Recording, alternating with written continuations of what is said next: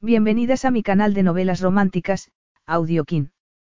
Antes de continuar, regálame un minuto de tu tiempo y comparte esta novela con familiares, amigas y conocidas. Me ayudarías a que otras personas conozcan este hermoso trabajo y cada día seguir creciendo. Estaré infinitamente agradecida por tu apoyo y deseando que una lluvia de bendiciones caigan sobre ti. Comencemos con la narración de la novela cuyo título es Otra oportunidad para amar. Argumento. Secreto desvelado, era padre. Ross de Courtney irrumpió en la boda de su hermana para impedir que se casara, pero fue él quien se llevó una sorpresa. Su mirada descubrió a una mujer inolvidable, Carmel O'Riordan, junto a la que había un niño idéntico a él a su misma edad. Carmel le dio un ultimátum, o ejercía de padre de su hijo, o desaparecía de su vida. Traumatizado por la pérdida de su madre, el lobo solitario Ross de Courtney se había asegurado de que nunca sería padre. Siempre se consideró incapaz de amar tal y como Carmel y su hijo merecían. Y eso no podría cambiarlo ni siquiera la extraordinaria conexión que había entre ellos, ¿o sí? Capítulo 1. Ross de Courtney, tras aterrizar su helicóptero en un acantilado de la costa oeste de Irlanda, entró con paso firme en la capilla de la impresionante propiedad del que estaba a punto de convertirse en su cuñado, excepto que él iba a impedir que llegara a serlo.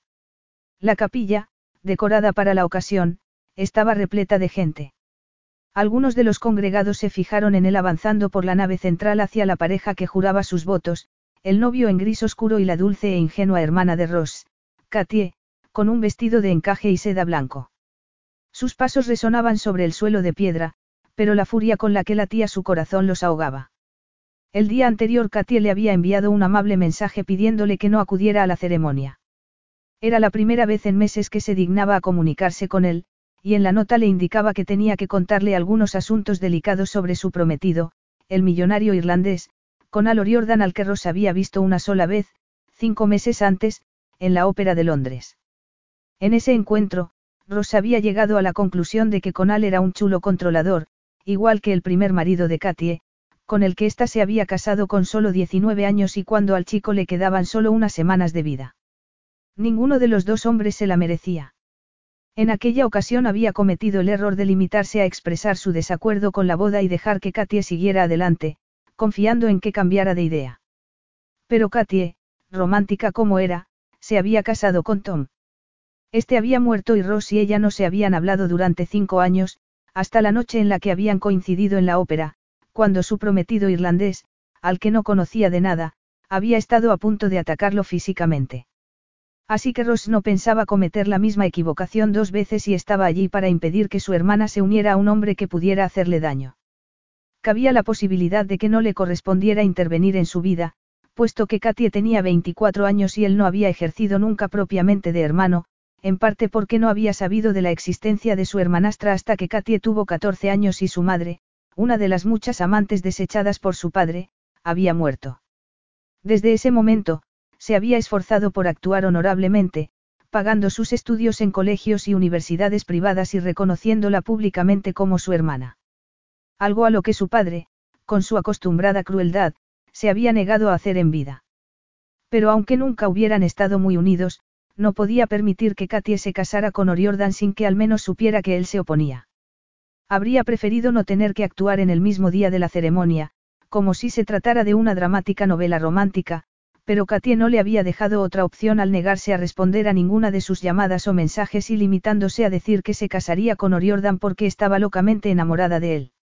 Ross estaba ya cerca del altar cuando llamó su atención una mujer joven que estaba a la derecha del novio con un niño de la mano. Llevaba el pelirrojo cabello sujeto en lo alto de la coronilla y entrelazado de flores silvestres. El golpe de adrenalina que Ross sufrió fue tan súbito que perdió el paso y, por unos segundos, se vio en el baile de verano de Westmoreland, cuatro años atrás, bailando con la mujer que lo había cautivado aquella noche. Es ella. No podía verle el rostro. Solo la espalda, los hombros desnudos y la grácil línea del cuello, la seductora curva de un seno, la estrecha cintura y las largas piernas. Ross sacudió la cabeza, intentando concentrarse e ignorar el calor abrasador que le cegó el entendimiento. No seas idiota. Es imposible. Es un truco de tu imaginación. La joven, cuyo nombre ni siquiera había llegado a saber, lo había cautivado con su humor e ingenio, su cantarín acento irlandés y su etérea y refrescante belleza, de cabello pelirrojo y vivos ojos azules. Una combinación irresistible que le había hecho actuar irreflexivamente. El calor se agolpó en su entrepierna al recordar lo que había pasado más tarde, en el jardín. Las guirnaldas de luces que dotaban de un brillo mágico su piel de seda mientras él la devoraba. El perfume a jazmín y a manzanas maduras sumado al de la excitación de ella cuando él acarició el núcleo de su placer, sus gemidos de placer cuando, enloquecido de deseo, la había finalmente penetrado y habían llegado juntos al clímax.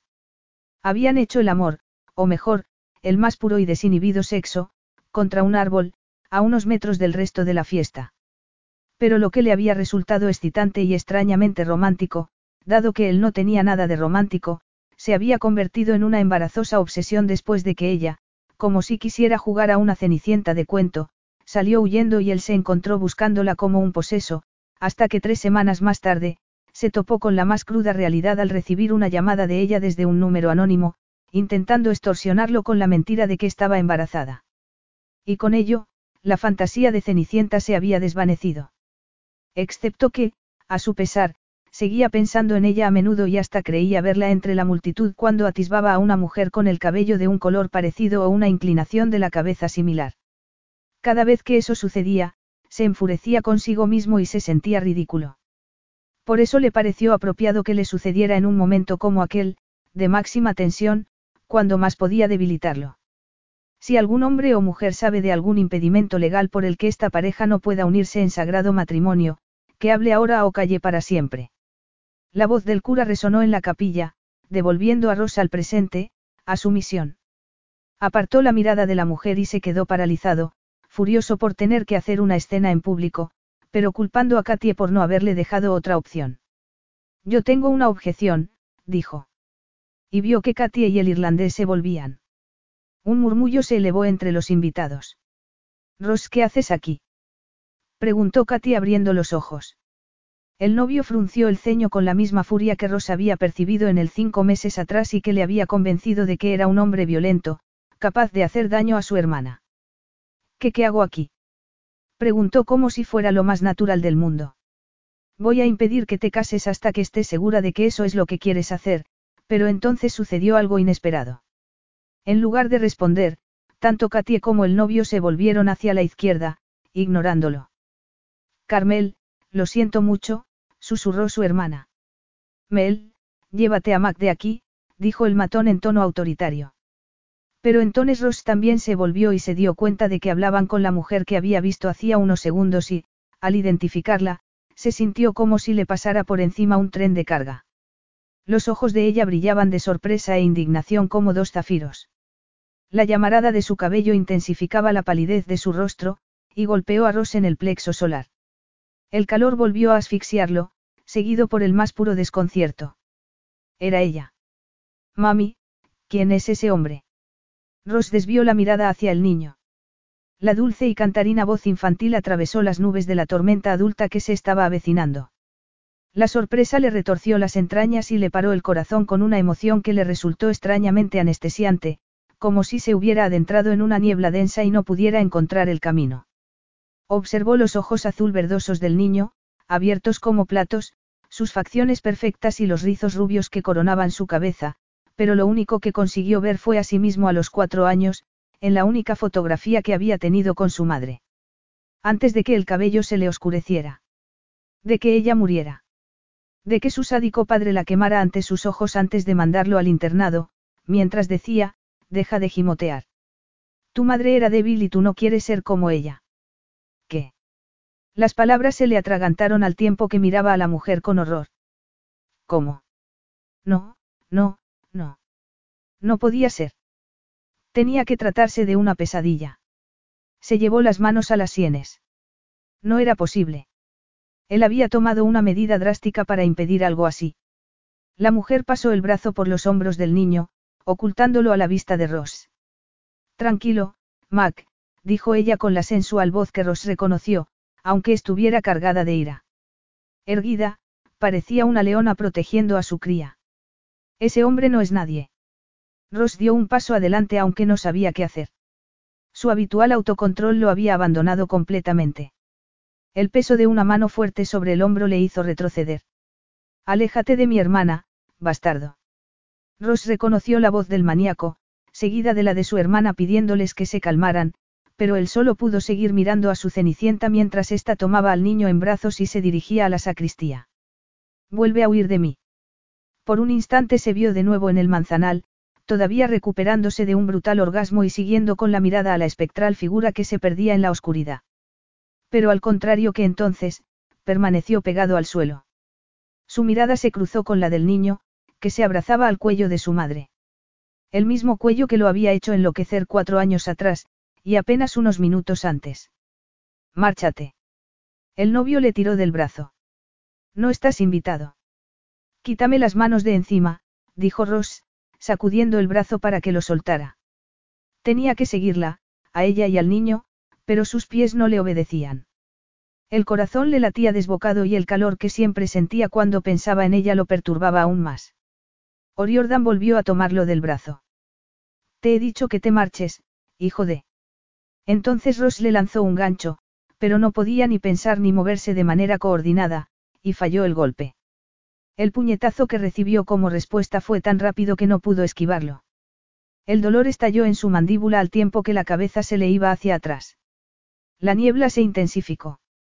Ese ha sido un gancho impresionante, murmuró, llevándose la mano a la cara y sintiendo el sabor metálico de la sangre en la boca mientras se tambaleaba hacia atrás.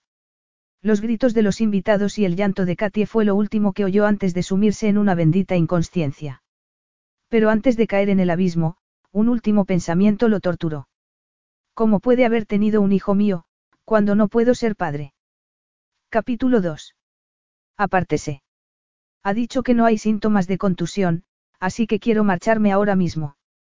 Pero señor de Courney, es mejor que descanse. Está exhausto. Quiero irme. Carmelo Riordan estaba en el corredor del ala este del castillo de Kildarag, aturdida por las palpitaciones que le producía oír la voz de Ross de Courney mientras discutía con el médico en una de las habitaciones del castillo. Apoyó la espalda en la pared, intentando reunir el valor de entrar y enfrentarse al pasado. La ceremonia había seguido su curso y la fiesta posterior estaba en pleno apogeo en la planta baja, pero ella no se había recuperado del shock de volver a ver a Ross de Courney. O de descubrir que el padre de Mac, cuya identidad no había revelado nunca a nadie, y menos aún a su hermano Conal, era el hermano de su nueva cuñada. Se secó las palmas sudorosas en el vestido.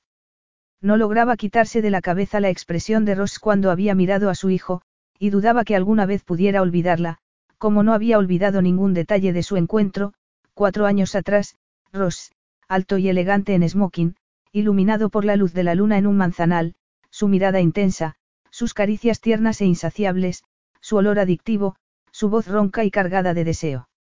Se había comportado como una idiota aquella noche, cuando había decidido colarse con su amiga Cheryl en el famoso baile de Westmoreland y durante el trayecto en coche habían bromeado sobre la posibilidad de echarse un novio millonario.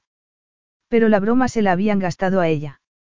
Ross de Courtney era tan guapo, tan sexy, tan sofisticado y se había mostrado tan interesado en ella, que le había hecho sentir especial y madura. Después de tantos años sintiéndose una niña y, creyendo que por fin se libraba de su sobreprotector hermano Conal, había querido creer que lo que estaba pasando era real, y no el espejismo de una noche calurosa de verano y de sus hiperactivas hormonas, que le habían hecho creer, en cuanto vio a Ross, que era el héroe de una novela romántica. Todavía podía sentir sus manos en la piel y la pulsante sensación que la había recorrido como una corriente eléctrica y que le había hecho actuar estúpidamente. Y luego, había salido corriendo como una cría. Y ni siquiera se había planteado que no habían usado protección hasta que se le había retrasado el periodo. ¿Dónde están mis zapatos? Las ásperas palabras devolvieron a Carmela al presente. Tragó saliva para deshacer el nudo que tenía en la garganta y cerró los puños para contener el temblor de sus manos. No podía permanecer en el pasillo eternamente. Tenía que enfrentarse a Ross antes de que su hermano apareciera para, protegerla. Katy ejercía una increíble influencia beneficiosa en Conal, pero ni siquiera ella podía contenerlo cuando estaba en modo, madreosa. Su hermano se había excedido en numerosas ocasiones. Había contratado a un detective para que averiguara la identidad del hombre que ella se resistía a darle. Al descubrir que el padre de Mac era Ross de Courney, había contratado a la hermana de este, Katie, para organizar la boda de su hermana Imelda con su novio de juventud, Donald, cuando lo que verdaderamente pretendía era utilizar a Katie para vengarse de su hermano. Una venganza que Carmel no le había solicitado. Pero en lugar de vengarse, Conal se había enamorado de Katie. Lo que significaba que Ross había quedado vinculado a su vida y a la de Mac para siempre a través de la esposa de Conal. Que ninguno de los dos se lo hubiera contado antes de la boda, la había enfurecido en la iglesia. Pero ya no estaba enfadada, sino aturdida y asustada. Ross de Courtney había rechazado a Mac aún antes de que naciera. En un único y cruel mensaje de respuesta la había acusado de mentir, una vez ella había reunido el valor suficiente como para escribirle anunciándole que estaba embarazada, si estás embarazada, no puede ser mi hijo. Así que si lo que pretendes es extorsionarme por dinero, te has equivocado. Sin embargo, cuando había visto al niño, no había parecido enfadado o desdeñoso, sino completamente atónito. Y Carmel quería saber a qué se debía esa reacción, porque no la entendía. Como tampoco parecía que tuviera sentido su devastador mensaje del pasado. En él, Ross había hecho unas acusaciones deplorables, además de falsas, pero lo que sí era verdad era que había sido ella quien lo había seducido. Al contrario de lo que solía decir con Al, Ross no, había robado su inocencia. Ella se la había ofrecido voluntariamente. Había coqueteado con él descaradamente. Había disfrutado del papel de virgen seductora. Hasta que la golpeó el impacto emocional de lo que acababa de suceder y huyó, como la niña que era. Menuda virgen seductora. Virgen idiota, más bien. Lo que dejaba suficientes incertidumbres como para que se cuestionara las conclusiones a las que había llegado sobre el padre de su hijo. ¿Y si no era el villano en el que lo había convertido? En cualquier caso, era el padre de Mac y ella había sido una cobarde por no haber intentado contactarlo en los años posteriores. ¿Y si había creído de verdad que Mac no era su hijo? Hasta ese momento, Carmel simplemente había asumido que quería zafarse de ella. Pero ¿y si la verdad era más complicada? Llamó con los nudillos a la puerta. ¿Puedo pasar? Preguntó, preparándose para la reacción de Ross al tiempo que entraba sin esperar respuesta. Evidentemente, no se había preparado lo bastante, tal y como comprobó en cuanto Ross clavó sus vívidos ojos en ella. Estaba despeinado, llevaba la camisa desabotonada y manchada con unas gotas de sangre, estaba descalzo y en la mandíbula se le empezaba a formar un hematoma. Carmel tomó aire. Era injusto que pudiera estar aún más atractivo que la fatídica noche.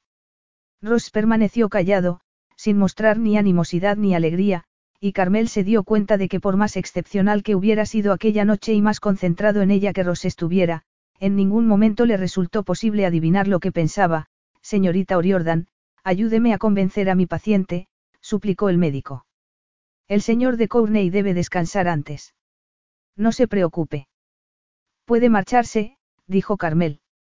Si el señor de Courtney empeorara, lo llamaré de inmediato. El médico vaciló antes de contestar. De acuerdo. Lo dejó a su cargo. La puerta se cerró a su espalda con un golpe seco que reverberó en el pecho de Carmel. Sentiría solo ella la electricidad que cargaba el aire como un campo magnético. La última vez que se habían visto, ella se esforzaba por recuperarse de un orgasmo tan intenso que había estado segura de haberse desmayado por unos segundos. Un orgasmo cuya consecuencia había sido su adorado hijo. Y la trascendencia de eso sumada a que todavía sentía el calor residual de aquel encuentro después de tantos años, solo contribuía a aumentar su temor. Alargó la mano hacia uno de los sillones a la vez que intentaba reinar sobre sus emociones. ¿Quiere sentarse, señor de Courtney? Dijo con la mayor dignidad de la que fue capaz. Señor de Courtney. Replicó él en tono sarcástico.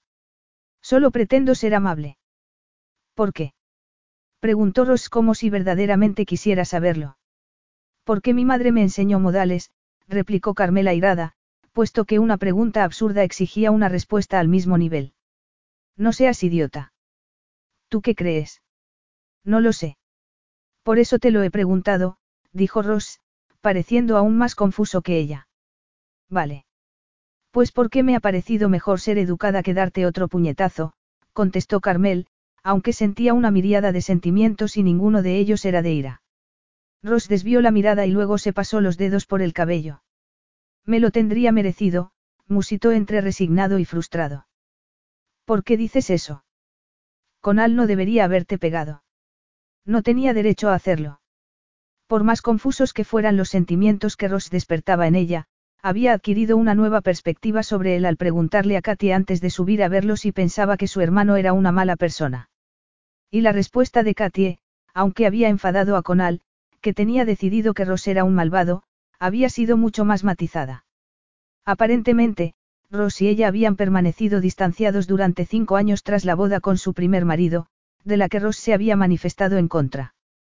Pero Katie también había contado que en cuanto Ross había sabido de su existencia, cuando era una adolescente, la había reconocido como su hermana y había pagado su educación. Así que, aunque nunca habían estado muy unidos, a Katie le había extrañado que, tal y como le había dicho Conal, Ross se hubiera negado a reconocer a Mac. Por otro lado y como explicación de su aparición en Kildarag para detener la boda, era lógico pensar que, dado que Ross no tenía ni idea de por qué Conal había sido tan agresivo en su primer encuentro, hubiera querido proteger a su hermana de un hombre potencialmente violento. Estaba en su derecho, dijo Ross mirándola y haciendo que la recorriera una oleada de calor. Es tu hermano. Es una locura, dijo Carmel, hastiada de aquel estúpido código del honor de hermanos mayores. ¿Qué derecho tenían los hombres a interferir en la vida de las mujeres? No era una ironía que Ross defendiera a Conal cuando había acudido a impedir que se casara con su hermana. Conal no tenía derecho a entrometerse en mí. El niño es mi hijo. La interrumpió Ross, yendo al grano. A Carmel le dolió que sonara más resignado que contento. Se cuadró de hombros. Sí. Mac es tu hijo. No estaba dispuesta a dejarse amilanar. Mac era lo mejor que le había pasado en la vida. Era dulce, amable, divertido y valiente. Ross no lo sabía porque no lo conocía, y en la última hora, Carmel había asumido su parte de responsabilidad en ello. Podemos pedir una prueba de ADN si no me crees, soltó. No es necesario. Es idéntico a mí a su edad. Ross se dejó caer en el sillón que Carmel había indicado y se frotó la frente. Por primera vez, ella se dio cuenta de los signos del cansancio en él, las ojeras, los hombros curvados, el rostro ceniciento. Y, a su pesar, sintió lástima porque ya no parecía resignado, sino profundamente abatido. Se sentó frente a él. Creía estar preparada para que volviera a rechazarla. Incluso había confiado en que esa fuera su reacción porque no estaba segura de querer otorgarle un papel en la vida de Mac, ni tener que lidiar con las complicadas emociones que despertaba en ella. No sería más fácil seguir como hasta el presente. Pero por algún motivo, al ver su reacción, todo lo que sintió fue el pesar de que Ross no supiera lo maravilloso que era Mac. ¿Por qué estabas tan convencido de que mentía?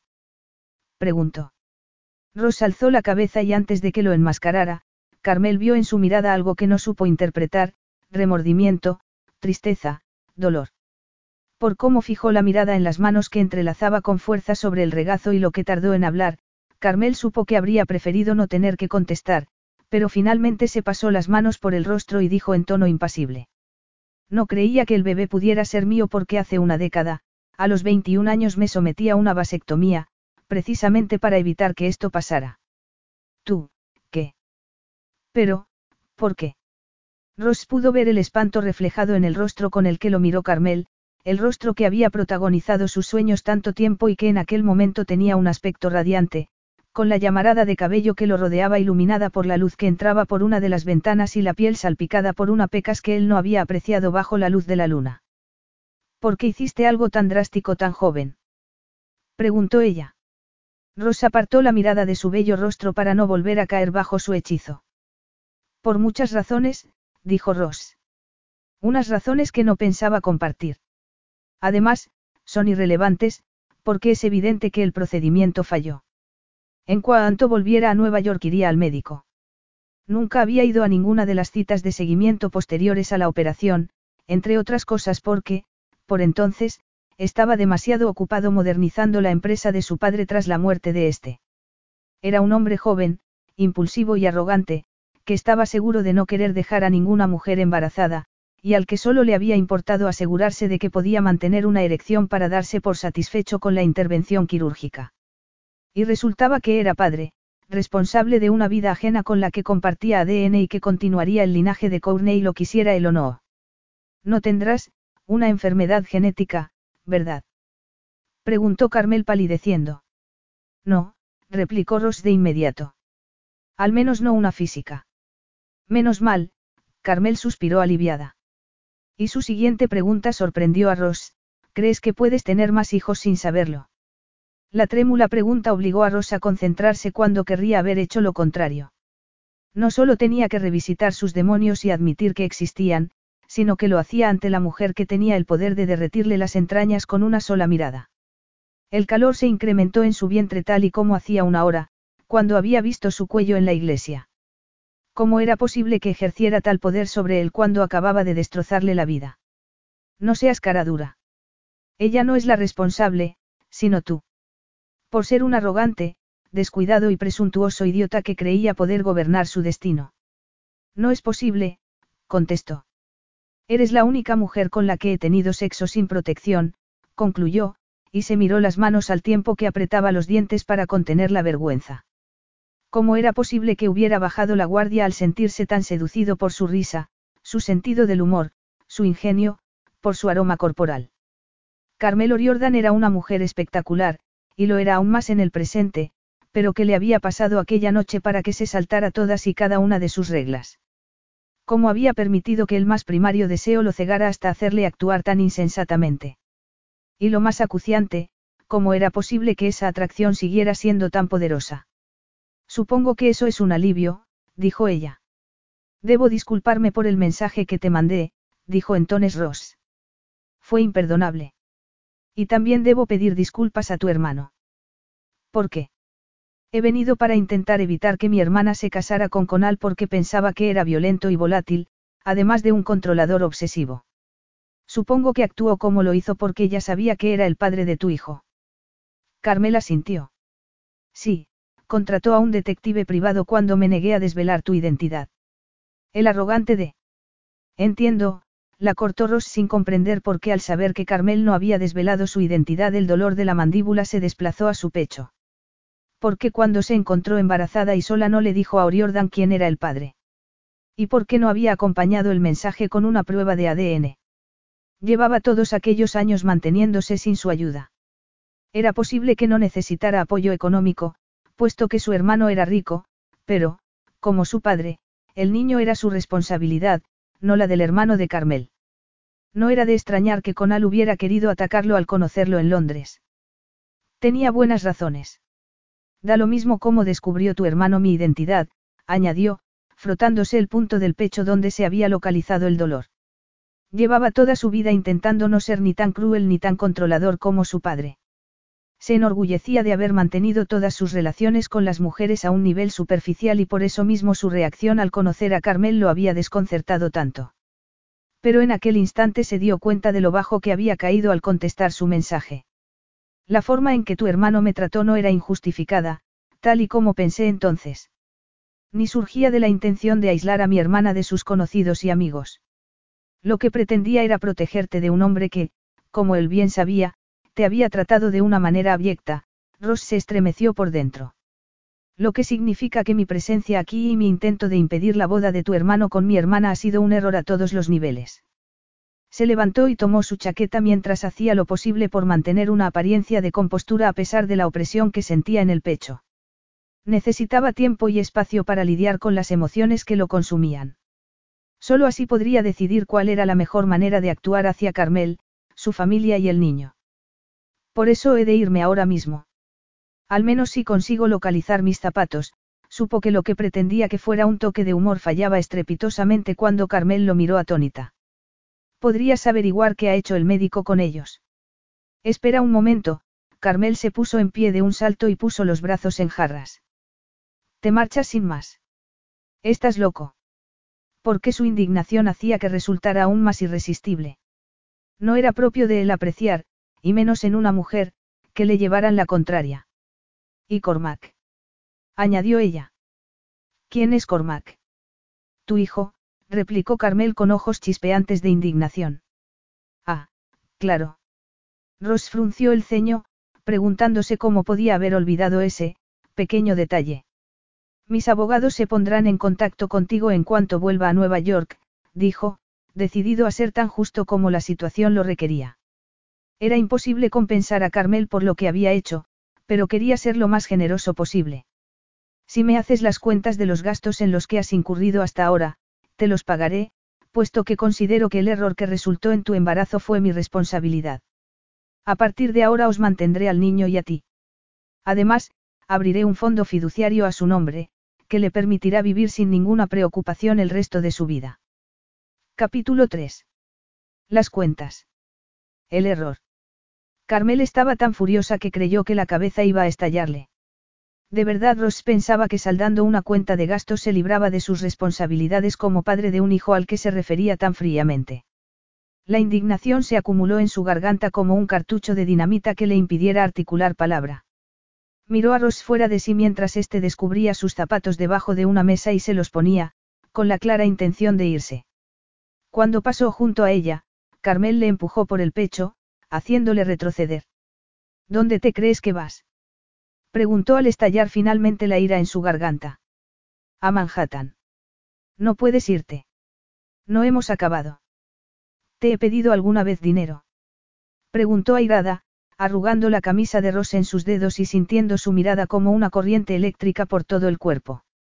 No, dijo Ross, manteniendo la calma aunque el fuego en sus ojos demostraba que estaba tan alterado como ella. Asió las muñecas de Carmel y le retiró las manos. El roce de sus pulgares aceleró el pulso de ella, enfureciéndola aún más. Pero eso es lo de menos, añadió él, soltándole las manos y retrocediendo como si fuera una bomba a punto de estallar. Te debo mucho dinero por la manutención del niño. El niño tiene un nombre. Se llama Mako Cormac, cuando se porta mal y tengo que reñirle, dijo ella. Ross parpadeó como si la información le resultara indiferente. Carmel no podía comprender que no quisiera saber nada de él. Continuó. Y no necesita tu dinero. Necesita un padre.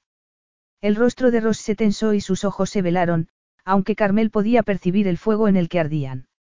Me temo que eso no puedo dárselo, contestó él. No soy capaz de ejercer de padre, solo puedo ofrecer mi apoyo económico. Carmel se quejó entre dientes. Estaba harta de tantas evasivas. ¿Cómo lo sabes si no lo has intentado nunca?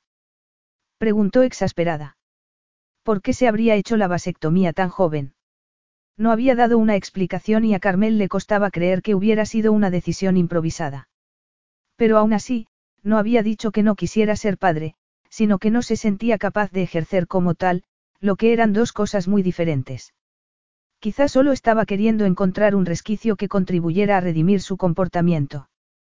Pero lo cierto era que no parecía lógico que el hombre que había volado miles de kilómetros para impedir la boda de su hermana con un hombre que no creía que la mereciera, fuera el mismo hombre que no había hablado con esa misma hermana durante varios años.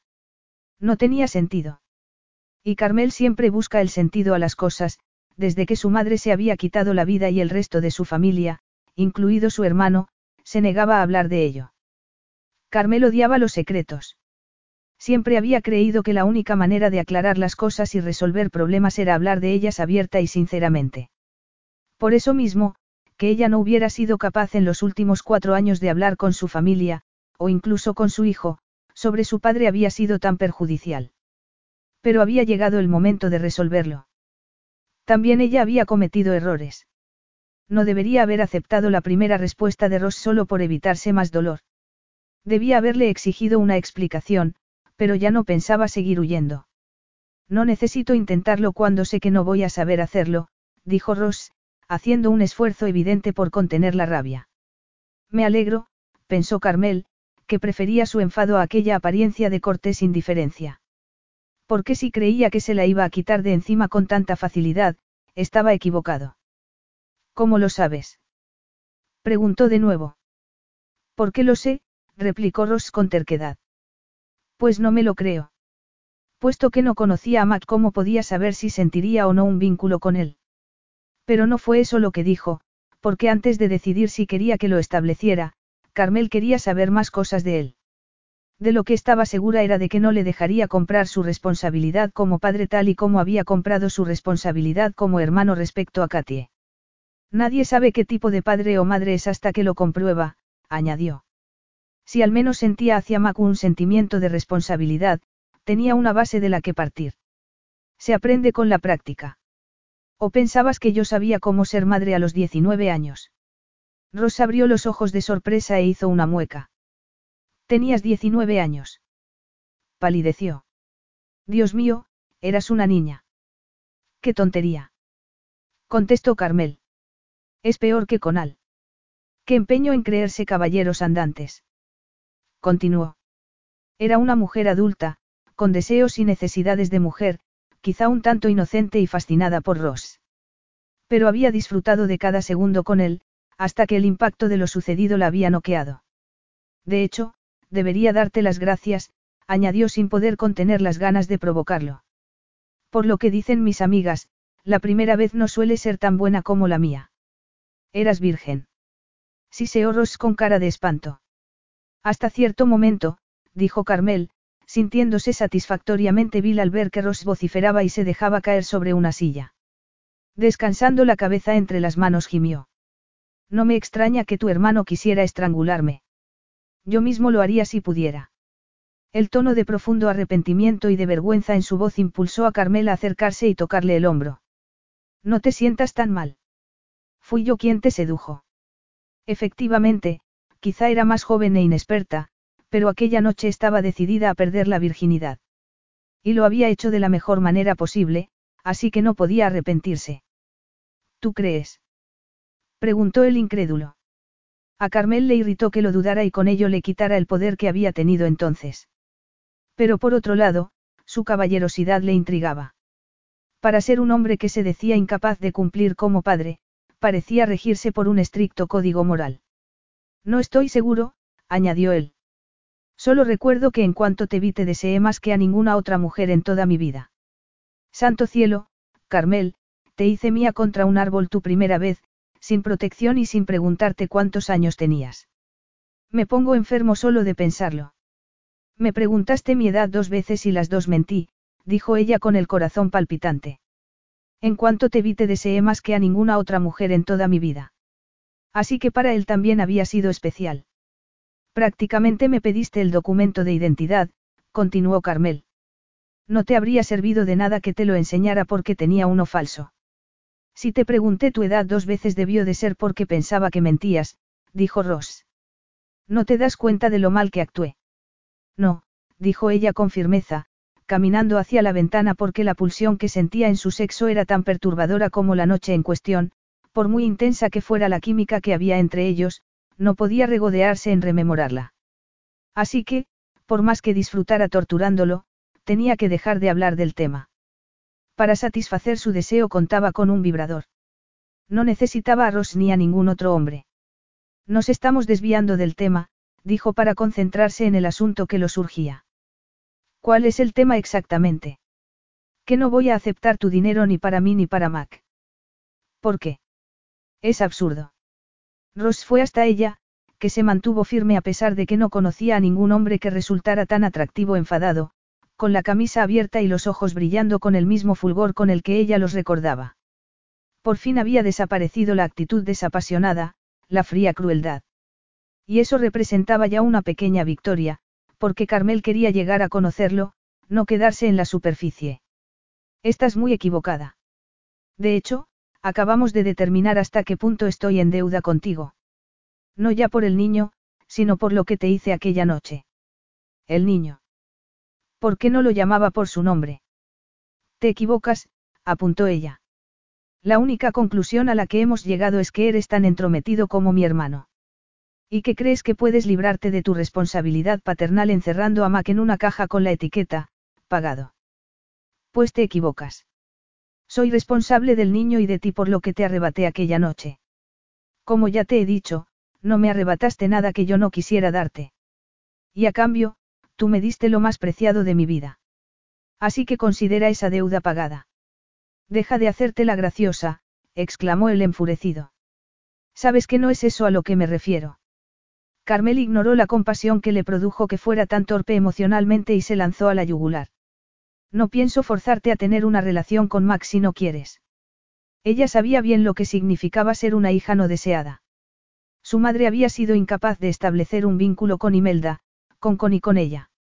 Y aunque no hubiera sido culpa suya, el efecto que su rechazo había tenido en ellos había sido devastador. Con se había encerrado en sí mismo, y Melda se había refugiado en su propio mundo de fantasía. Y ella se había vuelto rebelde y díscola, tendente a la autodestrucción. Porque subconscientemente había asumido que debía haber algo terrible en ella para que su madre no la amara. Solo tras convertirse ella misma en madre había descubierto que era la depresión lo que impedía a la suya amar a sus hijos. Por eso jamás sometería a su hijo a un rechazo semejante si es que Ross padecía una depresión que no estaba dispuesto a confrontar. Aún así, había suficientes incongruencias como para que se planteara si Ross podría ser un buen padre a pesar de sus aseveraciones. Entonces, ¿por qué estamos discutiendo? Preguntó Ross aún más exasperado. Por algo muy sencillo. Si no quieres ser padre de Cormac, puedes marcharte y no volver a verlo o a hablar con él. Pero si haces eso, no aceptaré tu dinero. Mac necesita un padre, no una hucha. Puede ser las dos cosas o ninguna.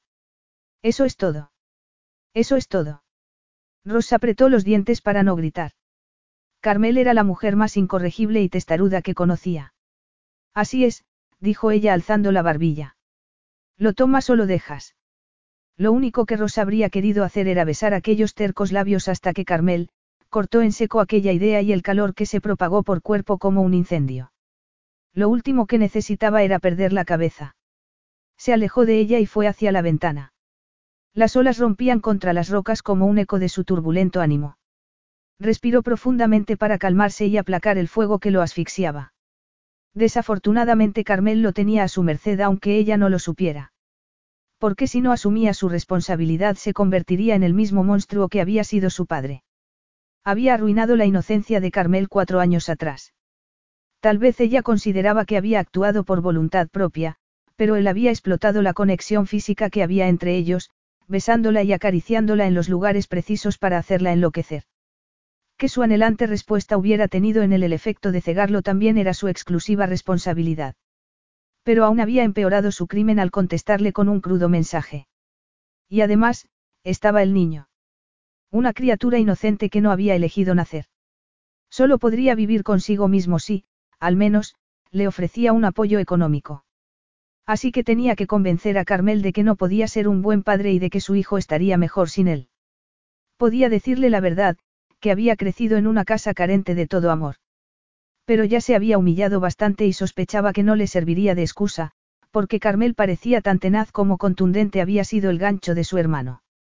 Además, no tenía el menor interés en desenterrar los recuerdos que llevaban tantos años sepultados.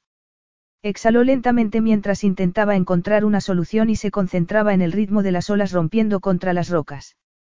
El sol de primavera se reflejaba en el agua y el vibrante verde por el que Irlanda era famosa alfombraba los acantilados y los jardines del castillo. Algunos invitados a la boda paseaban cerca de la entrada de la capilla. Su mirada se fijó en un niño con una pareja, la mujer en avanzado estado de gestación. El corazón se le paró un instante al observar al niño corretear jugando a esconderse del hombre mientras la mujer reía. Ese niño es mí. Ross se separó de la ventana sintiendo un peso en el pecho y vio que Carmel lo observaba como si quisiera leerle la mente. Ni lo intentes, pensó, asegurándose de que su rostro no transmitiera la menor emoción. Y súbitamente se le ocurrió la solución para que Carmel viera de lo que era y no era capaz emocionalmente. A contraluz, con los brazos cruzados, se apreciaban aún más sus curvas. Pero en lugar de intentar reprimir el instantáneo golpe a su libido, Ross lo agradeció. El sexo no era un problema, el problema era cualquier forma de compromiso. Ningún niño podía ser feliz con alguien como él y esa era la verdad que Carmel O'Riordan debía conocer. Era una mujer lista y directa, esa había sido una de las cosas que lo había seducido la noche que se conocieron. Que además le resultara divertida y enigmática lo había excitado inmensamente.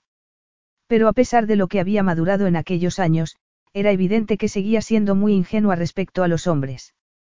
Creo que nuestro problema es que no me conoces, Carmel. ¿Qué te parece si pasarnos unos días juntos? Te serviría para comprobar que no soy un hombre con el que mantener una relación a largo plazo, se acercó a ella y le acarició la mejilla. Ella contuvo el aliento y tras retirarle seductoramente un mechón detrás de la oreja, Ross bajó la mano. El contacto fue eléctrico y le sirvió para afirmarse en su plan. Ni para ser un buen padre. Le estaba tirando un guante que dudaba que ella aceptara. La chispa estaba ahí, esperando aprender de nuevo. Y dado lo que había sucedido la vez anterior, ¿cómo iba a atreverse a avivar la llama? Carmel sacudió la cabeza como si saliera de un trance.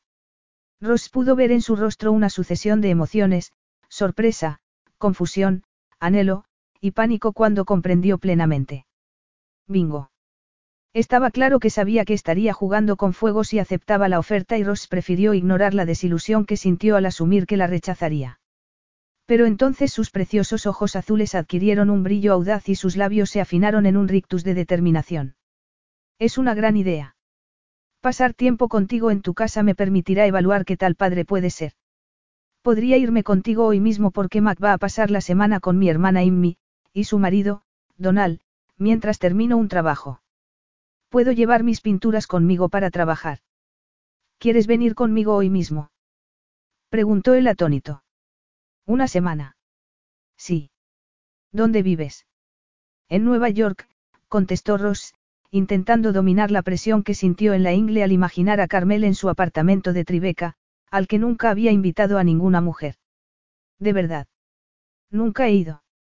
He oído que es maravilloso, Carmel se retiró el cabello del rostro. El rubor que coloreaba sus pómulos y que las manos le temblaran levemente, indicando que no estaba tan calmada como pretendía aparentar, fue un pequeño consuelo para Ross. Necesitaré un rato para hacer el equipaje, organizar a Mac y hablar con mi familia, especialmente con Conal. ¿Cuándo quieres que partamos? Ross la miró fijamente. Hablaba en serio. Una parte de sí le impelía a cancelar la oferta, porque no tenía el menor deseo de exponer su vida al escrutinio de Carmel. Pero algo lo frenó. Tal vez se debiera al cansancio del viaje, o al shock de reencontrarse con la mujer que había poblado sus sueños tanto tiempo y descubrir que era padre a pesar de creer lo imposible. Cualquiera que fuera el motivo, lo único que podía pensar era, a la basura con todo. Con suerte, aquella sería la mejor manera de persuadirla de que no podía ser el padre que quería para su hijo. Querría marcharme lo antes posible, dijo. Necesitaba que Carmel supiera que él marcaría los tiempos. Puedes estar lista en una hora. Dame dos, dijo ella. Quiero que conozcas a Mac antes de que nos vayamos. Todavía no le diremos quién eres. Pero nos servirá para concentrarnos en la razón por la que vamos a hacer esto. ¿Eso crees? Sería realmente tan ingenua como para creer que conocer al niño apagaría el fuego en el que ardían. Muy bien, dijo, convencido de que serviría como primera demostración de que no sabía absolutamente nada de niños. Pero al salir ella de la habitación, su mirada se clavó en el suave mecer de sus caderas abrazadas por el vestido de dama de honor y la presión en su entrepierna se incrementó. Genial, la próxima semana va a ser una tortura y el único culpable eres tú. Capítulo 4. No pienso permitir que vayas. Te has vuelto loca. Mel miró enfurecida a su hermano mayor. Escucha, con, soy una mujer adulta. La decisión es mía, dijo con una certeza que estaba lejos de sentir. Con se había quitado el smoking y estaba un poco acalorado por los numerosos brindis durante la celebración, pero en lugar de relajado, estaba en tensión. Aún así, le había dado la privacidad que ella le había pedido para encontrarse con Ross, aunque Carmel sospechaba que el mérito era de Katie, que había conseguido devolverle un poco de sentido común. En aquel momento estaba junto a su esposo, preciosa con su traje de novia y sin manifestar la menor irritación por el drama familiar que había estropeado su día más especial. ¿Eres consciente de que ahora eres madre? Preguntó con entono severo, metiendo el dedo en la más profunda de sus inseguridades, algo en lo que era experto.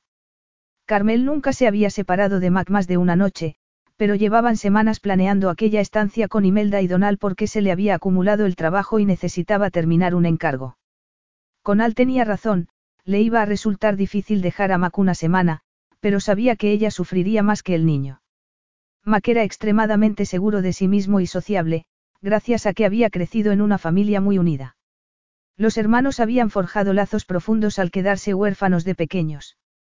Imelda y ella tenían seis y ocho años y con, dieciocho. Habían pasado momentos muy duros tras la muerte de su madre y con había tenido que renunciar a su juventud para ocupar el lugar de sus padres y cuidar de ellas. Pero cuando Carmel volvió de Londres aquel verano, sola y embarazada, Imelda y Con la habían apoyado sin fisuras. Gracias a ellos, y a Donal y a Katie, sabía que formaba parte de una unidad mayor que ellos dos. Por eso Mac era un niño sano y bien adaptado a pesar de ser hijo de una mujer de 19 años que no tenía ni idea de qué hacer con él cuando, tras seis horas de parto, se lo pusieron en los brazos. Carmel sabía lo afortunada que era por contar con una red de apoyo tan sólida y se sentía profundamente agradecida. Pero también sabía que si cabía la posibilidad de que Mac pudiera tener un padre propio, tenía que darle una oportunidad. Ya había quedado con Imelda en que hablaría con Mac por ordenador a diario, y que si el niño se angustiaba, ella volvería a casa en el primer vuelo disponible. Pero la mirada acusadora de Con la hizo vacilar. Claro que lo sé, Con, dijo con fingida firmeza. Pero necesito saber si Ross puede ejercer de padre de Mac. Lo que no expresó fueron sus propios temores. Y si pasar tiempo con Ross alimentaba el deseo que ya sentía. ¿Cómo iba a saber controlarlo si no solo era el único hombre por el que lo había sentido, sino el único con el que había tenido relaciones sexuales en toda su vida? Así que ir a pasar una semana con tu examante es lo mejor para tu hijo, no. Dijo con destilando escepticismo. Suena muy lógico. Carmel no supo qué contestar porque ella misma albergaba dudas sobre sus motivaciones.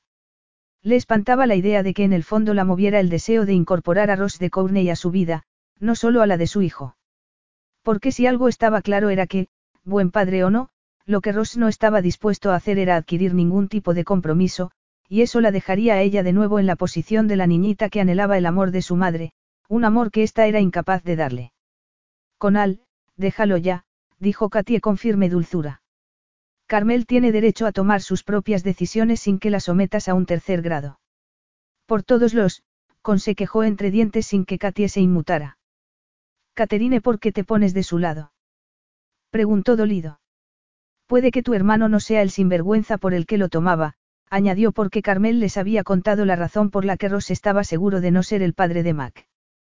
Pero sigue sin ser un hombre del que me pueda fiar, miró a Carmel y continuó, es un playboy millonario, Mel, que no ha tenido una relación seria en toda su vida, ni siquiera con su hermana.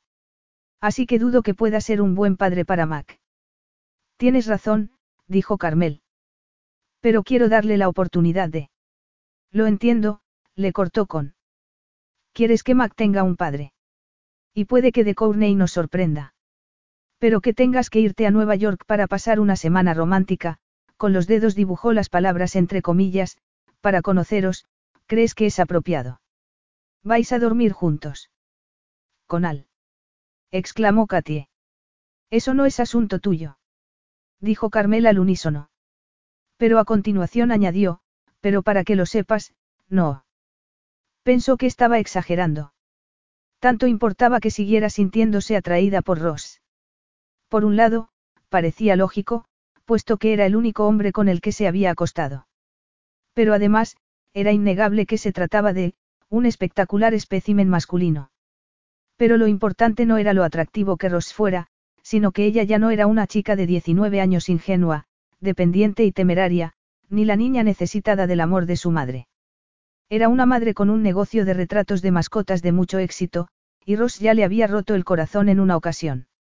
En resumen, era una mujer madura que había trabajado duro para llegar a donde estaba y no pensaba lanzarlo todo por la borda por un rollo pasajero, por muy tentador que fuera. Está bien, lo siento, dijo Conal con gesto contrito. Me he pasado de la raya, pero es que, se acercó y abrazó a Carmel, soy tu hermano mayor y no quiero que te hagan daño. Carmel se relajó contra su pecho, abrazándose a su cintura, y pensó en lo lejos que habían llegado desde la espantosa mañana de Navidad en la que Con había encontrado a su madre muerta. A lo largo de los años, ella había rechazado y provocado a Con alternativamente hasta que, con el tiempo, se dio cuenta de que actuaba así para poner a prueba su amor. Habían tenido enormes peleas tras las que él siempre permanecía a su lado. Porque Con podía ser testarudo y arrogante, pero era leal hasta el exceso. Cuando Carmel se separó lo bastante para mirarlo a los ojos vio que los tenía humedecidos por las lágrimas. Con, eres mucho más que un hermano mayor. Y te lo agradezco. Pero tienes que confiar en mí. Con suspiró profundamente.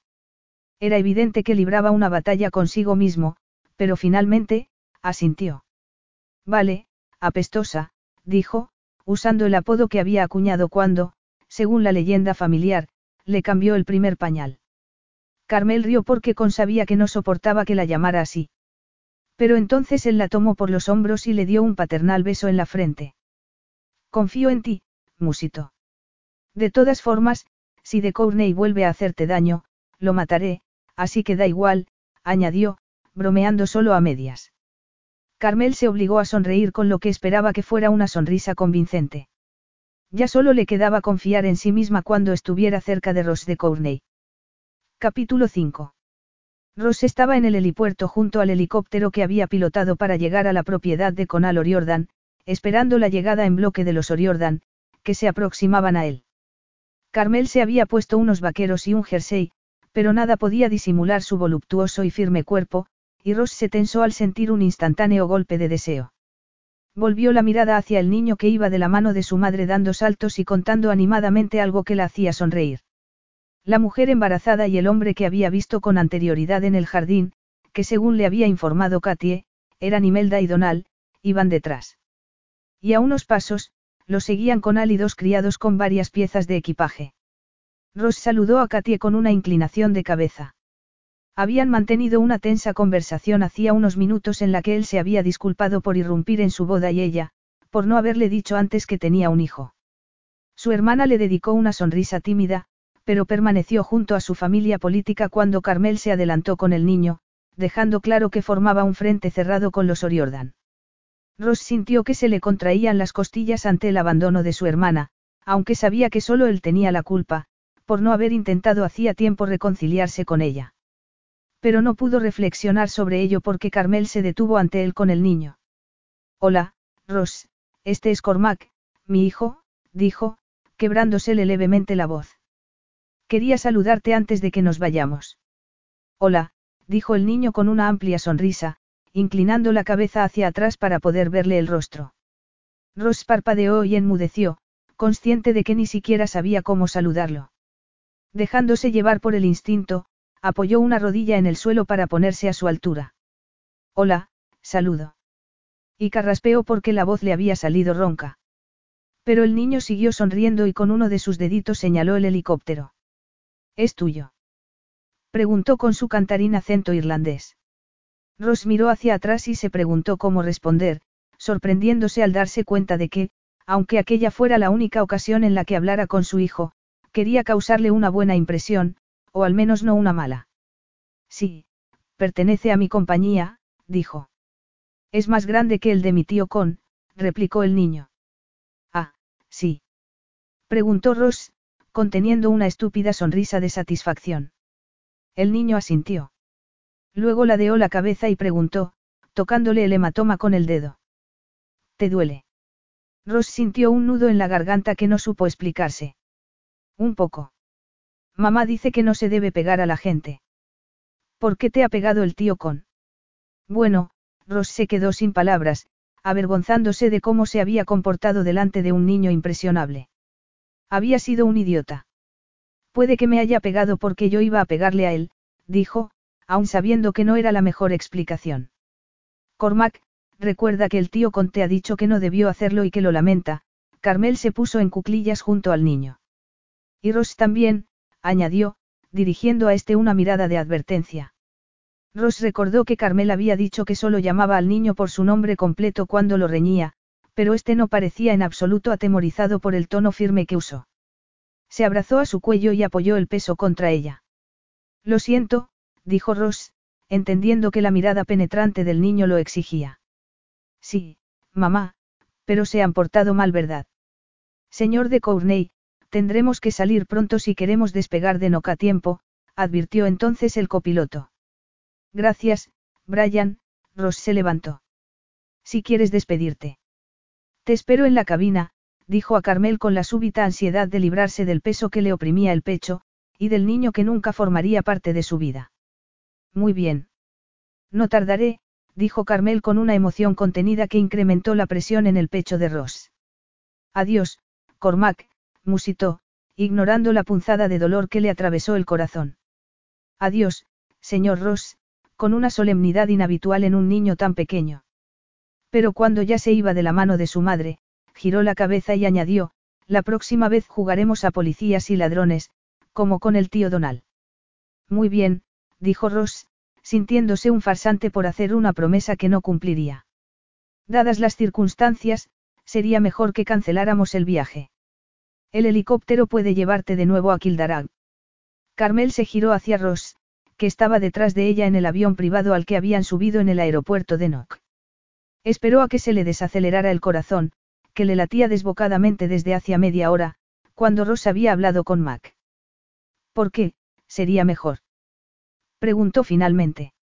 Habían viajado en silencio, con el zumbido del motor de fondo y ella había aprovechado ese rato para aplacar sus nervios. Pero en cuanto habían subido al avión, había percibido la resistencia de Rosa a emprender el vuelo al tiempo que la tensión entre ellos aumentaba. Ross frunció el ceño.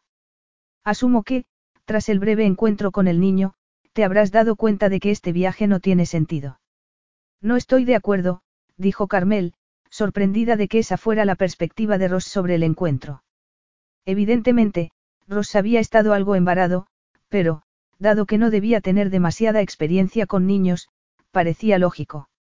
Además, aunque intentara disimularlo, Carmel se había dado cuenta de que se había emocionado. A Mac le has caído bien, se limitó a decir. No debe ser bueno juzgando a la gente. Te equivocas. Para tener solo tres años, es muy astuto. Ross metió las manos en los bolsillos. Entonces sigues queriendo venir. Preguntó. Si la oferta sigue en pie, sí, contestó Carmel, dándose cuenta de que no estaba ya hablando solo de su hijo. Tal vez Ross tenía razón y era una causa perdida.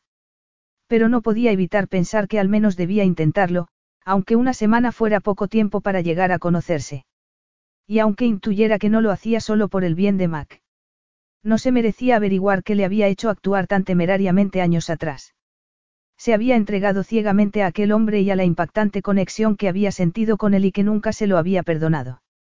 Quizá, si llegaba a entender que la había cautivado de aquella manera conseguiría perdonar los errores que había cometido de adolescente, y absolvería a la niña dependiente y necesitada de amor.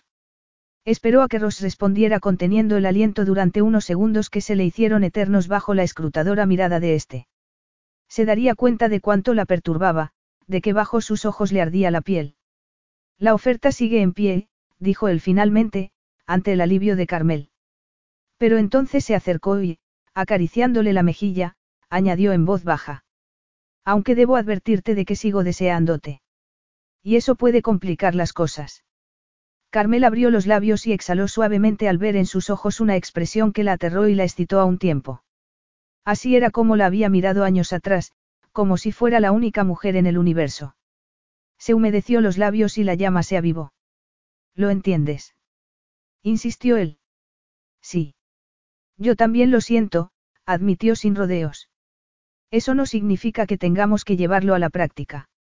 Ross lanzó una risa seca y dejó caer la mano. Es posible. Señor de Courney, el avión está listo para despegar en diez minutos, anunció el asistente de vuelo, cuya entrada les había pasado desapercibida. Gracias, Graham, dijo Ross, apartando la mirada de Carmel. Voy a echarme en el dormitorio trasero. Asegúrese de que la señorita Oriordan tiene todo lo que necesita.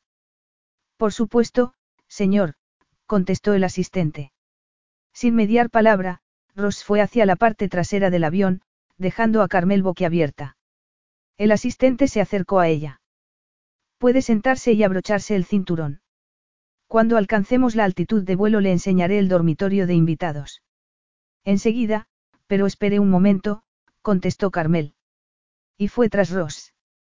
Abrió la puerta que Ross acababa de cerrar y se quedó paralizada al verlo sin camisa.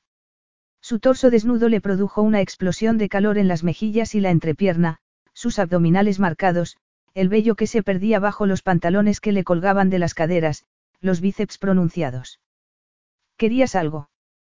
preguntó él. Yo, sí, Carmel apartó la mirada, respiró profundamente e hizo la pregunta que llevaba deseando hacer desde hacía casi una hora. ¿Por qué te has arrodillado ante Mac? Ross tiró a un lado la camisa. ¿Por qué quieres saberlo? ¿Por qué? Dices que no sabes nada de niños, pero ha sido un acto considerado e intuitivo que me ha impresionado. También a Mac. Ah, dijo Rosa al que no pareció agradarle la observación. Y eso te hace pensar que se me dan bien los niños, no. Preguntó sarcástico. Solo me preguntaba por qué lo habías hecho, eso es todo, dijo ella sin molestarse en ocultar su impaciencia. Me temo que la razón es sencilla y no tiene nada que ver con mi habilidad o intuición con los niños, dijo él, retrasando la respuesta. Vale. ¿Y? Lo acució ella. Ross suspiró. Mi padre era muy alto y solía usar su altura para intimidarme. No quería asustar al niño tal y como solía hacer mi padre conmigo. ¿Satisfecha? Sí, dijo Carmel, sintiendo una oleada de compasión y de esperanza igualmente intensas. Tal vez no era una causa perdida. Ross empezó a soltarse el cinturón y la miró con expresión sensual. Y ahora, será mejor que te vayas, a no ser que quieras pasar el vuelo en la cama conmigo.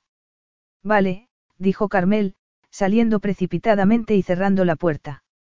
Solo se dio cuenta de que la amenaza le había resultado más excitante que intimidatoria cuando ya se había abrochado el cinturón en su asiento. Capítulo 6. ¿Qué estoy haciendo aquí?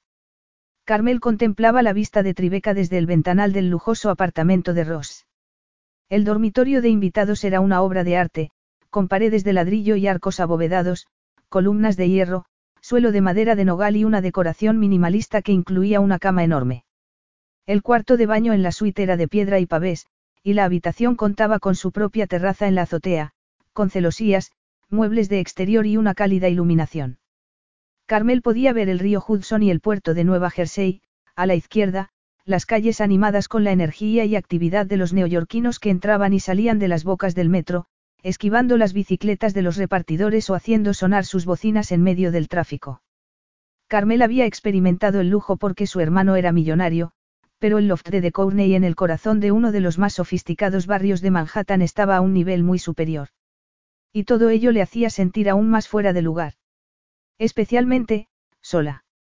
Habían pasado más de 24 horas desde su llegada, y si bien el día anterior había estado muy activa explorando el vecindario e instalando en un rincón del apartamento sus materiales de trabajo, apenas había visto al hombre al que se suponía que iba a conocer mejor. Suspiró y bebió del café que se había hecho en una máquina que parecía inventada por la NASA.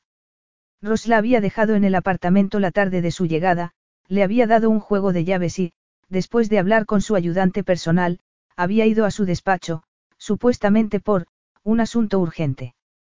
Y desde entonces no lo había visto.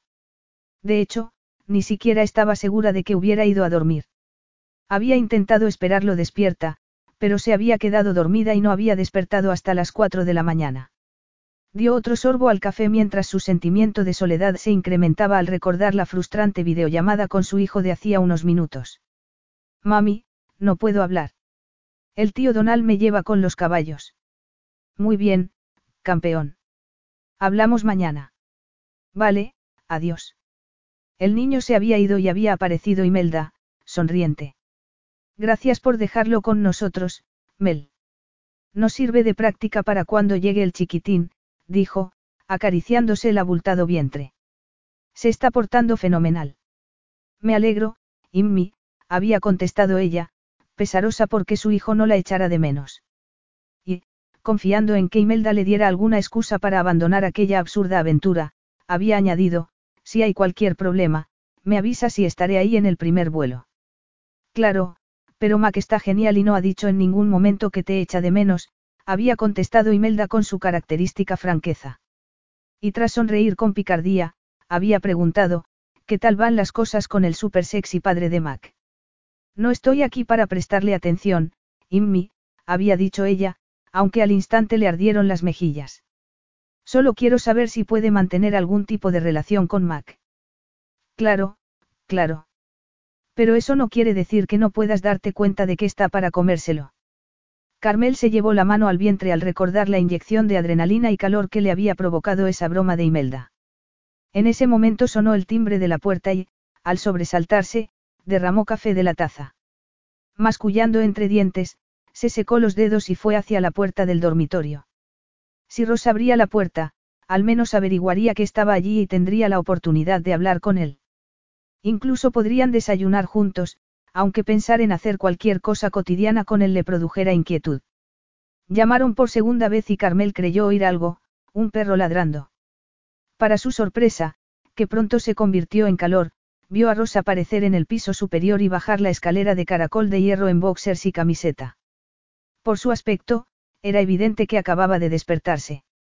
La vibración que Carmel sentía en su interior se intensificó al verlo pasar de largo hacia la puerta principal. Lo siguió con la mirada mientras abría los distintos cerrojos y los ladridos del perro se hacían cada vez más frenéticos. La camiseta gastada se pegó a sus definidos músculos, acentuando sus impresionantes hombros y Carmel no pudo apartar la mirada de la línea de su columna y de sus duros glúteos, que se intuían a la perfección bajo los boxers. Entonces Ross abrió la puerta y estalló el caos. Carmel pasó de la sorpresa a la incredulidad al ver que un perro grande de pelo largo irrumpía en el apartamento entre ladridos y gemidos de entusiasmo. Hola, grandullón, me has echado de menos. Preguntó Ross al tiempo que el perro le plantaba sus gigantescas pezuñas en el pecho. Ross de Courtney tenía un perro. De verdad. Carmel esperó a que Ross lo reprendiera, pero se limitó a acariciarle las orejas y a reír. Relax, Rocky, dijo finalmente, sujetándolo del collar y obligándolo a bajar. Siéntate, ordenó. El perro lo miró con su simpática expresión e ignoró la orden. Rocky, siéntate. En aquella ocasión la orden fue emitida por una mujer menuda de mediana edad, vestida con un peto y botas militares. Llevaba el cabello rizado sujeto con una cinta colorida. El perro se sentó al instante, aunque sin dejar de mirar a Ross como si fuera el centro del universo. ¿Cómo lo consigues, Nina? Preguntó Ross contrariado al tiempo que ella le daba una chuchería al perro y le acariciaba la cabeza. Carmel sonrió a la vez que la incredulidad ante la aparición del animal se transformaba en una cálida sensación. Ross de Courtney tiene un perro que lo adora. Práctica, dijo la entrenadora mientras sacaba de su mochila un cuenco, una manta y una correa y las dejaba en la encimera de la cocina. Luego hizo una última caricia al perro y fue hacia la puerta. Tienes que demostrarle quién es el jefe, Ross, no solo decírselo. Creía que ya lo estaba haciendo, respondió él en tono de broma. Sí, ya, resopló la mujer, sonriendo con escepticismo. Los perros son muy listos y se dan cuenta si alguien se está haciendo el chulo. Mantuvieron una breve conversación sobre los planes de la siguiente semana y Nina, que evidentemente era la entrenadora y cuidadora de Rocky, se fue. Carmel se quedó mirando desde detrás de la puerta, consciente de que estaba espiando, pero sin poder evitarlo. Desde su escondite, la esperanza se hizo hueco en su pecho mientras observaba a Ross jugando y practicando dar órdenes a Rocky. Luego le puso comida y agua y él mismo se sirvió una taza de café y un cuenco con cereales de colores psicodélicos mientras el perro se echaba sobre la alfombra en el centro de la sala y se adormecía. Las preguntas se sucedían en la mente de Carmel. ¿Desde cuándo tendría aquel perro? ¿Dónde lo habría encontrado? Parecía un perro recogido de un refugio, un cruce de labrador y pastor alemán y no el perro de pedigrí que uno esperaría de alguien en la posición de Ross, y menos aún de un hombre que insistía en no establecer vínculos sentimentales. La burbuja de esperanza creció. Quizás se debía al jet lag, o a la desilusión por la conversación con su casa, pero el descubrimiento le parecía significativo y extrañamente conmovedor. Ross dio un largo bostezo y se pasó los dedos por el cabello enmarañado. Carmel carraspeó y cuando él la miró, las mejillas le ardieron y sintió una bola de fuego en el vientre. Te has levanto temprano, dijo él en tono áspero. ¿Desde cuándo estás ahí? La simpática camaradería que había mostrado a su perro se evaporó. Al instante adoptó su actitud contenida, suspicaz y alerta. El problema era que no le salía tan bien cuando estaba sentado en una banqueta, en calzoncillos y con unos cereales que parecían golosinas. Carmel había atisbado al hombre que había tras la máscara y no pensaba olvidarlo. Entró en la habitación, olvidando que ella también llevaba solo una camiseta hasta que Ross recorrió sus piernas desnudas con la mirada. Y aunque el calor se intensificó, mantuvo el paso firme. No debía acobardarse, ni disculparse, ni desviar su atención de lo importante. Suficiente como para querer una respuesta, Ross.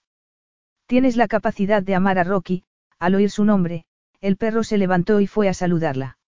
Ella lo recibió riendo y de cerca vio que le faltaba parte de una oreja, tenía cicatrices en el morro y los ojos de distinto color.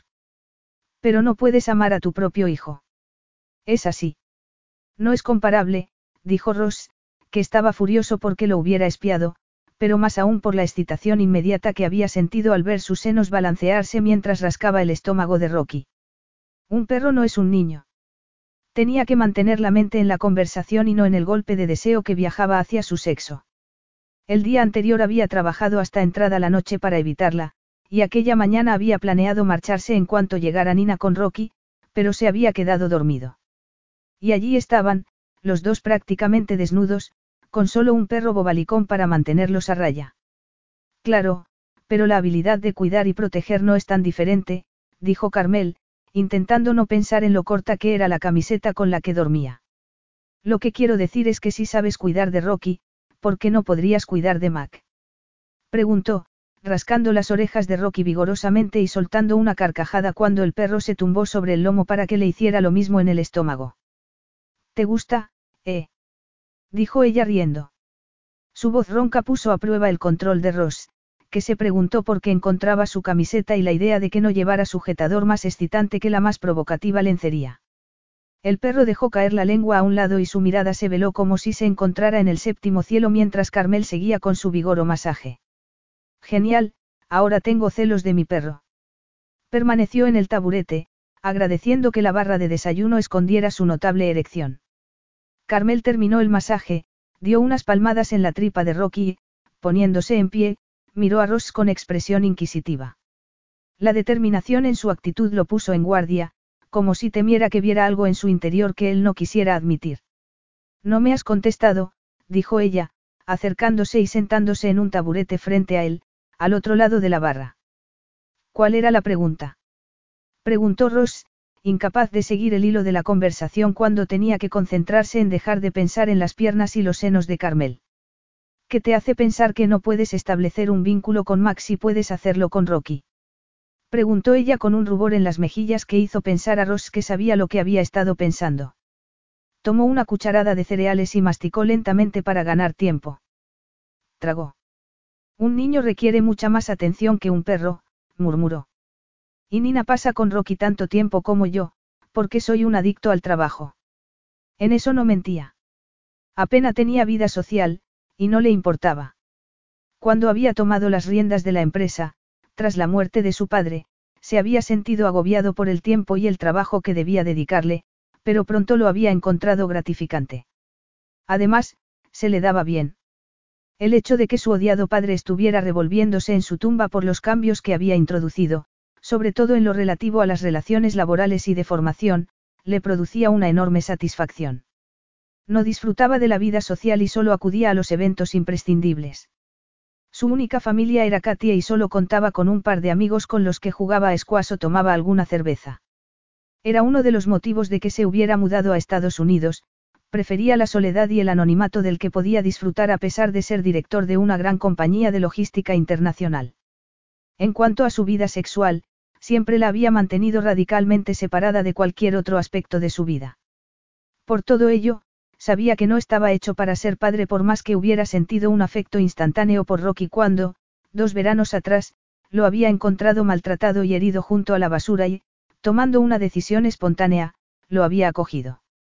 Eso es verdad, dijo Carmel, asintiendo lentamente con la cabeza. Un niño necesita plena atención en algunos momentos. Y está claro que te dedicas obsesivamente a tu trabajo. Ross sintió un vacío en el pecho junto a la corriente de deseo que no lograba mitigar.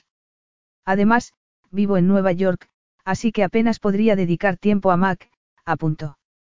La expresión pensativa de Carmel fue reemplaza por una amplia sonrisa y un brillo animado en sus ojos azules. ¿Sabes qué? Es la primera vez que llamas a Mac por su nombre, dijo exultante. Ah, sí. Dijo él absorbiendo las ondas que lo sacudieron mientras se esforzaba en no sonreír. ¿Cómo podía haber olvidado que su sonrisa de felicidad era un arma letal y que precisamente el deseo de gustarle y hacerle reír era lo que le había hecho perder la cabeza cuatro años antes? Sabía que era un riesgo llevarla a su casa y acababa de confirmarlo una vez más. Pero el peligro que representaba para su libido no era nada comparado con el abismo que se abrió en su pecho al conseguir su aprobación. Yo creo que es una señal muy positiva, dijo ella. Yo no le daría demasiada importancia, dijo él, intentando contrarrestar su entusiasmo. Pero se dio cuenta de que sonaba a la defensiva. De que debía defenderse. Él no necesitaba la aprobación de nadie ni permiso para vivir como quería, que era precisamente evitando los lazos emocionales que Carmel quería que estableciera. No los necesitaba desde que, siendo muy pequeño, había descubierto que su padre no lo amaba. Que no era más que un medio para lograr sus fines.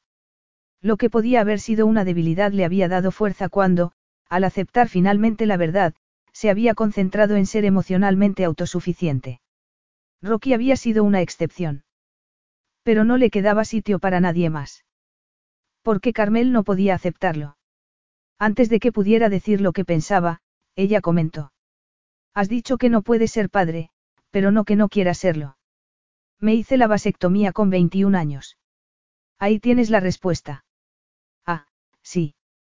Carmel era demasiado intuitiva y volvió a mirarlo como si pudiera ver en su interior. Ross se sintió expuesto. Pues yo creo que lo importante es por qué te la hiciste. Y eso no me lo has explicado. No quería ser padre, dijo él con firmeza, aunque la mentira se le hiciera bola en la boca. Porque nunca había sido cuestión de querer o no ser padre. La cuestión era no dejar embarazada a ninguna mujer. Carmel se cruzó de brazos. Y ahora que lo eres, ¿cómo te sientes? Responsable. Y aterrado, contestó Ross, sorprendiéndose por decir la verdad. Aterrado. ¿Por qué? Lo instigó ella con un inconfundible brillo esperanzado en los ojos. Por hacerle lo que mi padre me hizo a mí. Y su padre a él. Ningún niño merece recibir el legado de Courtney, contestó Ross, decidido a dar la conversación por terminada. Pero en lugar de darse por satisfecha y aceptar que no podía proporcionar a su hijo lo que no tenía, la mirada de Carmel se dulcificó.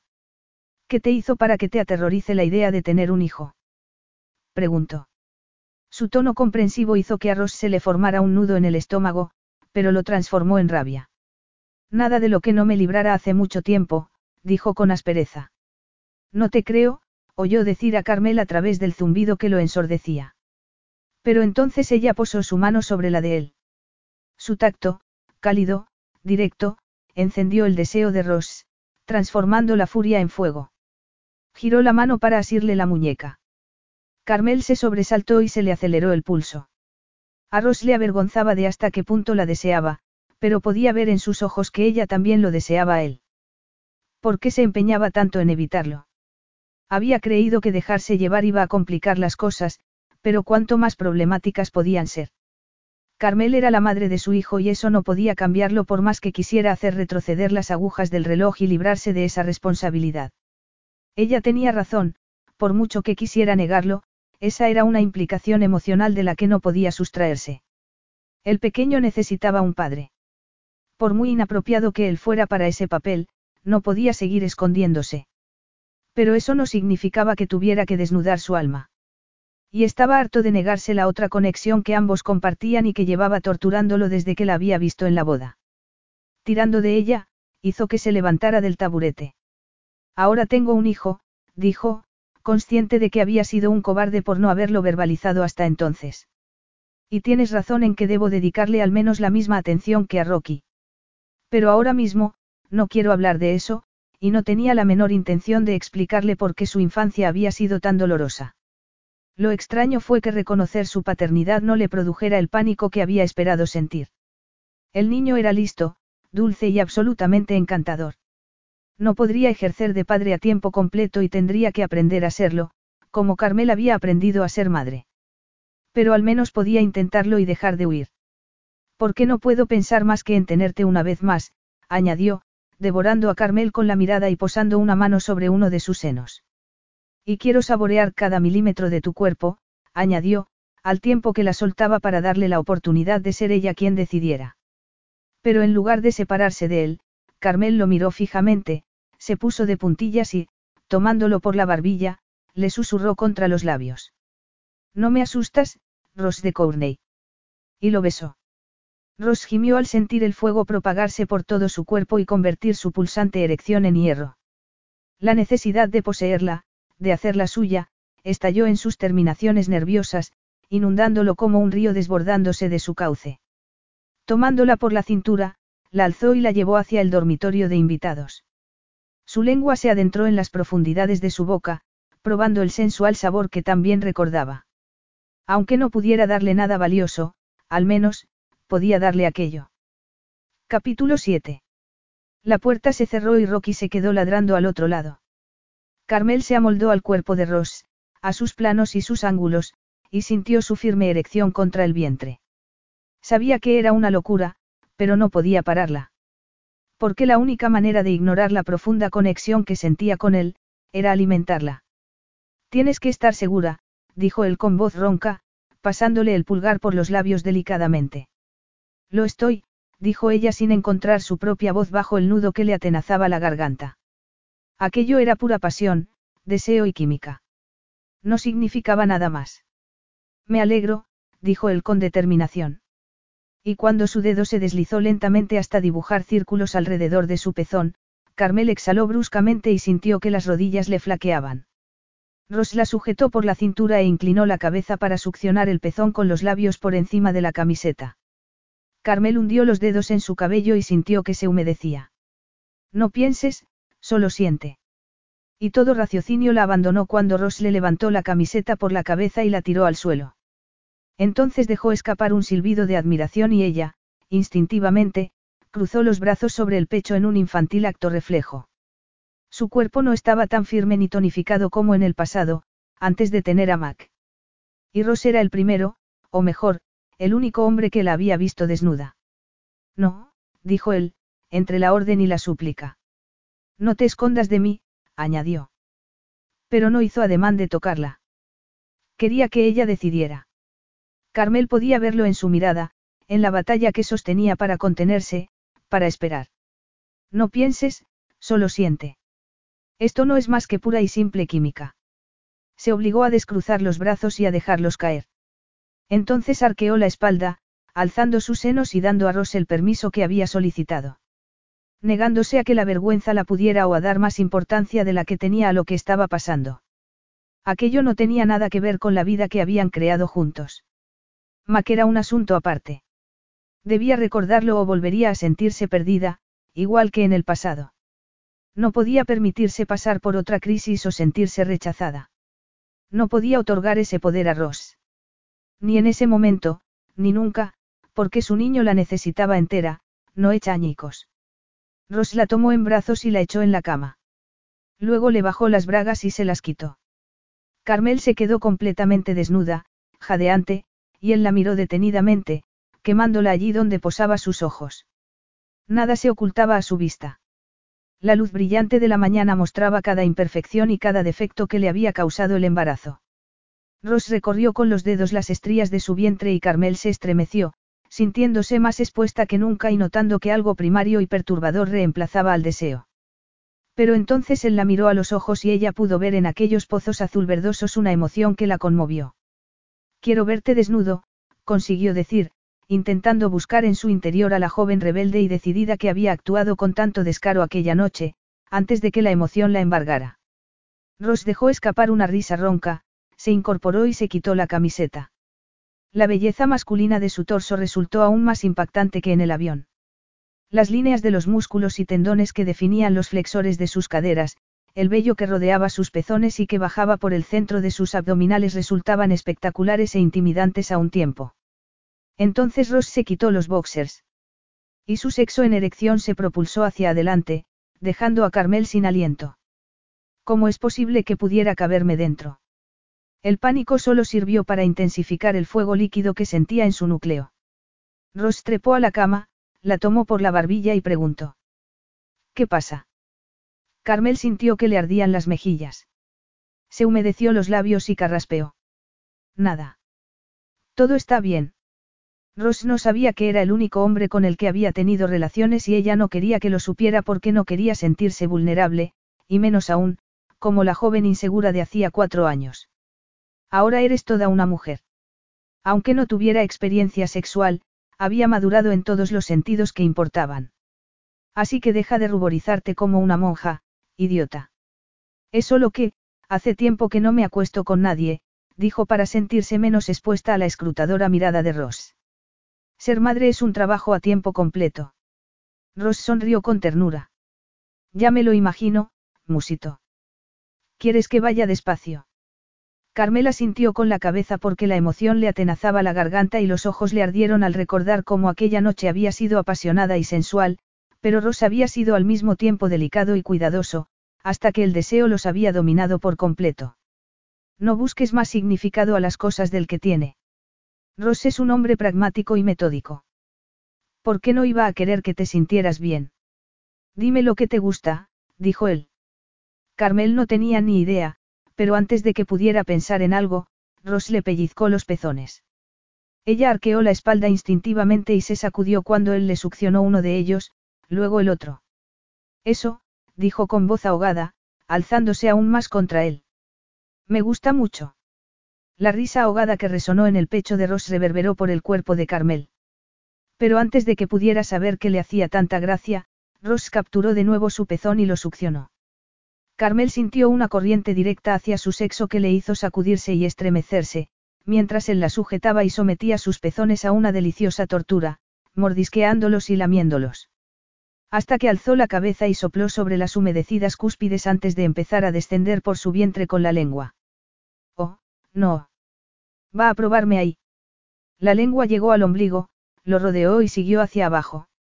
Ah, oh, Dios, sí, Carmel gemía y jadeaba sintiendo un deseo tan intenso que apenas podía respirar. Sujetándola por las caderas, Ross le basculó la pelvis y musitó. Ábrete para mí, Carmel. Necesito saborearte. Sus muslos se abrieron como si le obedecieran por sí mismos y la lengua de Ross encontró su núcleo y lo lamió, provocando un terremoto en su cuerpo. Carmel gimió, jadeó. Un dedo de Ross la penetró, dilatando, extendiendo la carne tensa y sensible. Luego dos, mientras sus labios seguían dedicados al centro de su placer.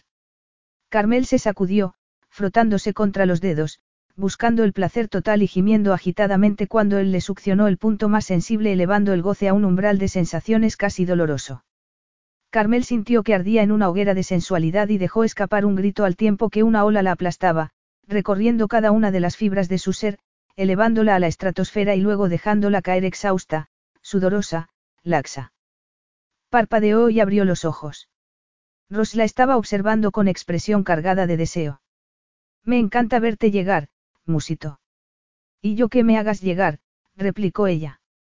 Y Ross la gratificó con una carcajada. Carmel no había pretendido ser graciosa, pero resultarlo la ayudó a relajarse. ¿Tienes un preservativo? Preguntó, desesperada por tenerlo en su interior. Rosa sintió con la cabeza, recordándole con su silencio la conversación frustrada sobre su vasectomía. Carmel había tocado un punto sensible al preguntarle por qué se la había hecho. Pero cuando había visto que el tema le causaba dolor, había sentido una compasión automática hacia él, y lo único que había podido hacer era atizar el fuego en el que ardían para olvidar el miedo que le provocaba sentirse tan cerca de él. Rosa alargó la mano hacia el cajón de la mesilla y sacó un paquete de papel de aluminio. Carmel lo observó, todavía temblorosa y exangüe, pero extrañamente satisfecha al ver con qué torpeza se ponía el preservativo, como si también él estuviera desesperado por negar la conexión que había sentido. No puedo esperar más, dijo él. Ella posó la mano en su mejilla y dijo con un hilo de voz. Pues no lo hagas. Alzándole las caderas, Ross se colocó a su entrada y presionó suavemente.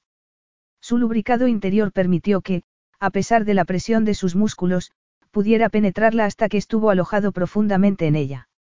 ¿Estás bien? preguntó él. Sí, contestó Carmel. Entonces Ross comenzó a moverse a una creciente velocidad.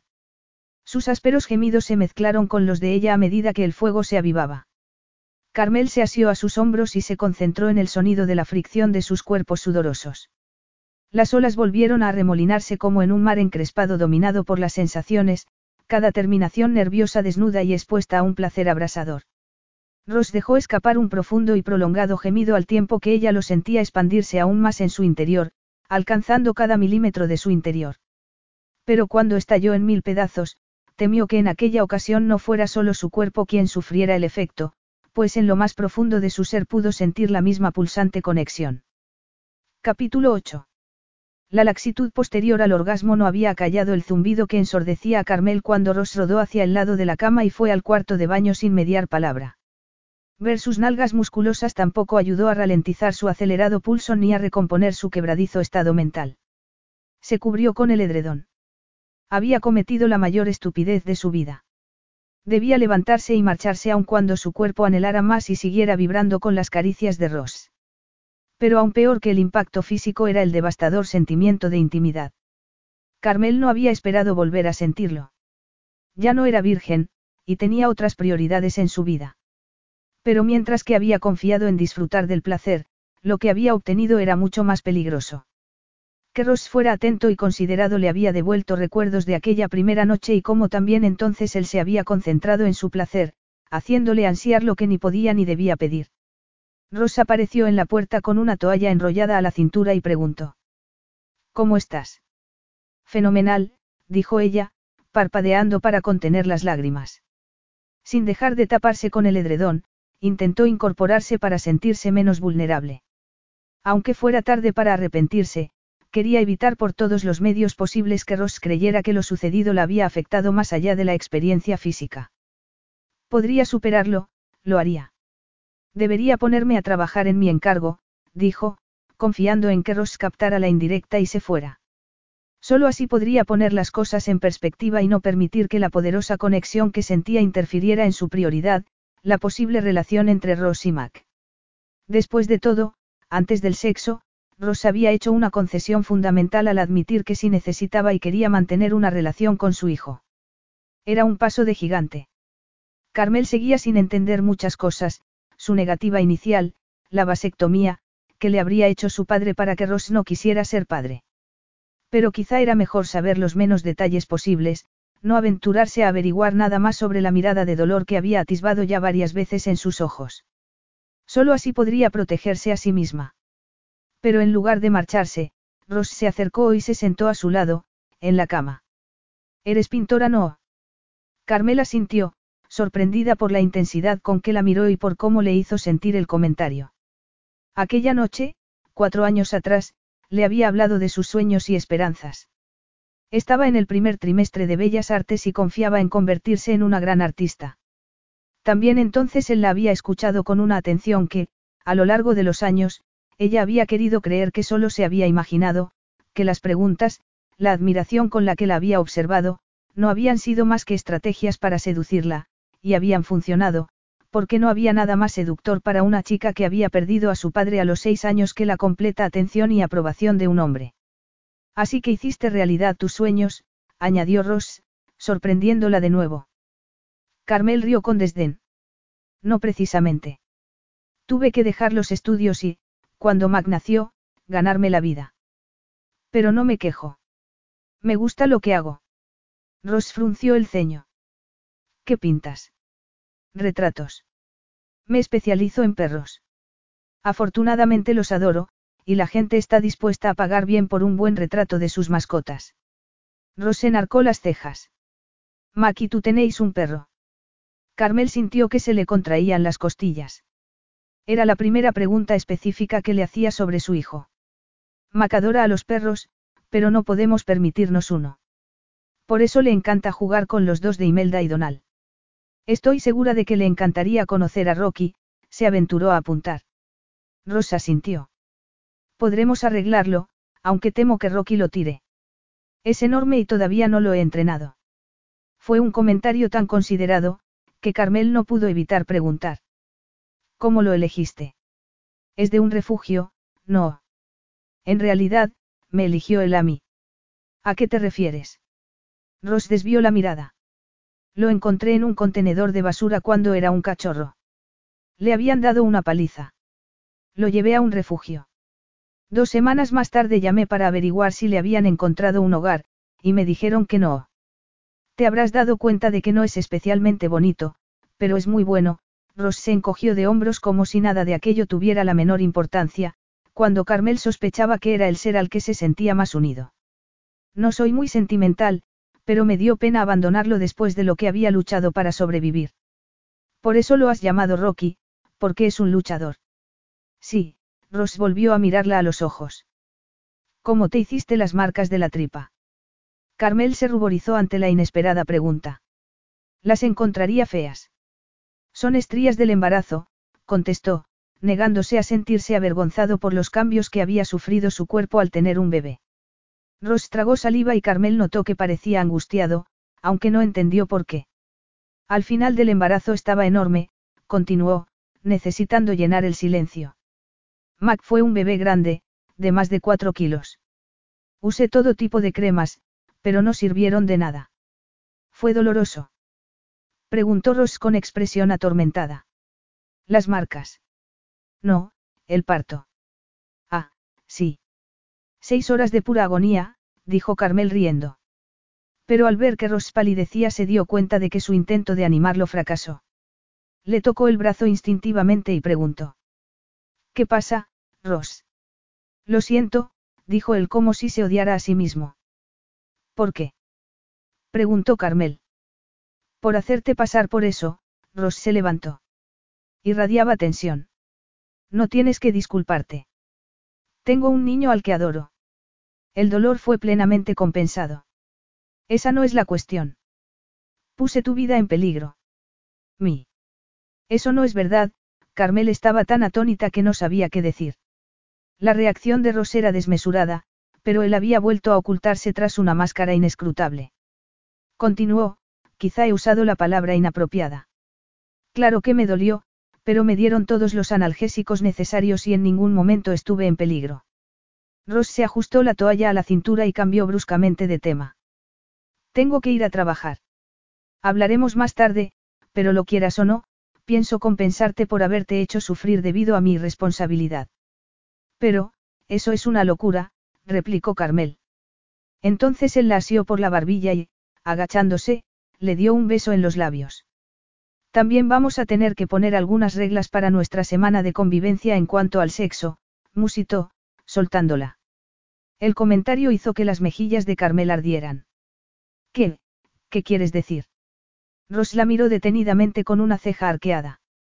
Carmel se asió al edredón, preguntándose en un instante de total pánico si él podía ver el peso ardiente que sentía entre los muslos y que había empezado a palpitar, otra vez. Lo que acaba de pasar es la prueba de que sigue habiendo entre nosotros una química excepcional, dijo él en un tono práctico que contradecía su mirada ardiente y la brutal pulsión entre las piernas de Carmel. Tenemos dos opciones. Considerarlo un problema, en cuyo caso deberías mudarte a un hotel. O podemos disfrutarlo. Carmel lo miró sin saber qué decir ni qué pensar. Le resultaba verdaderamente tan fácil separar el sexo de las emociones. ¿Te parecería bien que me fuera? Preguntó. Era posible considerar lo que había entre ellos como puramente biológico.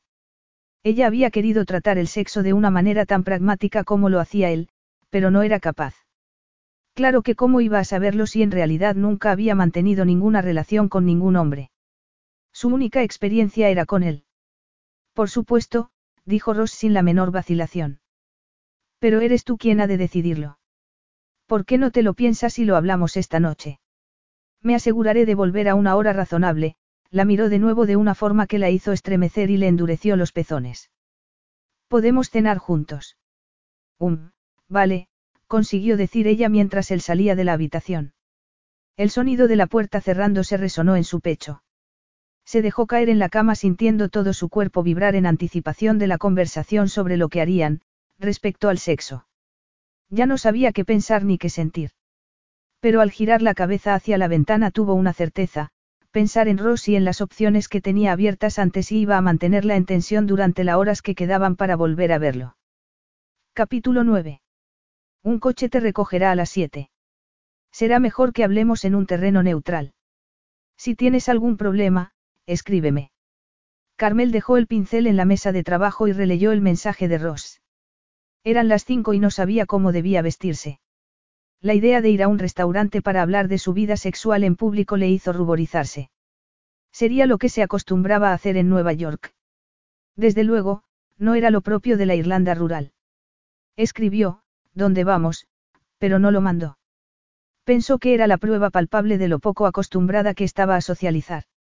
Ross no sabía que era prácticamente una reclusa desde que Mac había nacido, y no quería que lo supiera.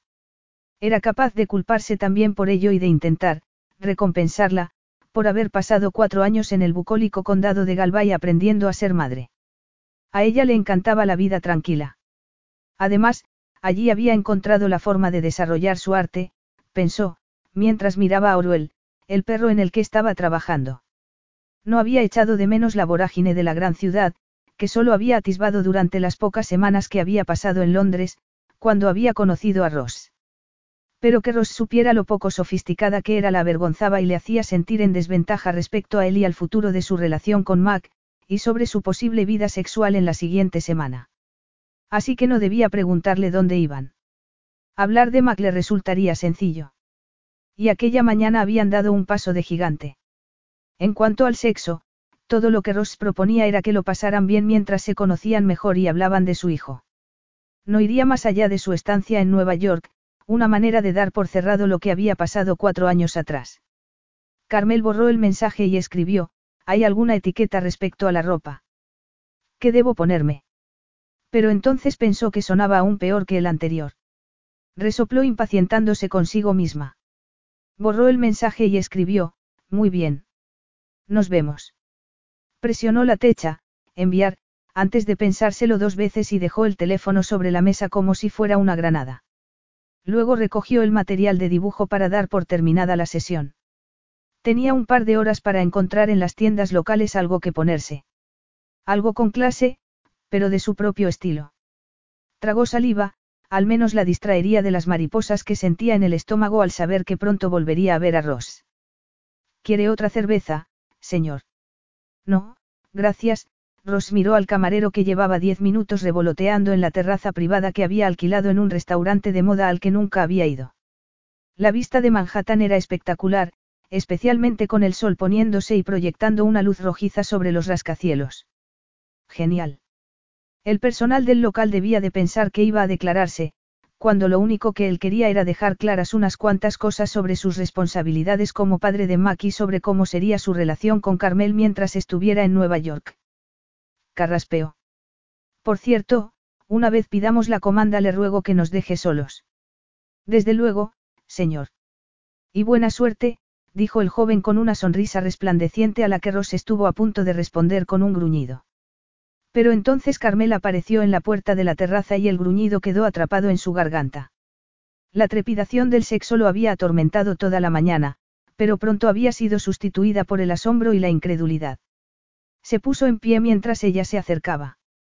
Su vibrante cabello pelirrojo flotaba a su espalda removido por la brisa, que también arremolinaba la vaporosa tela de un vestido corto de flores rojas que se ajustaba a su torso como un guante, dejando apreciar las curvas que él había explorado por la mañana. Unas botas militares y una cazadora de cuero completaban el original conjunto. Pero, a medida que se acercó y vio su rostro, Ross perdió parte de su aplomo. El maquillaje que llevaba, los labios rojos a juego con el vestido, la raya negra del ojo y los párpados salpicados de purpurina, le daban la apariencia de un hada, extremadamente hermosa y tan sexy que la reacción del cuerpo de Ross fue inmediata e, incómoda. Hola, saludó ella con la respiración agitada. Perdona el retraso. He venido caminando las dos últimas manzanas.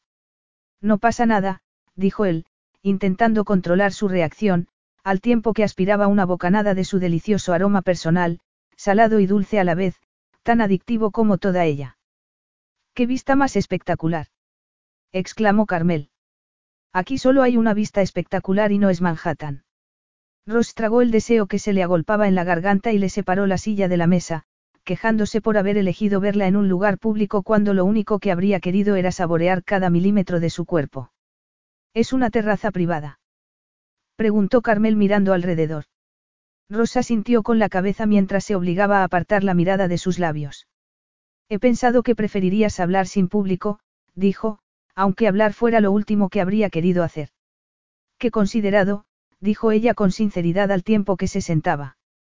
Ross volvió a su sitio y terminó la cerveza de un trago para refrescarse la seca garganta y concentrarse en relajar la tensión que sentía en la entrepierna. Más que considerado, práctico, dijo para intentar recuperar un mínimo control de sí mismo. Carmel parpadeó y el nítido azul de sus ojos fue tan hermoso como el rubor de sus mejillas. Considerado o no, te agradezco la privacidad, dijo. No te voy a mentir, estaba nerviosa. Soy una chica de campo y no me hubiera sentido muy cómoda hablado de mi vida sexual en un restaurante de lujo rodeada de gente. No pareces una chica de campo, dijo Ross.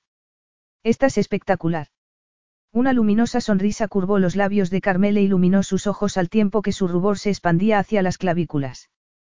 Algo se removió en el interior de Ross al darse cuenta de hasta qué punto el cumplido la halagaba. Me alegro de que la hora que he pasado en las tiendas de segunda mano de Tribeca haya valido la pena, dijo ella, pasándole la cazadora al camarero, que había reaparecido. El gesto hizo que se le bajara el vestido del hombro y quedara a la vista el tirante de un sujetador morado y Ross sintió una inyección de adrenalina. Hola, saludó ella al camarero al tiempo que se subía el vestido. Y al ver que el joven la miraba prácticamente salivando, Ross tuvo un ataque de posesividad. ¿Le importaría traernos algo para beber? Preguntó, fulminándolo con la mirada. El joven se sobresaltó. Claro, señor. ¿Qué desea la señora? Preguntó sin apartar la mirada de Carmel. Ross se había hecho invisible. ¿Qué me recomienda? Preguntó ella. Y el camarero empezó a enumerar una lista de cócteles ante la creciente irritación de Ross. Tras lo que le parecieron horas en lugar de minutos, el camarero los dejó solos. Así que has tenido un día productivo, empezó, esforzándose por ser sociable aunque no fuera una de sus habilidades. Sí, mucho. Tu apartamento tiene una luz maravillosa y estoy trabajando en un perro encantador. Además, ha venido Nina para sacar a Rocky y hemos estado charlando. Me ha dicho que puede presentarme a varios de sus clientes, lo que sería una gran oportunidad. Está segura de que muchos quieren retratos de sus mascotas. Pero yo te quiero toda para mí. Ya veo, dijo Ross, más cortante de lo que había pretendido, sorprendido por la violencia con la que desaprobó la idea. ¿De dónde brotaban esos sentimientos? ¿Te parece mal? preguntó ella dejando de sonreír.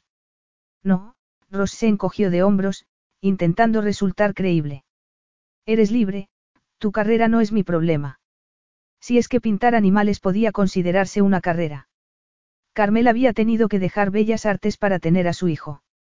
Aparentemente, su hermano no le había ofrecido ayuda económica, lo que para Ross era incomprensible puesto que Conal O'Riordan era millonario.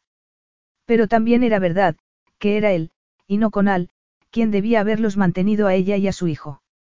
De pronto, sus desconcertantes reacciones tenían sentido. No estaba actuando como un hombre primitivo queriendo tener a, su mujer, solo para sí mismo, sino por el deseo de rectificar todo el mal que le había hecho al contestar su mensaje con tanta crudeza y abandonarla a su suerte. Para tu información, ya he diseñado un paquete económico para tu mantenimiento y el de Cormac, así que ya no tendrás que llevar esa carga sola ni hacer concesiones respecto a tu arte. Pero en lugar de alegrarse, Carmel frunció el ceño y apretó los dientes en un rictus de desaprobación. Sus ojos azules centellaron como dos zafiros y Ross se preparó para mantener una discusión violenta. Y aunque no solía disfrutar de la peleas en una relación, ver cómo Carmel se enfurecía hizo que su excitación aumentara. Por primera vez en su vida estuvo de acuerdo con el cliché de que una mujer estaba aún más hermosa cuando enfurecía. Ah, sí. Dijo ella conteniendo su ira a duras penas. Pero no pudo hacer nada por contener la ira que amenazaba con explotarle la cabeza ante el condescendiente y arrogante comentario de Ross. Y el miedo subyacente que despertaba en ella. Llevaba cuatro años rechazando las ofertas de ayuda de Conal. ¿Qué tenía la de Ross de diferente para hacerla sentirse así? Su dinero no significaba que ella o Mac le importaran, eso ya lo sabía. ¿Por qué entonces le molestaba tanto su insistencia? ¿Por qué le resultaba una amenaza a la independencia por la que tanto había luchado? ¿Desde cuándo Mac es un carga para mí? Preguntó, porque había tantas suposiciones erróneas en lo que Ross había dicho que no sabía por dónde empezar.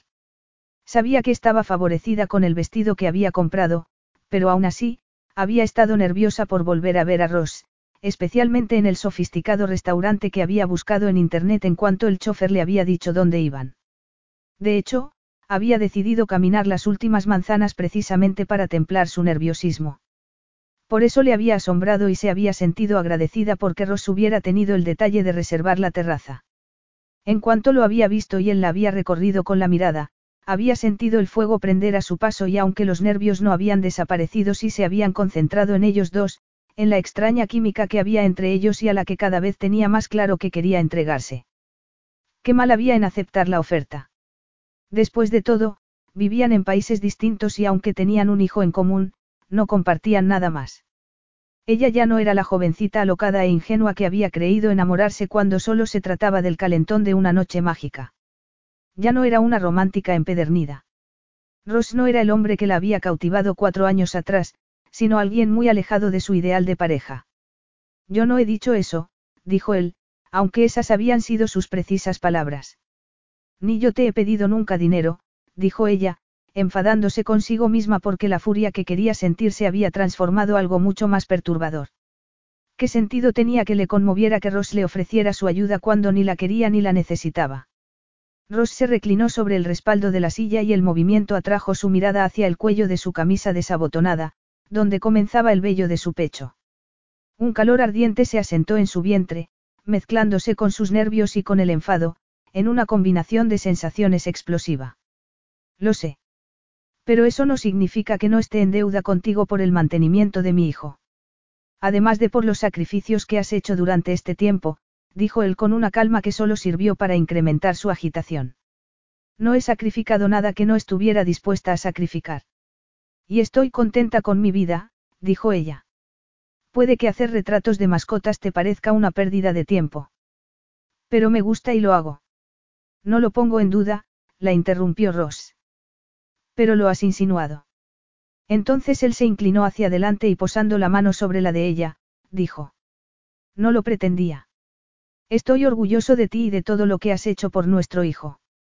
Pero recuerdo a la chica lista, ingeniosa y burbujeante que conocí hace cuatro años, que me cautivó con sus sueños. Tenías unas ambiciones de futuro que yo destruí, y quiero devolvértelas. La explicación, que expresó con su voz profunda y ronca erradicó el enfado de Carmel e hizo que el calor del vientre le subiera a la garganta. Retiró la mano de debajo de la de Ross bruscamente para evitar dejarse llevar por un sentimiento que no tenía cabida en su relación. Tenía que dejarle claro que no estaba en deuda con ella, pero aún así porque le resultaba tan peligroso que se planteara devolverle sus sueños. Negó con la cabeza, irritada consigo misma al sentir que se le humedecían los ojos. Ross no entendía que aquellos sueños ya no importaban porque él le había dado algo mucho más valioso. Eso era lo que tenía que hacerle comprender. No quiero ni que me devuelvas mis sueños ni tu dinero, Ross. Creía que te lo había dejado claro al venir aquí. Él se echó hacia atrás, observándola como si fuera un enigma. Carmel reposó la mano en el regazo, intentando ignorar el cosquilleo que el contacto con la de Ross había dejado en su piel. Si no lo entiendo mal, quieres que establezca una relación con Mac, dijo Ross.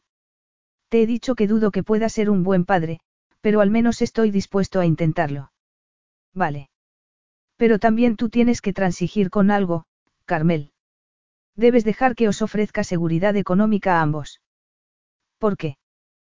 Porque para mí es importante. Pero ¿por qué es tan importante? Insistió Carmel, cansada de tanta evasiva. Ross se limitó a mirarla antes de apartar la vista y ella supo que estaba decidiendo qué decirle. El camarero llegó en ese preciso momento con sus bebidas y los menús. Carmel aprovechó la excusa de estudiarlo para calmarse, pero en cuanto volvieron a quedarse solos, decidió presionarlo, porque si no entendía a qué se debía la obsesión de Ross por mantener a Mac, no dejaría de sospechar de sus motivaciones. No me has contestado. Ross bebió un sorbo de cerveza. Carmel estaba a punto de darse por vencida cuando finalmente dijo. Porque pasé mi infancia siendo testigo de cómo mi padre maltrataba a sus amantes, sin asumir jamás sus responsabilidades como padre. Entonces me juré que sería mejor persona que él, Ross suspiró y por un instante Carmel pudo atisbar en su torturada mirada el dolor de unos recuerdos que sabía que no compartiría con ella. Al actuar como lo he hecho contigo y con Mac, he roto ese juramento. ¿Lo entiendes ahora? La compasión oprimió el pecho de Carmel. Sentía lástima y estaba conmovida, pero al mismo tiempo, aliviada. La oferta de Ross no era tanto para ella y Mac, como para compensar por su pasado y su mala relación con su padre. Ross, tú no me explotaste ni maltrataste, dijo Carmel, consciente de que no podía permitir que él asumiera la responsabilidad de lo que había pasado, porque eso la convertiría a ella en una víctima, cuando nunca lo había sido. Y te has ofrecido a ejercer de padre de Mac a pesar de no creerte capaz. Y aunque me conmueve que quieras devolverme mis sueños, Solo yo puedo decidir cuáles son y convertirlos en realidad. La chica que conociste aquella noche ya no existe. Tener a Mac me ha hecho más fuerte, más sabia, menos impulsiva. Me ha obligado a crecer. Yo no me arrepiento y tú tampoco deberías hacerlo. Ross la miró largamente en silencio. Carmel contuvo la respiración, consciente de que en su interior lidiaba una batalla entre su propio sentido del honor y la independencia que ella exigía para sí, y que debía ganar. Finalmente, juró entre dientes y apartó la mirada. Cuando volvió a mirarla había una chispa divertida en sus ojos y Carmel supo que algo fundamental había cambiado entre ellos porque se había ganado su respeto. No vas a aceptar un acuerdo de mantenimiento, ¿verdad? Preguntó él, consciente de que no iba a convencerla y sin mostrar la menor sorpresa cuando ella negó con la cabeza. Se pasó los dedos por el cabello tal y como Carmel se había dado cuenta que hacía cuando se sentía frustrado, pero entonces soltó una carcajada que la relajó. ¿Te das cuenta de la ironía que supone que te escribiera aquel mensaje imperdonable creyendo que eras una cazafortunas y ahora te niegues a aceptar el dinero que quiero darte? Carmel rió aliviada de que por fin pudiera hacer una broma al respecto.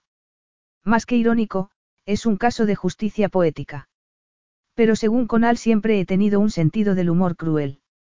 Que coincida con tu hermano es aún más irónico, dijo él, sonando arrepentido. Carmel sintió que el corazón le latía en la garganta. Ah, sí. Dijo, preguntándose si no estaba disfrutando demasiado de aquel momento de conexión. Ni se te ocurra complicar las cosas de nuevo. Acababan de saltar un escollo hacia su futura asociación como padres de Mac. Además, había visto una faceta nueva de Ross y había descubierto que era su relación con su padre lo que le hacía dudar sobre cómo pudiera ser la suya con Mac, algo respecto a lo que ella podía tranquilizarlo por propia experiencia. Haber alcanzado un cierto acuerdo no significaba nada más que eso. Al menos me dejas que abra un fondo fiduciario para Mac. Preguntó él. No necesito tú. Ross alzó la mano. Dinero, concluyó por ella. Y sé que no sustituye a un padre. Pero me haría sentir mejor por haberlo abandonado los tres primeros años de su vida. Carmel se dio cuenta de que debía acceder. Está bien. Siempre que no le dejes comprarse una motocicleta cuando cumpla 16 años, contestó, intentando imprimir una nota animada a lo que para ella era una concesión difícil, perder parte del control sobre su hijo. ¿Por qué no se habría dado cuenta hasta ese momento de que esa sería una de las consecuencias de que Ross se implicara en la crianza de Mac? Le diré a mis abogados que incluyan una cláusula para que su madre sea su tutora hasta los 35 años. ¿Qué te parece? dijo él, riendo. Perfecto, contestó Carmel. En ese momento llegó el camarero. El delicioso aroma de los platos impregnó el aire y Carmel se dio cuenta de que estaba hambrienta.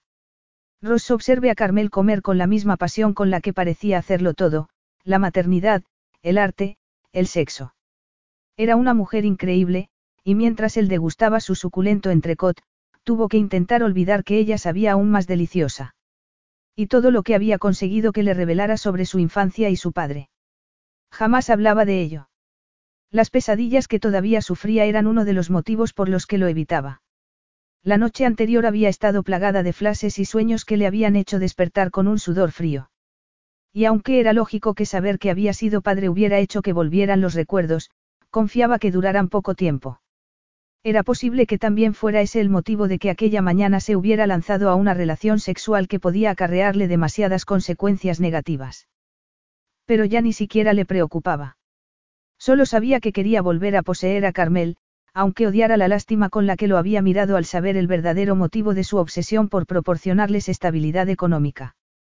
Intentó dejar de pensar en ello mientras terminaban de comer y charlaban relajadamente, o todo lo relajadamente que permitía la bomba de relojería que él tenía en la ingle y que amenazaba con estallar cada vez que Carmel se llevaba a la boca una cucharada de mousse de chocolate o que se le deslizaba el vestido por el hombro y quedaba a la vista el tirante de su sujetador. El camarero volvió a aparecer y le pidieron café. En cuanto se fue, Ross abrió la boca para sacar el tema de las noches que iban a pasar juntos, pero Carmel se adelantó. Mi madre murió cuando yo tenía ocho años, dijo de improviso, mirándolo fijamente. Lo siento, dijo él, sintiendo que se le encogía el estómago al imaginar su sufrimiento de niña. Él también había perdido a su madre, pero aún más pequeño y apenas la recordaba. No importa. No estábamos particularmente unidas, dijo ella, sin dejar de mirarlo. ¿Estás segura? Insistió él, porque podía percibir un rastro de tristeza en su voz y en sus ojos. Carmel sonrió débilmente y asintió con la cabeza. Sufría depresión. Antes que de que yo naciera, tuvo dos abortos. Y cuando mi padre murió en un accidente en la granja, su salud mental empeoró aún más.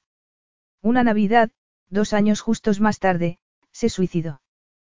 Con fue a despertarla y la encontró muerta. ¡Qué horror!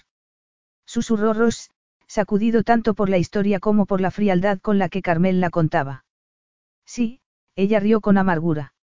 Es horroroso por muchos motivos, por cómo murió mi padre, porque mi madre no pudiera superarlo y por el trauma que supuso para con encontrarla, además de la responsabilidad que tuvo que asumir a partir de entonces.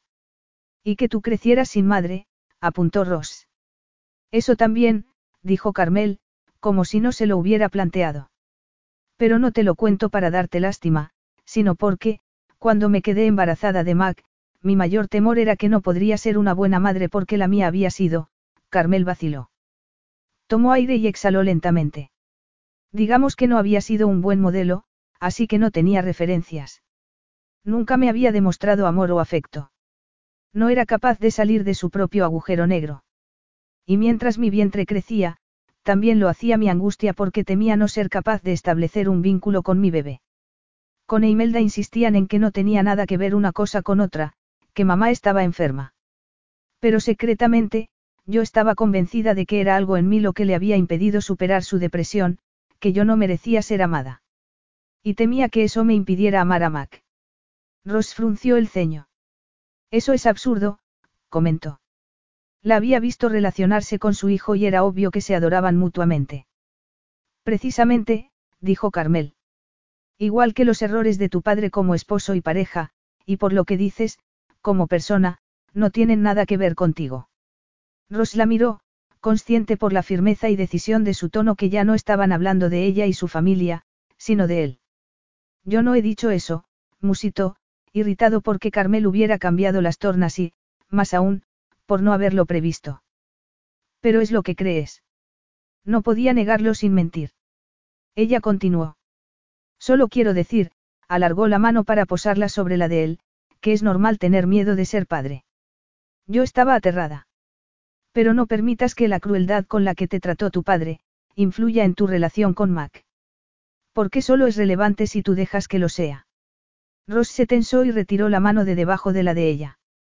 Yo no he dicho que fuera cruel conmigo, susurró al tiempo que lo asaltaban perturbadores recuerdos. Carmel lo observó dubitativa, pero cuando Ross asumió que iba a acusarlo de mentir, sonrió encantadoramente y se limitó a decir. Si es así, me alegro. Él le tomó entonces la mano y entrelazó sus dedos con los de ella, necesitando recuperar la única conexión con la que no se sentía incómodo. ¿Y si dejamos de hablar del pasado y decidimos qué hacer con lo que queda de noche? Preguntó. Ser padre era un papel en el que se sentía inseguro, pero estaba dispuesto a dar el paso y confiar en que saliera bien. El sexo, en cambio, era algo sencillo y que evidentemente se les daba bien juntos. Además de ayudarlo a relajar la tensión que lo oprimía. Todavía no me has contestado, añadió al ver indecisión en la mirada de Carmel, una emoción que solo parecía asaltarla cuando se trataba de ese tema. Porque todavía no lo he decidido, dijo ella en un susurro. Sonriendo seductoramente, Ross se llevó su mano a los labios y la besó. Entonces deja que te persuada, dijo antes de darle un suave mordisco bajo el pulgar. Carmel dejó escapar un gemido al tiempo que la recorría un escalofrío. Pero retiró la mano y la descansó sobre el regazo. Está claro que quiero acostarme contigo, dijo con firmeza. Lo mismo digo, dijo él, sonriendo al ver que el tirante del sujetador volvía a quedar a la vista y ella se subía el vestido con impaciencia. Pero. Pero no quiero que esto que hay entre nosotros, dijo ella, señalándose a sí misma y a él alternativamente, influya en tu relación con Mac. No lo hará, dijo él. Dejemos las cosas claras, Carmel, continuó, asombrándose de no haberle dado la charla que dedicaba a todas las mujeres mucho antes de acostarse con ellas. Esto solo duraría mientras estés aquí. No busco una relación duradera, no es mi estilo. Lo sé, dijo ella sin inmutarse. Tu hermana me lo ha dicho. Y yo tampoco quiero una relación larga, menos aún con un hombre como tú. Ross frunció el ceño enojado, tanto por la contundencia de la respuesta de Carmel como por la deslealtad de su hermana. Aunque, dada su relación con Katie, tampoco era de extrañar. Pero ¿qué quería decir Carmel con, un hombre como tú? Él siempre se había considerado especial. Sí, dijo Carmel. Solo sexo también me parece bien. Muy bien, contestó Ross sin saber por qué sonaba entre indignado y molesto. No querría que esperaras de mí nada más que orgasmos a la carta. Ella entornó los ojos y preguntó. ¿No es eso lo único que me estás ofreciendo? Ross tomó aire para dominar el impulso de contradecirle. Después de todo era la verdad. Era todo lo que había querido ofrecer hasta entonces. Por eso no entendía las preguntas inoportunas que se agolpaban en su cabeza y que no se creía con el derecho de preguntar, con quién se había acostado después de perder la virginidad con él. ¿Cuántos hombres había habido en aquellos cuatro años? Habían conocido a su hijo. ¿Y qué tipo de hombre consideraba ella valía más la pena que los orgasmos que pudiera proporcionarle? Precisamente, dijo entre dientes, conteniendo las preguntas a duras penas. Superaría su curiosidad. No era más que una reacción extraña por la química que había entre ellos y por una conversación cuya deriva no había anticipado y que le resultaba incómoda. Carmel seguía observándolo como si intuyera que le costaba mantener el dominio de sí mismo, lo que le resultó aún más irritante. ¿Qué poder tenía aquella mujer para conseguir alterarlo sin tan siquiera intentarlo y tocar puntos sensibles que él no era consciente de tener? Pues si lo que quiere son orgasmos a la carta, ¿qué problema hay en ponernos a ello? Consiguió decir, haciendo finalmente una pregunta relevante. Carmel suspiró profundamente y desvió la mirada. Las guirnaldas de luces se reflejaban en la purpurina de sus párpados y Ross se descubrió conteniendo la respiración para enfriar su deseo. Carmel era realmente exquisita. Solo era eso. Una extraordinaria atracción por una mujer increíblemente hermosa. Nada más que eso. ¿Qué sentido tenía complicarlo cuando ella estaba de acuerdo? Pero entonces ella lo miró y Ross se perdió en sus ojos color zafiro. Es solo que no quiero que haya tensiones. Una vez se acabe, Mac debe ser mi prioridad. ¿Estás seguro de que no será un problema para ti? ¿Por qué iba a ser un problema? Preguntó Ross atónito. No sé, ¿por qué quieras más? ¿Por qué no puedas prescindir de mí? ¿O de los orgasmos? Ross habría querido reír. Hablaba en serio. Pero la risa enmudeció en su garganta al contemplar su piel de porcelana y sus ojos y encontrarla de pronto increíblemente joven, y vulnerable, algo que no había pensado en ningún momento. ¿Qué idiota había sido? Había sido su primer hombre. Y ella era la madre de su hijo. ¿Cómo no iba a ser una mujer distinta a cualquier otra con la que se hubiera acostado? No solo eso. Si cumplía la promesa que le había hecho respecto a su hijo, nunca podría cortar de raíz su relación con ella tal y como había hecho con sus otras relaciones.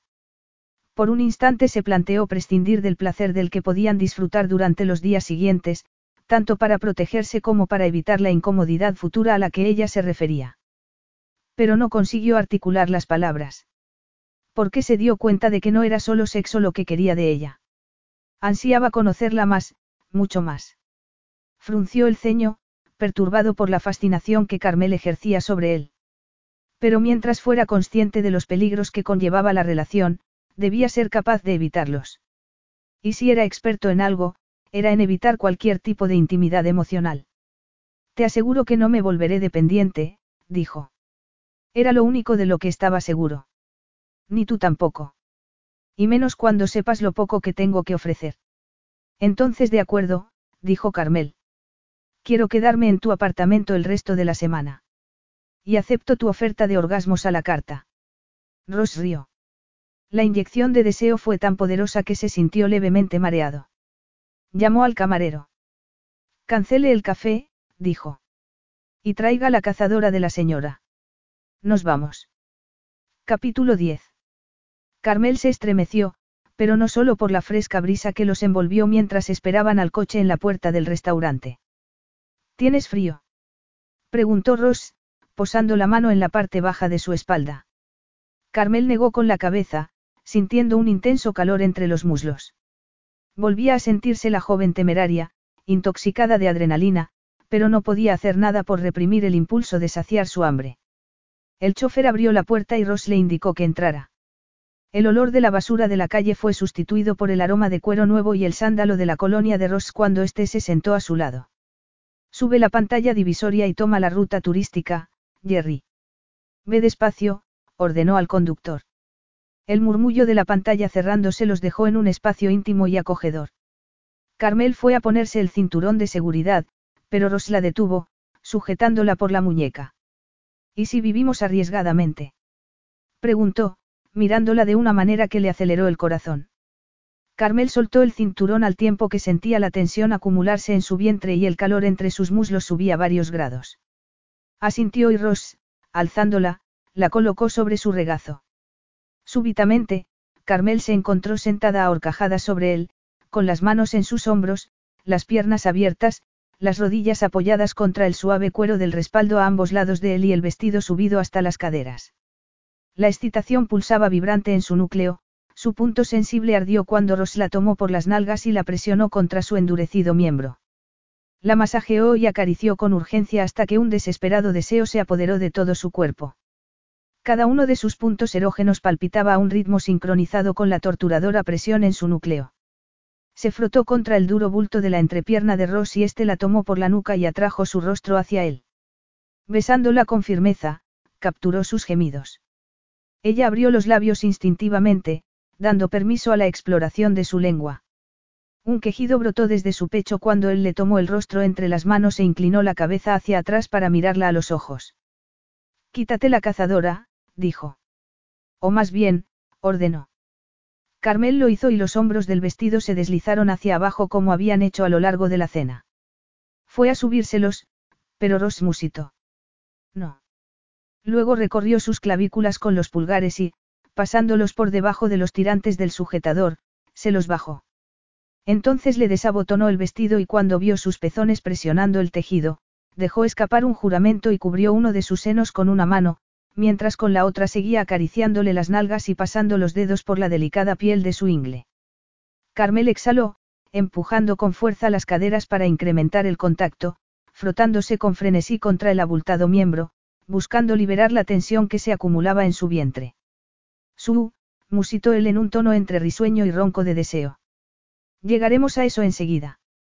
Cuando Carmel estaba a punto de protestar, él llevó sus habilidosos dedos a su espalda y le soltó el sujetador. ¿Cómo has? musitó ella, sorprendida por su habilidad a la vez que cruzaba los brazos sobre el pecho para mantener el sujetador en su sitio por temor a exhibirse desnuda ante todo Manhattan. Él rió quedamente con algo de arrogancia y le acarició los pezones con los pulgares. Luego apretó el rostro contra su cuello y lo besó y mordisqueó. Carmel mantuvo las manos sobre los senos mientras él la lamía y mordisqueaba, bajando hacia su clavícula usando al mismo tiempo los dedos sobre la sensible zona de la ingle, tan cerca y, sin embargo, tan lejos de donde ella los quería. Suelta el sujetador, Carmel, musitó él. No puedo. No quiero que me vean, dijo ella viendo las luces de los coches que surcaban la avenida. Puede que nos arresten. Ross rió, las lunas están tintadas. Solo yo puedo verte. Carmel se estremeció al sentir los dedos de Ross por debajo de las bragas, aproximándose al paraíso. Estás, estás seguro. Balbuceó, sintiendo un golpe de calor radioactivo en la garganta y entre su pulsante entrepierna. Completamente, dijo él. Retira los brazos. Carmel lo hizo y Ross, tras quitárselo, lo tiró a un lado. Sentada sobre él, desnuda hasta la cintura, jadeando de deseo, en lugar de cubrirse, Carmel dejó que la mirara cuanto quiso. Él gimió de nuevo. Su mirada hambrienta hizo arder la piel de Carmel aún antes de que tomara uno de sus senos en una mano y atrapara el pezón en sus labios. Lo lamió y mordisqueó, endureciéndolo aún más y, tras dejarlo caliente y palpitante, dedicó la misma atención al otro. Carmel nunca había sabido que fuera tan sensible. Siempre había pensado en sus senos como algo funcional. Le había encantado dar de mamar a Mac, pero las sensaciones eran muy distintas, y en aquel momento sentía la corriente que comunicaba sus pezones con su núcleo como canales de fuego que estallaban violentamente al llegar a su destino. Gimió jadeante. Apenas podía respirar por las sensaciones que la recorrían. Ross la tomó por las nalgas y la elevó un poco sin dejar de mordisquear sus senos al tiempo que absorbía sus gemidos con su boca y deslizaba los dedos por debajo de las bragas para buscar su abertura. Carmel se sacudió y arqueó cuando alcanzó su núcleo. Un gemido se elevó desde sus entrañas al golpearla el orgasmo, propagándose por toda ella en una cascada de sucesivas oleadas. Galopó sobre sus dedos, gimiendo y jadeando, cegada por la tormenta de sensaciones. Finalmente, el orgasmo fue remitiendo y colapsó sobre Ross, exhausta, sudorosa y húmeda, y estremeciéndose por la intensidad del placer, consciente de que sus senos desnudos y sus sensibles pezones presionaban la tela de la chaqueta de Ross. De no ser porque era incapaz de pensar, tal vez se hubiera sentido avergonzada por estar desnuda, asida a él como un trapo. Pero su mente flotaba en una cegadora neblina, entre la dicha y la consternación. Entonces Ross subió la mano y le acarició el cuello, apretándole el rostro contra su hombro mientras musitaba algo con su voz ronca y profunda, haciéndole sentirse apreciada, importante para él, aunque Carmel supiera que no lo era. Ella aspiró su sutil aroma a sándalo y pino, mientras una opresión en el pecho pugnaba con la deliciosa laxitud del deseo saciado. Cómo sabía Ross cómo acariciarla en los puntos precisos y hacerla volar. Y cómo iba a separar eso de la dolorosa presión que estrangulaba su corazón. Ross le levantó la cabeza y deslizó el pulgar por su cuello al tiempo que el coche se detenía ante la puerta de su casa. Lista para el segundo asalto. Carmel curvó los labios, confiando en componer una sonrisa jactanciosa para ocultar el vacío que se abría en su pecho, luego se retorció sobre el duro miembro de Ross al tiempo que decía. En cuanto quieras. Ross rió, pero aunque su risa reverberó en el pecho de Carmel, no contribuyó a aflojar el brutal puño que lo oprimía. Capítulo 11. Carmel dio una última pincelada al cuadro. Terminado. Sumergió el pincel en el aguarrás y desvió la mirada del retrato al modelo, que estaba echado en el patio. Aunque no fuera el perro más bonito del universo, tenía tanta personalidad y carisma que no había podido resistirse a retratarlo una vez acabó el de Oruel. ¿Y por qué quieres que Ross tenga algo tangible como recuerdo de esta semana? Carmel frunció el ceño, ahuyentando ese pensamiento sentimental. Eh, chico, ¿quieres verte?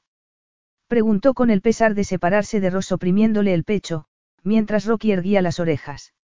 Levantándose, fue pesadamente hasta el caballete y olisqueó a Carmel. Ella le acarició la cabeza, riendo. Ya veo que no te interesa. Iba a echar de menos al perro casi tanto como al dueño. Casi. ¿A quién quería engañar? A Ross lo iba a echar de menos infinitamente más. Miró el sol que se estaba poniendo y la confusión de su mente se intensificó. ¿Cómo había acabado sintiéndose tan vinculada a un momento y a un hombre que solo iban a ser pasajeros? Ross estaba a punto de volver del trabajo para pasar su última noche juntos. Los últimos seis días, desde que habían llegado a un acuerdo en el restaurante, habían transcurrido en una nebulosa de emociones confusas e insaciable deseo. Hacían el amor dos o tres veces cada noche, pero nada parecía ser suficiente. Solían ducharse y desayunar juntos y entonces Ross se iba todo el día. Las horas que pasaba sin él se le hacían eternas, entre pensamientos de angustia y anhelo, y especulaciones sobre cómo podrían ser las cosas, sí. Y luego llegaba la euforia y excitación de verlo llegar, siempre con una deliciosa selección de comida que devoraban antes de devorarse el uno al otro. Carmel no podía dejar de pensar en él y no solo por lo que le hacía sentir físicamente, sino por cómo la miraba cuando hablaban de Mac y de los más nimios detalles de su vida, una mirada que transmitía un verdadero interés en lo que le contaba sobre sí misma o sobre su hijo, y que también se había vuelto una adicción para ella. Además estaban las preguntas que se le iban acumulando y que no se atrevía a hacer porque solo contribuirían a estrechar la intimidad que habían alcanzado y de la que sabía que debía desprenderse aunque pareciera incapaz de hacerlo. Lo cierto era que lo único que la había mantenido anclada a la realidad aquellos días eran su trabajo y Mac. Su pequeño seguía sin dar la menor señal de echarla de menos. Imelda decía que se iba a la cama sin protestar y que lo estaba pasando en grande, tanto en la granja como en Kildarag con Katia y con, quienes para sorpresa de todo el mundo, habían decidido permanecer en Galvay durante las dos primeras semanas de su luna de miel. Incluso pensar en la felicidad de Katia y con y en el maravilloso futuro que los esperaba, despertaba una punzada de celos en ella. Estaba volviéndose loca.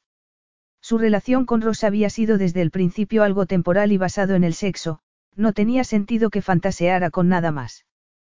Cubrió el lienzo con una tela. Limpió los pinceles y tragó saliva para deshacer el nudo que se le formaba al saber que había llegado la hora de dejar Nueva York. Mac había preguntado aquella mañana por primera vez cuándo iba a volver. Tenía que retornar a Irlanda, a la realidad. Echaba de menos a su hijo. Él la enraizaba, le daba fuerza y sentido a la vida.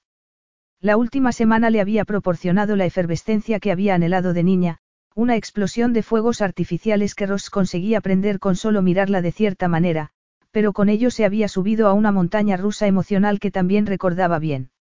Se había acostumbrado a dormirse en sus brazos, a discutir con él sobre todo tipo de temas, desde política a rugby, a competir por el último resto de cereales, o a los picnics improvisados en la azotea.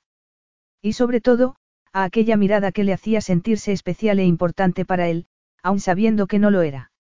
Resopló.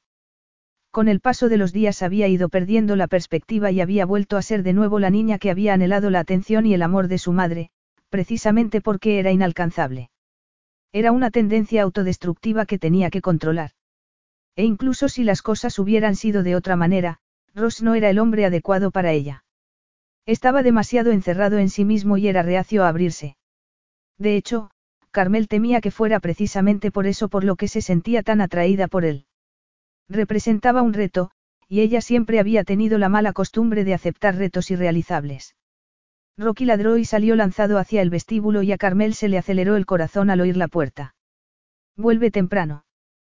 Permaneció inmóvil, conteniendo el impulso de salir corriendo a su vez. Muéstrate tranquila, sé lista y protégete.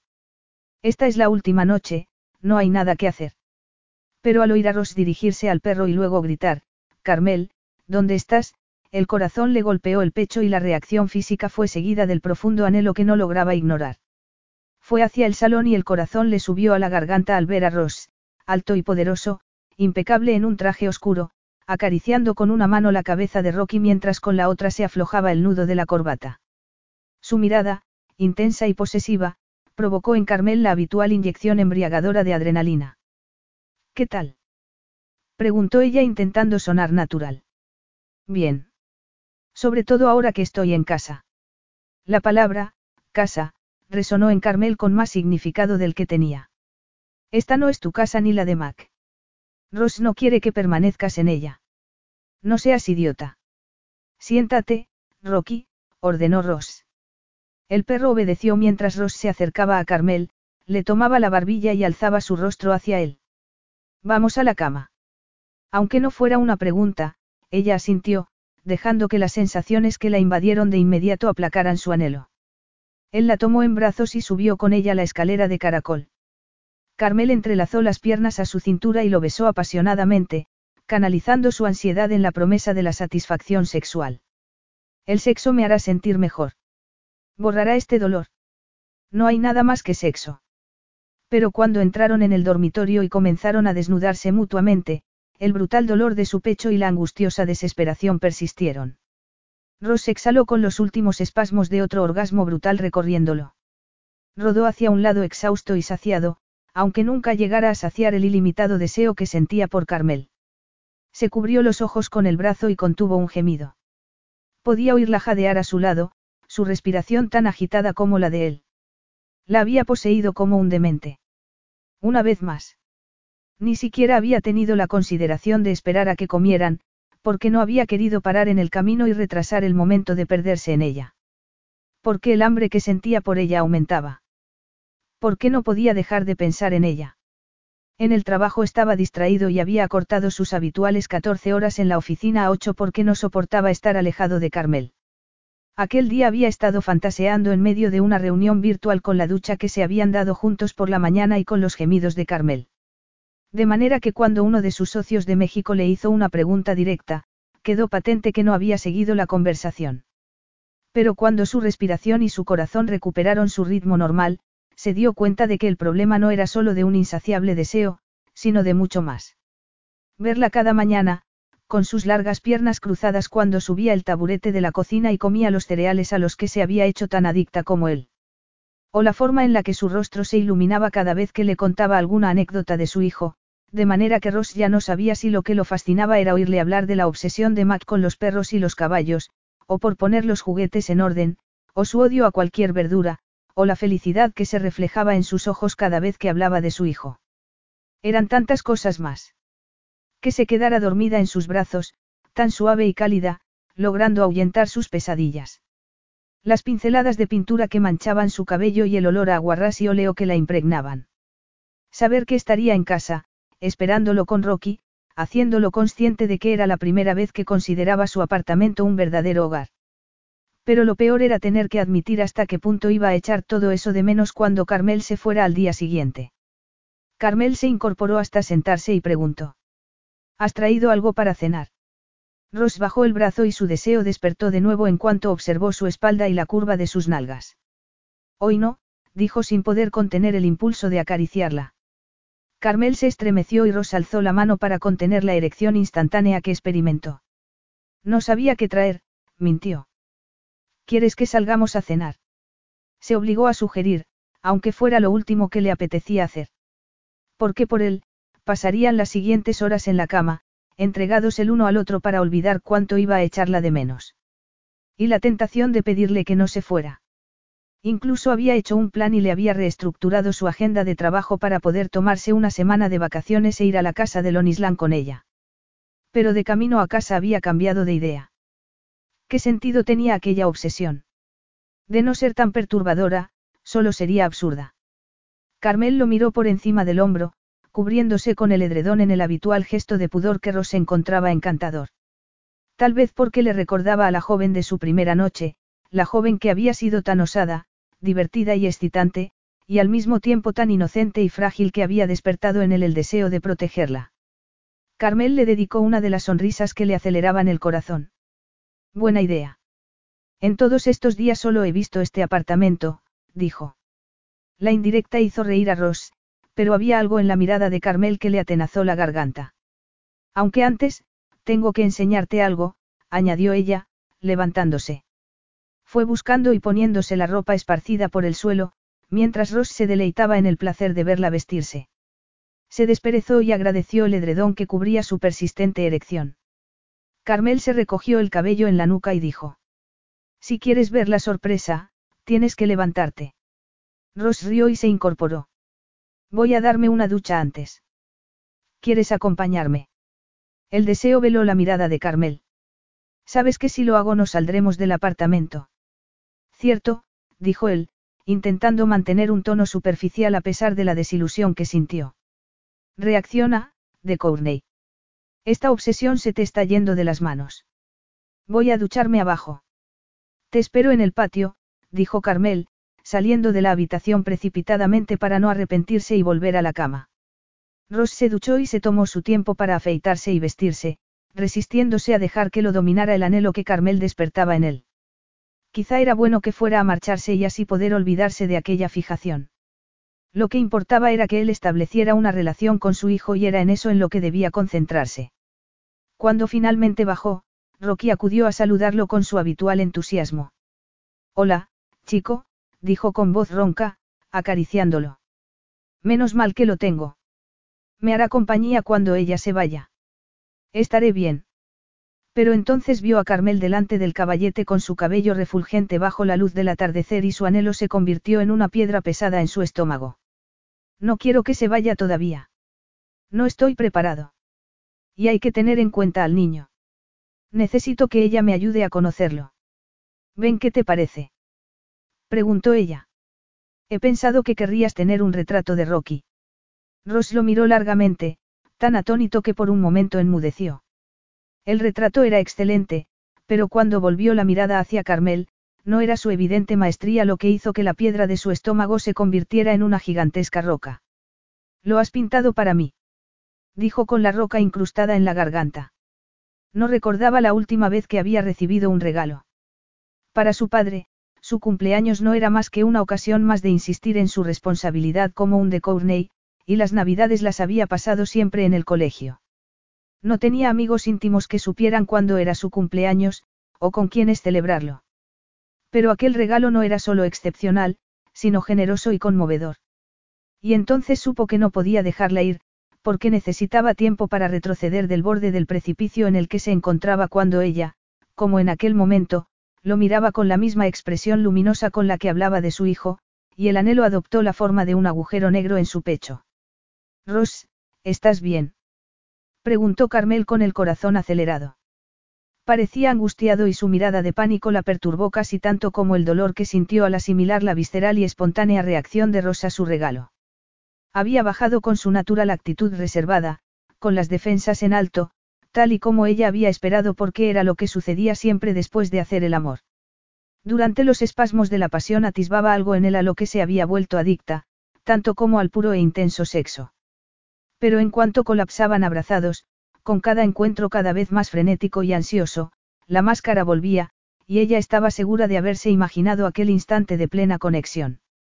Pero en aquel momento, mientras veía cómo las defensas volvían a colocarse, supo que no había sido producto de su imaginación.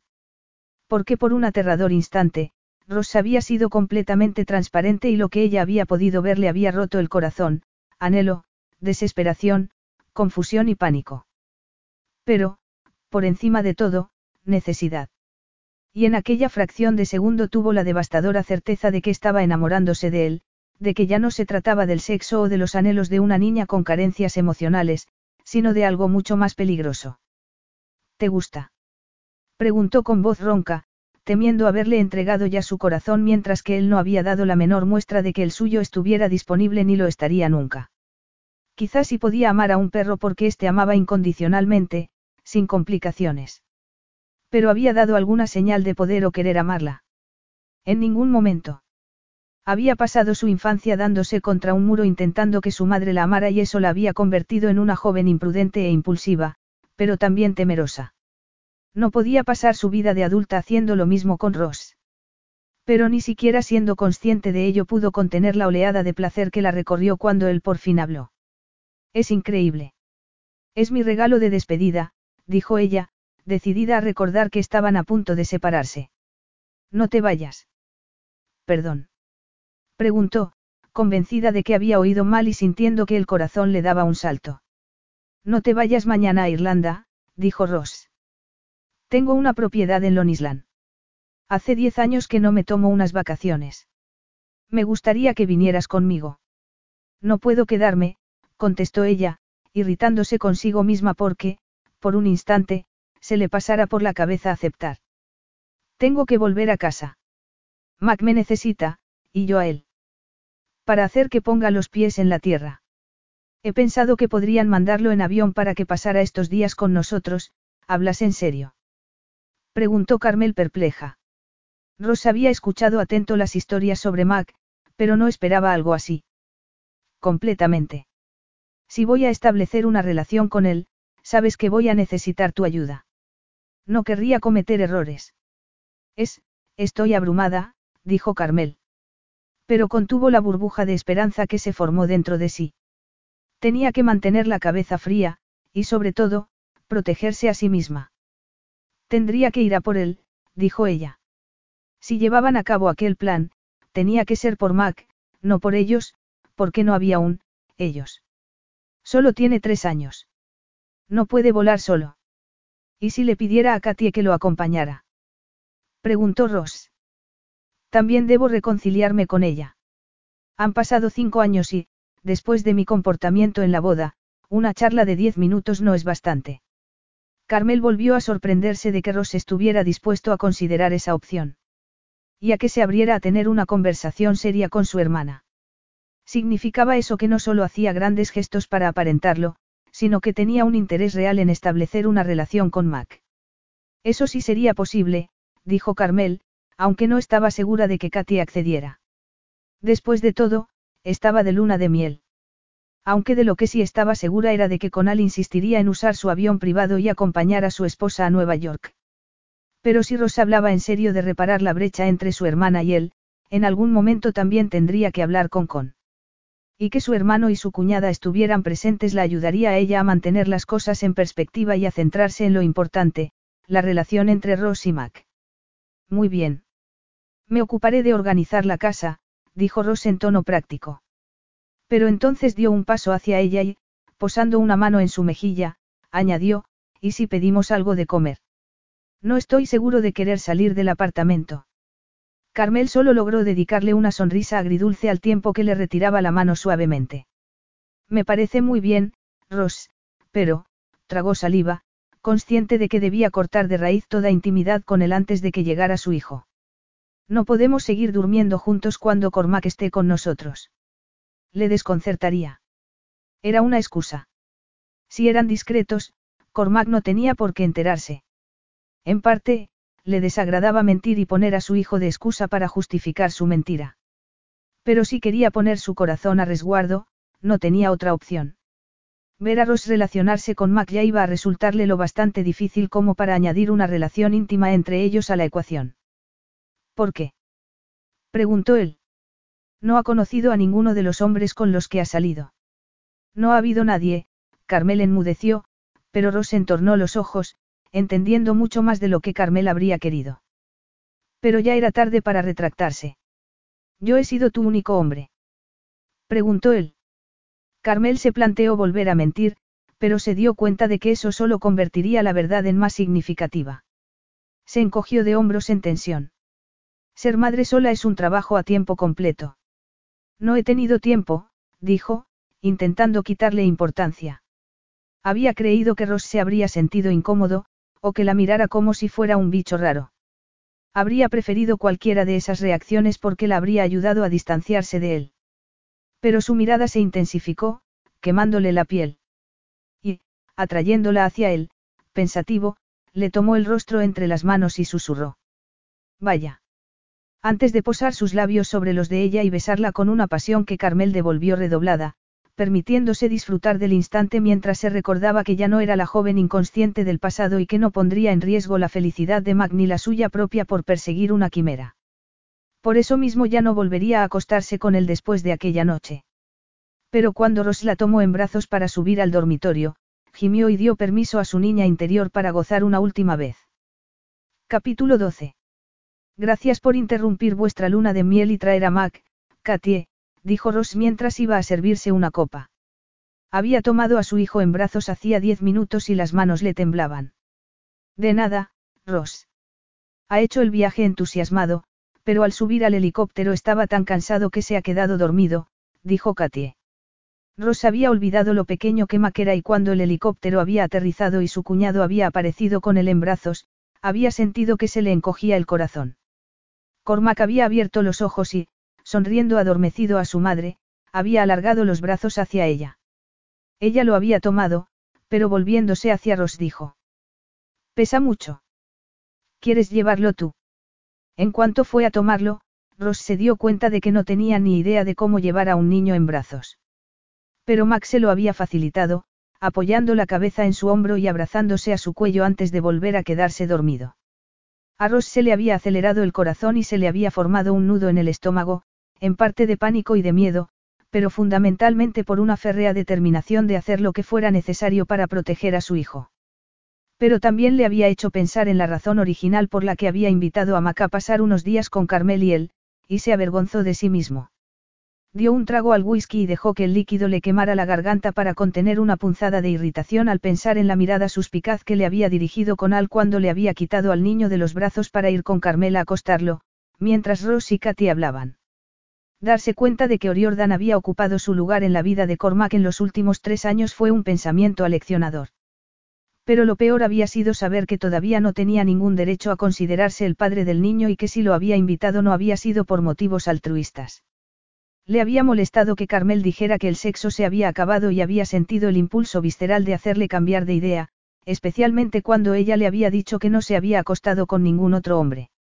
El sentimiento de posesividad, de querer reclamarla como suya que lo había asaltado, había hecho que el acto sexual hubiera sido aún más intenso y frenético de lo habitual. Pero aquella tarde, cuando habían llegado a la propiedad y esperaban la llegada del helicóptero, se había obligado a distanciarse, a dejar a Carmel espacio. Y tras haber tenido al niño en sus brazos, se había dado cuenta de que intentar seducirla sería un grave error. Había tardado demasiado en asumir su responsabilidad como padre como para no ser capaz de actuar dignamente. Pero además, ¿qué podía ofrecer a Carmel? ¿Quieres una copa, Katie? No, gracias, dijo ella. Él, instintivamente, se llevó la mano al vientre. Ross frunció el ceño y la miró fijamente a los ojos. Estás embarazada. exclamó. Katy abrió los ojos asombrada. ¿Cómo lo has adivinado? Ross rió, agradeciendo que la cara de asombro de su hermana hubiera ayudado a relajar un poco la tensión que sentía en el estómago.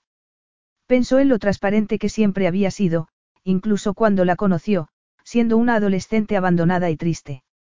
Katy había corrido con lágrimas en los ojos a abrazarse a él, que era un completo desconocido, y le había dicho lo agradecida que estaba de tener un hermano. Ross recordaba lo incómodo que se había sentido, dándole una palmadita en la espalda mientras se preguntaba qué podía hacer con aquella cría. Finalmente, había delegado su responsabilidad en una serie de colegios exclusivos. Aquel día había fallado a Katie. No podía permitirse hacer lo mismo con Mac. Era en eso en lo que debía concentrar su energía y no en la increíble química que compartía con su madre, por más que le tentara. Eres un libro abierto, Katie, dijo. Y entonces se le volvió a formar un nudo en el estómago al pensar que su hermana pequeña iba a ser madre. Pero ella estaba mucho mejor preparada que él. Desde niña, Katy había sido compasiva y generosa, mientras que él tendría que aprender a serlo si quería asumir su papel de padre.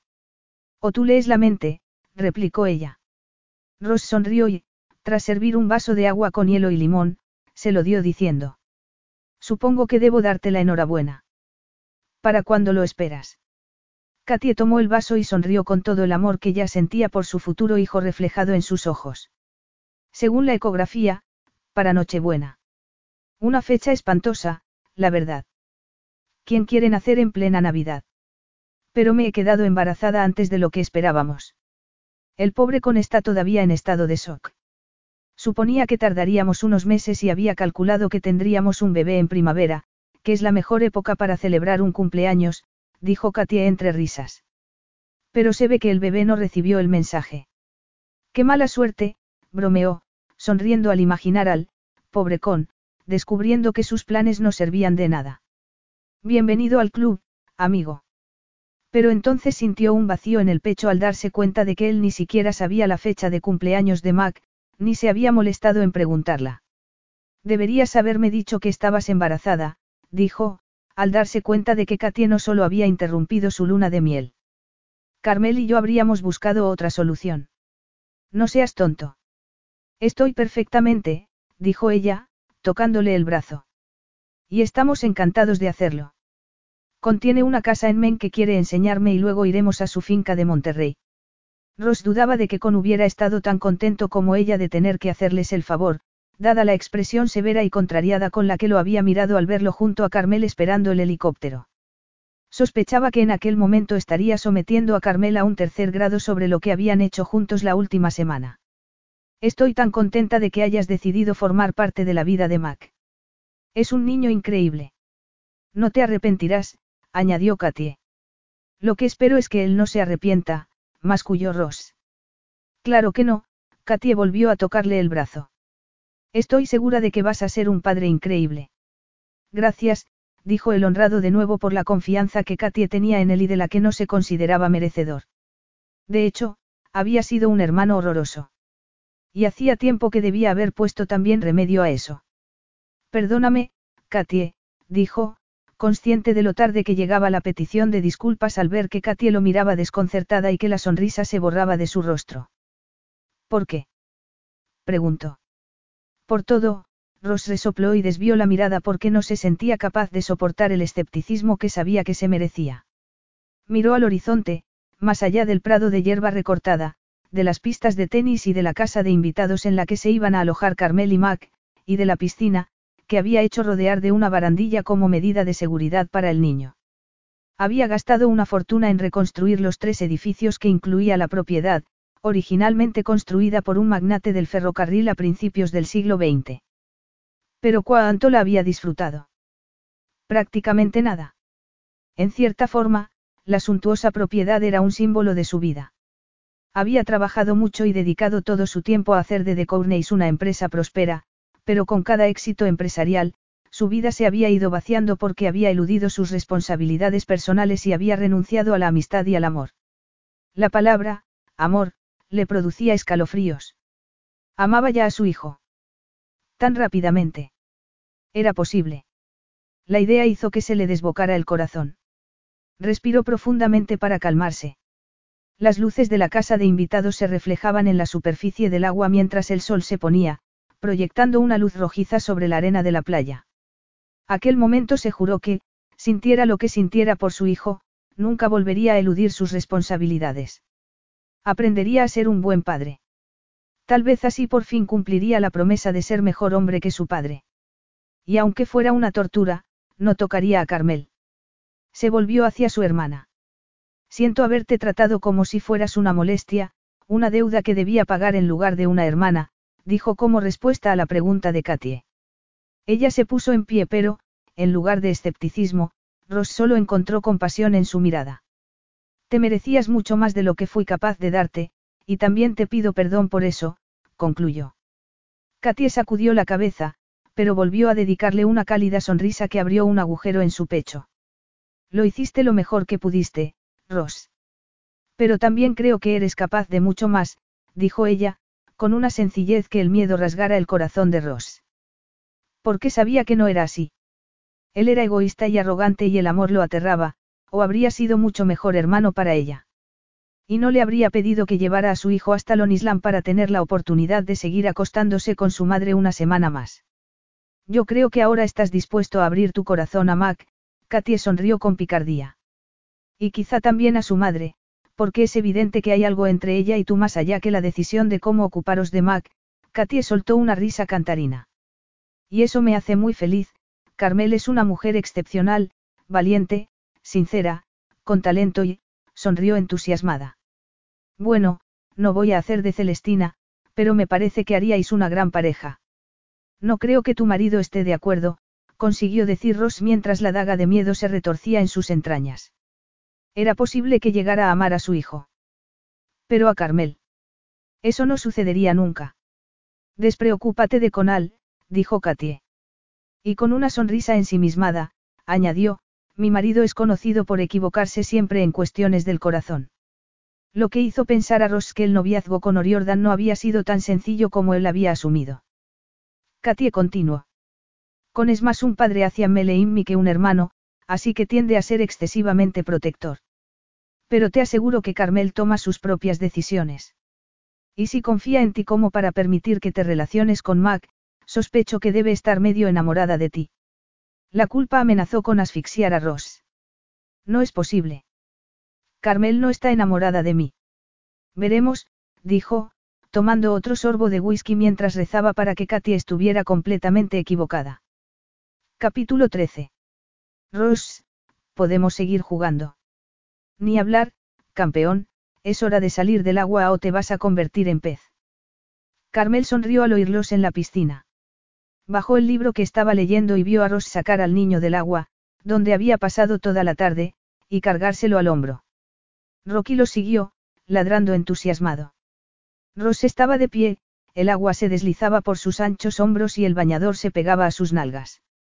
La inevitable inyección de adrenalina la recorrió y tuvo que parpadear para contener la profunda emoción que sentía siempre que los veía juntos. Le ardía la piel y el corazón le dolía de una manera inesperada, pero no podía prestarle atención.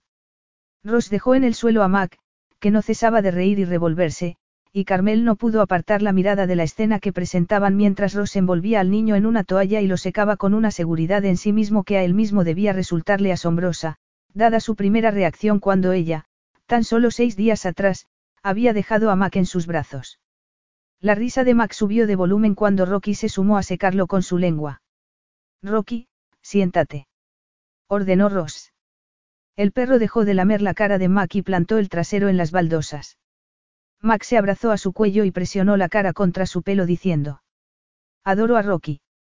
Desde el primer momento, el temperamento enérgico y entusiasta de Rocky se había transformado en torno a Mac en plácido y protector. Lo sé, comentó Ross. Y él a ti, añadió, con tal emoción que Carmel sintió que los ojos se le humedecían. Ross amaba a su hijo. Y Mac adoraba a su padre. El peso que sentía en el pecho se incrementó al repasar los sucesos de la última semana, que habían resultado muy sencillos en cierto sentido y extremadamente difíciles en otro. Ross se había zambullido en la paternidad con una determinación y una entrega que le había sorprendido inicialmente, aunque luego se había dado cuenta de que no tenía por qué. Era un hombre pragmático, que se ponía objetivos y prestaba atención a los detalles. En cuanto llegaron a la propiedad, Carmel se había dado cuenta de que había tomado la decisión correcta al aceptar pasar aquella semana juntos y dar la oportunidad a Mac de conocer a su padre. La primera sorpresa había sido la casa en sí. En lugar del edificio moderno y sofisticado que había esperado encontrar, resultó ser una mansión de influencia italiana restaurada con mimo y que Ross había hecho preparar para la llegada de su hijo, haciendo que pintaran y decoraran la habitación del pequeño de acuerdo a los gustos de un niño, incluida una cama en forma de barco pirata, e incluso había hecho poner una verja alrededor de la piscina para su seguridad. Al ver todo aquello, ella había tenido que hacer un esfuerzo hercúleo para no albergar ni un atisbo de esperanza, ni dejarse llevar por las emociones que la habían embargado en Nueva York. Que con le preguntara durante su breve visita si, había algo, entre ellos la había ayudado a centrarse. Y al menos había podido contestarle una verdad a medias, que ya no. Él la había mirado con escepticismo, pero finalmente, en lugar de dedicarle otro sermón sobre lo inapropiado que era Ross para ella, se había limitado a suspirar y a darle un abrazo a la vez que le decía. Cuídate, Mel. Mac y tú sois muy preciados para mí y no quiero que te hagan sufrir. La renuncia de Conal a adoctrinarla le había hecho sentirse más fuerte a pesar del dolor. Que su hermano aceptara que tenía derecho a tomar sus propias decisiones había sido una forma de confirmar que estaba haciendo lo correcto dando un paso atrás en lugar de lanzarse de cabeza a perseguir unos sentimientos que nunca iban a ser correspondidos. Sin embargo, saber que actuaba correctamente no había contribuido a que suavizara el golpe de que con fuera a ser padre. Se había sentido muy feliz por Katia y por él, por supuesto. Sabía que serían unos padres magníficos. Pero en su fuero interno, había sentido una vergonzosa y mezquina envidia de que tuvieran todo, y ella no. Y al observar cómo el vínculo entre Ross y su hijo se estrechaba, no había logrado librarse de un perturbador resentimiento. Lo que no tenía ningún sentido, puesto que Ross le había sorprendido en el mejor sentido posible. Había hablado con Mac con delicadeza y sinceridad, asumiendo con el paso de los días aspectos de la crianza más complicados, incluso estableciendo con él una relación muy diferente a la que ella tenía. Mientras que ella tendía a protegerlo y preocuparse porque corriera peligro en lugar de pensar en los beneficios de darle más independencia, Ross era más firme, pero menos temeroso. Lo protegía, pero en un sentido práctico, de manera que lo ayudaba a sentirse más seguro. El mejor ejemplo era la piscina. Si al principio el niño temía sumergir la cabeza bajo el agua, llegado el final de la semana, le encantaba bucear, siempre que Ross estuviera cerca y supiera que podía ayudarlo si le pasaba algo. Carmel se sentía culpable de que incluso le molestara en cierta medida que Matt confiara así en su padre cuando hasta ese momento ella había sido su principal referencia. Ella había tomado todas las decisiones y tenido todo el poder. Y aunque era confortador tener alguien con quien hablar sobre Mac al final del día, no había calculado cuánto le iba a costar ceder parte del control, saber que ya no sería solo ella quien tomara las decisiones sobre su educación. No habían hablado sobre ninguna cuestión práctica relacionada con la custodia o las visitas al niño, en parte porque ella había intentado pasar el menor tiempo posible con Ross cuando cenaban. La tortura de estar con él y saber que no podía tocarlo le resultaba tan doloroso que la idea de limitarse a mantener una fría conversación se le hacía insoportable. Vale, campeón. ¿Y si os damos de comer a ti y al perro? Preguntó Ross volviendo a tomar a Mac en brazos. Quiero pizza. ¿Otra vez? Preguntó Ross fingiéndose escandalizado. Mac asintió enfáticamente. Ross rió. Tendremos que preguntar a ella si queda, dijo, refiriéndose a la chefa a la que Mac había conquistado junto a los otros seis miembros del personal. Sí, por favor, Ross, dijo Mac, enredando los dedos en el cabello de Ross como solía hacer con el de su madre. Ross. A Carmel se le encogió el corazón porque oír que lo llamaba por su nombre representaba el símbolo de su propia cobardía y egoísmo. Había llegado el momento de que Mac supiera que Ross no era solo un amigo de su madre, sino su padre. Como todo lo demás, no habían tenido la oportunidad de hablarlo porque ella evitaba en la medida de lo posible estar a solas con Ross. Él había respetado escrupulosamente su petición de dar por terminada su relación íntima. La acompañaba a la casa de invitados cada noche y no hacía ningún ademán de tocarla, ni mucho menos de besarla. Y extrañamente, ella también estaba resentida por ello, porque le ofendía que le resultara tan fácil haber acabado su relación sexual cuando a ella se le hacía tan difícil. Miró el cuerpo bronceado de Ross, sus abdominales y bíceps marcados y se estremeció. Cada noche despertaba acalorada y excitada, soñando con él, y tenía que satisfacerse a sí misma para conseguir relajar su excitación. Tener que concentrarse en cómo digerir los cambios en la crianza de Mac había hecho disminuir parcialmente la ansiedad de los primeros días, pero la electricidad volvía en cuanto tenía a Ross cerca. Y sabía que él también la percibía, porque veía cómo la observaba cuando pensaba que ella no lo veía. Pero lo más difícil era separar su anhelo físico del sentimental. Porque en lugar de ayudarla a hacerlo, su impuesta abstinencia solo había contribuido a acrecentar ambos. Voy a llevar a Mac a cenar. ¿Te parece bien que coma pizza? Dijo Ross, parándose delante de ella. Por favor, mami, puedo. Suplicó Mac. Supongo que no hay ningún daño en que vuelvas a cenar pizza, dijo Carmel. Mac dio gritos de alegría. Tranquilo, dijo Ross con voz ronca a la vez que alzaba la mirada del escote de Carmel a su rostro. ¿Quieres que me ocupe del baño y de acostarlo? ¿Por qué no lo hacemos juntos? Preguntó ella a su vez. Tenía que decirle a Mac que Ross era su padre. Ese era el motivo de aquel viaje, no lo que hubiera entre él y ella. Quizás solo así mitigaría su anhelo. Rosa sintió y se encaminó hacia la casa con Mac en brazos y Rocky pisándoles los talones. Carmel lo siguió con la mirada sin poder dejar de admirar sus glúteos. Mel, concéntrate en lo que es mejor para Mac, solo en eso. Mamá, mamá. Ross dice que si Rocky tiene cachorros podemos quedarnos con uno. Podemos. Preguntó ansioso Mac a Carmel cuando ésta entró en el dormitorio. Ah, sí. Dijo ella, sentándose al borde de la cama y dándole un abrazo. Dedicó a Ross una tensa sonrisa y este, al aspirar su aroma, terrenal, irresistiblemente seductor, sintió un golpe de deseo y añoranza. Solo tienes que reprimirte una noche más, se dijo. Había conseguido cumplir la regla de no tener sexo y concentrarse en su hijo. No podía dejar que la tentación lo venciera a esas alturas. Desvió la mirada hacia Mac. Tranquila, Sospecho que Rocky va a tardar en tener cachorros, dijo. Los últimos días habían sido una completa revelación. Había caído totalmente cautivado por el niño y la paternidad no le había resultado tan ajena como había creído. Le resultaba intensa y abrumadora en cierta medida, dado lo aferrado que estaba a su independencia. Pero cada vez que abrazaba el firme cuerpo del niño, oía su risa o incluso sus lloriqueos, veía su rostro iluminarse o dar destellos de inteligencia, o aspiraba su aroma a talco y a jabón, la fuerza de la emoción que lo embargaba seguía tomándolo por sorpresa. Pero había dejado de aterrarlo. Sus sentimientos hacia el niño eran simples y, una vez los había aceptado, fáciles de manejar. En cuanto a su madre, seguían siendo como un campo de minas que tuviera que sortear. Especialmente al ver que lidiaba su propia batalla con la nueva realidad de dejarle ejercer de padre de su hijo. La deseaba continuamente y no dejarse llevar por la tentación de que las tranquilas veladas concluyeran de otra manera, había sido una auténtica tortura. Pero más allá del deseo, la expectativa de seguirla allá donde estuviera, aunque solo fuera para mirarla, le recordaba a su ansiedad de niño, cuando creía que su felicidad dependía de los demás.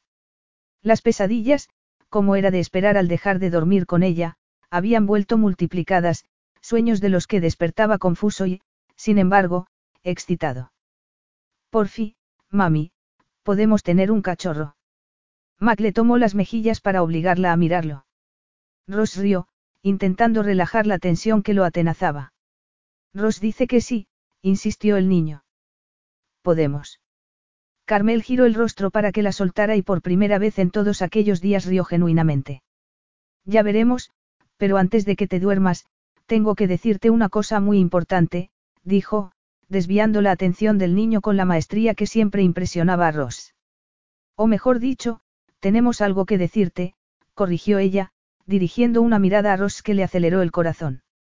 Frunció el ceño, inquieto por la dirección que estaba tomando la conversación y el brillo intenso en los ojos de Carmel, lo había visto con anterioridad, durante la tarde y en numerosas ocasiones los días precedentes.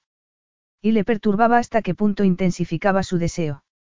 No es tuya, no puede serlo, no quieres que lo sea. ¿El que mamá? Ah, sí. Preguntaron padre e hijo al unísono. Carmela sintió con la cabeza a Ross y luego, volviéndose hacia Mac, posó su mano sobre la de Ross, que descansaba sobre la cama. El contacto fue electrizante y despertó una multitud de reacciones en él, ninguna de ellas sensata o sutil. ¿Te acuerdas de que una vez me preguntaste por qué no tenías papá, Mac? Preguntó. Mac asintió y Ross notó el corazón en la garganta. Iba a decirle la verdad sin consultarlo con él. No tenía derecho. No estaba preparado. Dijiste que lo tenía, pero que no podía estar con nosotros, dijo Mac. Y Ross sintió la culpa como un peso insoportable en el pecho. Carmela sintió con una asombrosa calma. Ahora mismo está con nosotros. Ross es tu padre, Mac. Y tiene muchas ganas de formar parte de tu vida. Mac parpadeó adormecido, luego abrió los ojos desmesuradamente con un brillo de felicidad que casi hizo estallar el corazón de Ross. ¿De verdad? preguntó el niño. Ross se inclinó hacia adelante y posó una mano temblorosa en la mejilla de Mac. De verdad, confirmó con un hilo de voz. Lamento no haber llegado antes, añadió, intentando concentrarse en el niño y no en el abismo que se abría en su pecho, al que no encontraba explicación. ¿Puedo llamarte, papá? preguntó el niño, vacilando por primera vez desde que Ross lo había conocido. Claro. Si tú quieres, me encantaría que me llamaras, papá, contestó Ross. Y se dio cuenta de que nunca había llamado así a su propio padre. El odio que había sentido por el hombre que lo había atemorizado de niño y al que había despreciado de adulto, le había impedido pensar en él en términos afectivos. Carmel le había dicho que los errores de su padre no tenían por qué convertirse en los suyos, y tenía razón. Al contrario de lo que había hecho su padre con él, haría lo que fuera necesario para ganarse la confianza y el respeto de su hijo. Pero cuando el niño se abrazó a su cuello y le susurró. Papá, no te olvides de que quiero un cachorro. El dolor que Ross sentía en el pecho se intensificó y tuvo que parpadear para librarse del picor que sentía en los ojos. Tendremos que hablar de eso con tu madre y Rocky, pero lo tendré en cuenta, dijo con la garganta en carne viva. Ahora es hora de dormir. Mañana te espera un largo viaje a casa, añadió. Y recordarlo fue como recibir una puñalada en el corazón, mientras dejaba que Carmel terminara de arropar al niño, se dio cuenta de que, por muy consciente que hubiera sido de que iba a echarlos de menos, hasta ese momento no se había dado cuenta de que en cuestión de días, igual que había hecho con su apartamento en Tribeca, Carmel había convertido la casa palaciega en un verdadero hogar. Y esa idea lo aterró. Cuando había dejado de ser autónomo. Porque de pronto se sentía vacío. Se levantó y fue hacia la puerta con paso lento para que Carmel se despidiera de Mac. Cuando llegó a la puerta oyó una voz adormecida decir. Buenas noches, papá. Buenas noches, hijo, contestó él. Salió de la casa y fue hacia la piscina, tomando aire a bocanadas.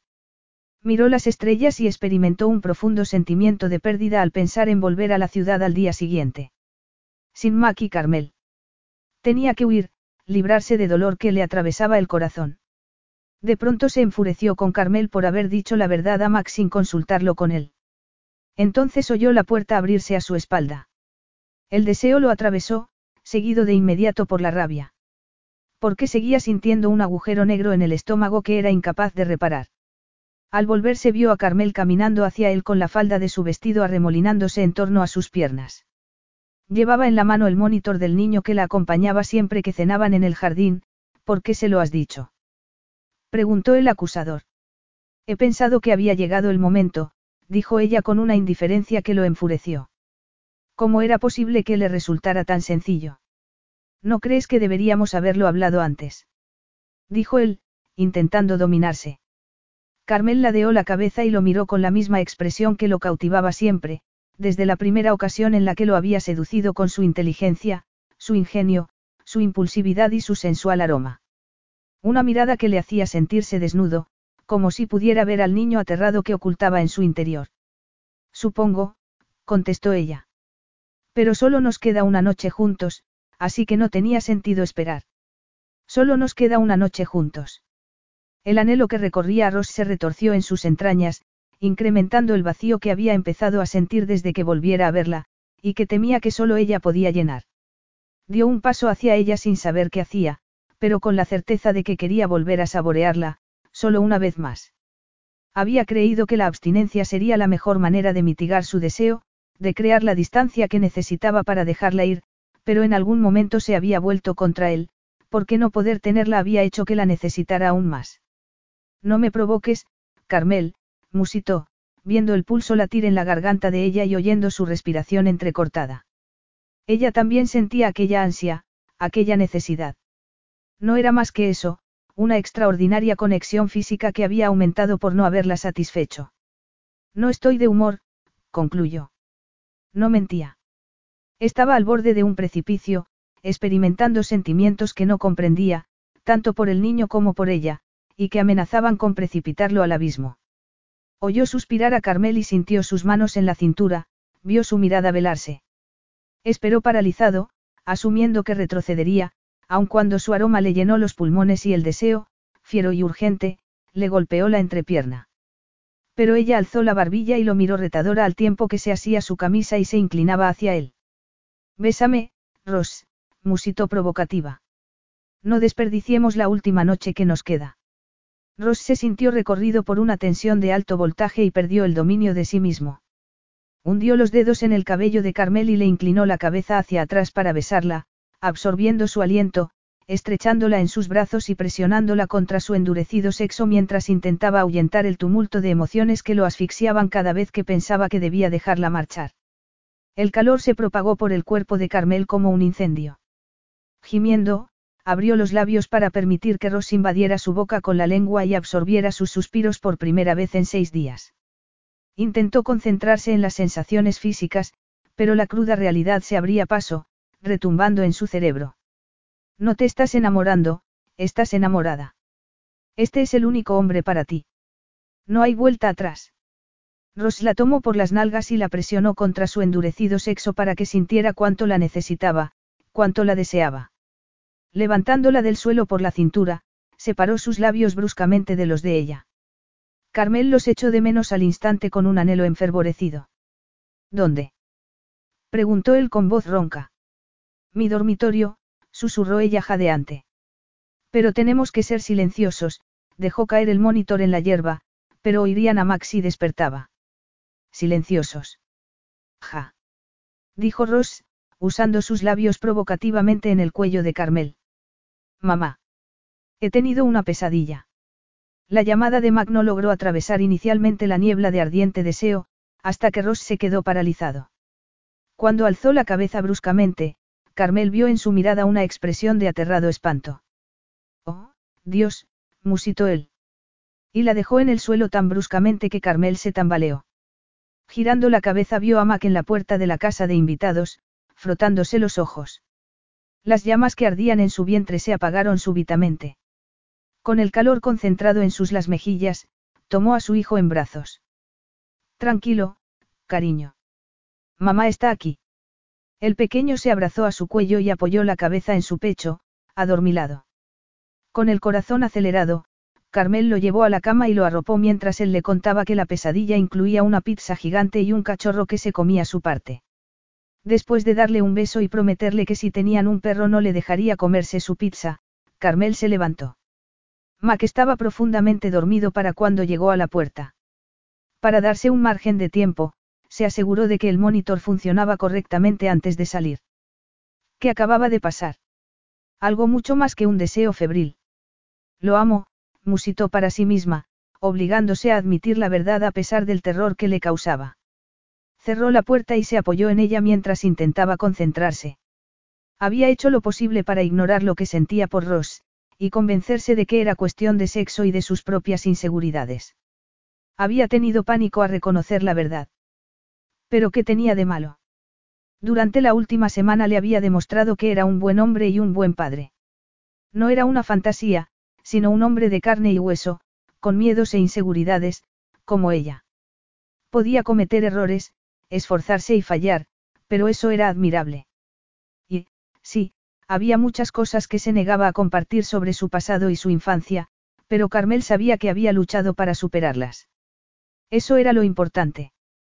¿Cómo podía saber lo que Ross pensaba respecto a ella y la posibilidad de que tuvieran un futuro juntos si no le decía que lo amaba? Sus propios miedos no se relacionaban con Ross y ella, solo eran un eco de la niña paralizada por temor a fracasar. Tomó aire profundamente. El miedo seguía ahí, pero ya no como un muro impenetrable. Porque por fin tenía un plan. Al salir, Ross estaba de pie, de espaldas a ella. Sujetaba el monitor en la mano y la palpable tensión de sus hombros recordó a Carmel la angustia que había intuido en sus ojos cuando había visto a Mac. Se acercó a él sintiendo que su determinación flaqueaba. Con la cabeza inclinada e irradiando tensión, Ross parecía estar a kilómetros de distancia. Y Carmel se preguntó qué habría causado aquella mirada. Le tocó el hombro y él se sobresaltó. No pasa nada, papá, susurró ella cuando él se volvió. No lo hemos traumatizado de por vida, añadió, intentando imprimir un tono jocoso a su voz mientras se esforzaba por ignorar la presión que sentía en el pecho. Ross, ¿qué pasa? Preguntó cuando vio que no respondía. ¿Dónde estaba el hombre que la había estado devorando hacía un instante, al que estaba decidida a declarar su amor? El que la miraba, parecía un fantasma. Su semblante inexpresivo resultaba inquietante. Nada, murmuró él fríamente. Estoy cansado. Supongo que tú también. Haré que te traigan algo para comer. Mañana tienes un día largo por delante, y yo me voy temprano a Manhattan. Pasaré a despedirme de Mac. Carmel tuvo que asimilar la lista de detalles que Ross había preparado mientras ella acostaba a Mac, antes de asentir con la cabeza y dar media vuelta. Pero algo en su interior se reveló. No. Sujetó a Ross del brazo para impedir que se fuera. Espera, eso es todo. Podía sentir el corazón a punto de salírsele por la boca, pero no estaba dispuesta a que Ross se evadiera tan fácilmente. La mirada desconcertada, distante y vacía que él le dirigió, incrementó la presión en su pecho. Sería un error continuar lo que no debía haber empezado, masculló él. Un error. Balbuceó ella, todavía atónita ante la transformación de amante apasionado en frío robot. ¿Cómo va a ser un error si, estoy enamorada de ti? Las palabras escaparon de su boca por sí mismas. No había planeado decírselo así, pero nunca se había caracterizado por poder contener su impulsividad. Siempre lo había visto como una debilidad, pero no en ese momento. Estaba harta de negar lo evidente en lugar de verlo de cara. Estaba harta de ser una cobarde. Si se equivocaba sobre lo que había interpretado que estaba pasando entre ellos y hacia dónde podía dirigirse, debía saberlo ya. Podía enfrentarse a la peor situación, pero no seguir mintiéndose a sí misma. Ross parpadeó varias veces, tan asombrado por la revelación como ella por haberla susurrado. Pero entonces le palpitó un nervio en la sien y Carmel sintió que se le formaba un nudo en la garganta. ¿Tú no me amas, Carmel? Solo estás encaprichada, te lo aseguro. Se te pasará. No quiero que pase. Quiero que seamos una familia. ¿Cómo puedes dejarme ir? Le habría gustado gritarle aquellas palabras. ¿Qué derecho tenía él a decidir sobre sus sentimientos? Pero un manto de tristeza se posó sobre ella, sumiendo todo en sombras. Y entonces se dio cuenta de que la decisión solo podía tomarla él. No podía obligarlo a amarla, igual que no había podido obligar a su madre a amarla. Intentarlo solo le causaría dolor. Así que se quedó callada, entumecida, negándose a llorar y, mucho menos, a suplicar. Dio media vuelta y se fue. A la mañana siguiente, para cuando Ross pasó a despedirse de Mac, se había maquillado para ocultar los rastros del llanto y se obligó a permanecer fuerte y serena, concentrándose en mantener un ambiente distendido para el pequeño. Se dijo que lo superaría y empaquetó sus sueños junto con su ropa. Pero cuando el helicóptero se elevó y vio a Ross sobre la hierba, despidiéndose con la mano, se dio cuenta de que abrazaba a Mac con demasiada fuerza y que iba a necesitar mucho más que una capa de maquillaje para recomponer su corazón destrozado. Capítulo 14. Señor, la videoconferencia va a comenzar en cinco minutos. Ross miró abstraído por la ventana de su despacho de Manhattan. La voz de su asistente le llegó como en una nebulosa. Estaba demasiado exhausto como para encender el ordenador, menos aún como para tener una reunión con sus socios europeos. Había pasado tres días desde que había visto elevarse el helicóptero con su hijo y Carmel y no lograba quitarse la imagen de esta de la mente. Ni sus palabras, estoy enamorada de ti. Pero el atisbo de esperanza que esas palabras despertaban en él se evaporaba en cuanto recordaba el momento en el que su pequeño les había visto besarse como dos posesos. Ese recuerdo disparaba otros, terribles, que había enterrado años atrás y que habían emergido desde su subconsciente en los últimos días, para no abandonarlo. La angustia le atenazó de nuevo la garganta. La fría y cruel voz de su padre, su madre llorando, suplicando, el dolor, la sangre. ¿Cómo podría Carmel amarlo si no era más que un hombre a medias, cuando parte de él era, a su pesar, como su padre? ¿Quiere que le traiga un café antes de empezar? No, dijo Ross. Y, girándose, vio que su asistente lo miraba con inquietud. De hecho, quiero que canceles la videoconferencia, Daniel. Ah, claro, señor, dijo el joven aún más confuso. Probablemente porque era la primera vez que su jefe cancelaba un compromiso de su agenda. Ross volvió a mirar por la ventana mientras su ayudante iba a por el café. No podía seguir así. Se sentía sumido en una densa niebla de la que no podía escapar. Carmel era la única luz en el horizonte, el único salvavidas al que podía aferrarse cuando se sentía asediado por oscuros pensamientos. Pero tampoco podía olvidar su expresión abatida cuando se separaron aquella noche, ni su actitud distante, carente de toda emoción, la mañana de su partida. Señor de Courney, tiene una videollamada, anunció Daniel, volviendo con la taza de café. Una tal, señora Oriordan. Carmel. La brutal inyección de adrenalina se diluyó cuando Daniel añadió. Dice que es su hermana. Katie. Pásamela al móvil, dijo con voz ronca. Podría darle consejo Katie, ayudar a reparar la relación con Carmel. Se sentó al escritorio y pulsó en el móvil el link que le había enviado Daniel. Katie. Dijo al ver a su hermana en la pantalla, avergonzado de la desesperación que teñía su voz. Ross, ¿qué ha pasado? La pregunta a quemarropa y el tono hostil de su hermana, siempre tan dulce, le hicieron parpadear de sorpresa. ¿A qué te refieres? A Carmel, idiota. Oír su nombre redobló el dolor que sentía en el pecho. ¿La has visto? ¿Qué le pasa? ¿Está enferma? Preguntó en estado de pánico. Tuvimos una videollamada con ella anoche. Claro que está enferma. Del corazón, Katia entornó los ojos. Aunque tú tampoco tienes buen aspecto. ¿Qué pasó entre vosotros? El tono de preocupación que sustituyó al de enfado hizo que el sentimiento de culpabilidad de Ross se multiplicara. Tragó compulsivamente para contener la náusea. Me dijo que me amaba y yo la desdeñé, contestó sin vacilar, indiferente a lo que Katie pensara de él. Quiero reconciliarme con ella, pero temo que sea demasiado tarde. Claro que no es tarde si verdaderamente quieres resolverlo, Ross, Katie lo miró con determinación. ¿De verdad quieres? Sí, sí. Absolutamente, era lo único de lo que Ross estaba completamente seguro. Pero no sé si va a ser posible. Lo he hecho tan mal que no sé si merezco una segunda oportunidad. Y estoy seguro de que no me merezco a Carmel. Katie lo miró fijamente. Sabes que eso es una tontería, ¿verdad? Dijo con firmeza. Y su ciega fe en él hizo que Ross se preguntara cómo era posible que en un momento de su vida hubiera podido creer que no necesitaba tener una hermana. Entonces, Katy añadió con una rotunda convicción. Estoy seguro de que, entre los dos, podemos pensar una manera de resolverlo. Ross no estaba tan seguro, pero sí sabía que, gracias a Katie, al menos tendría el valor de intentarlo. Capítulo 15.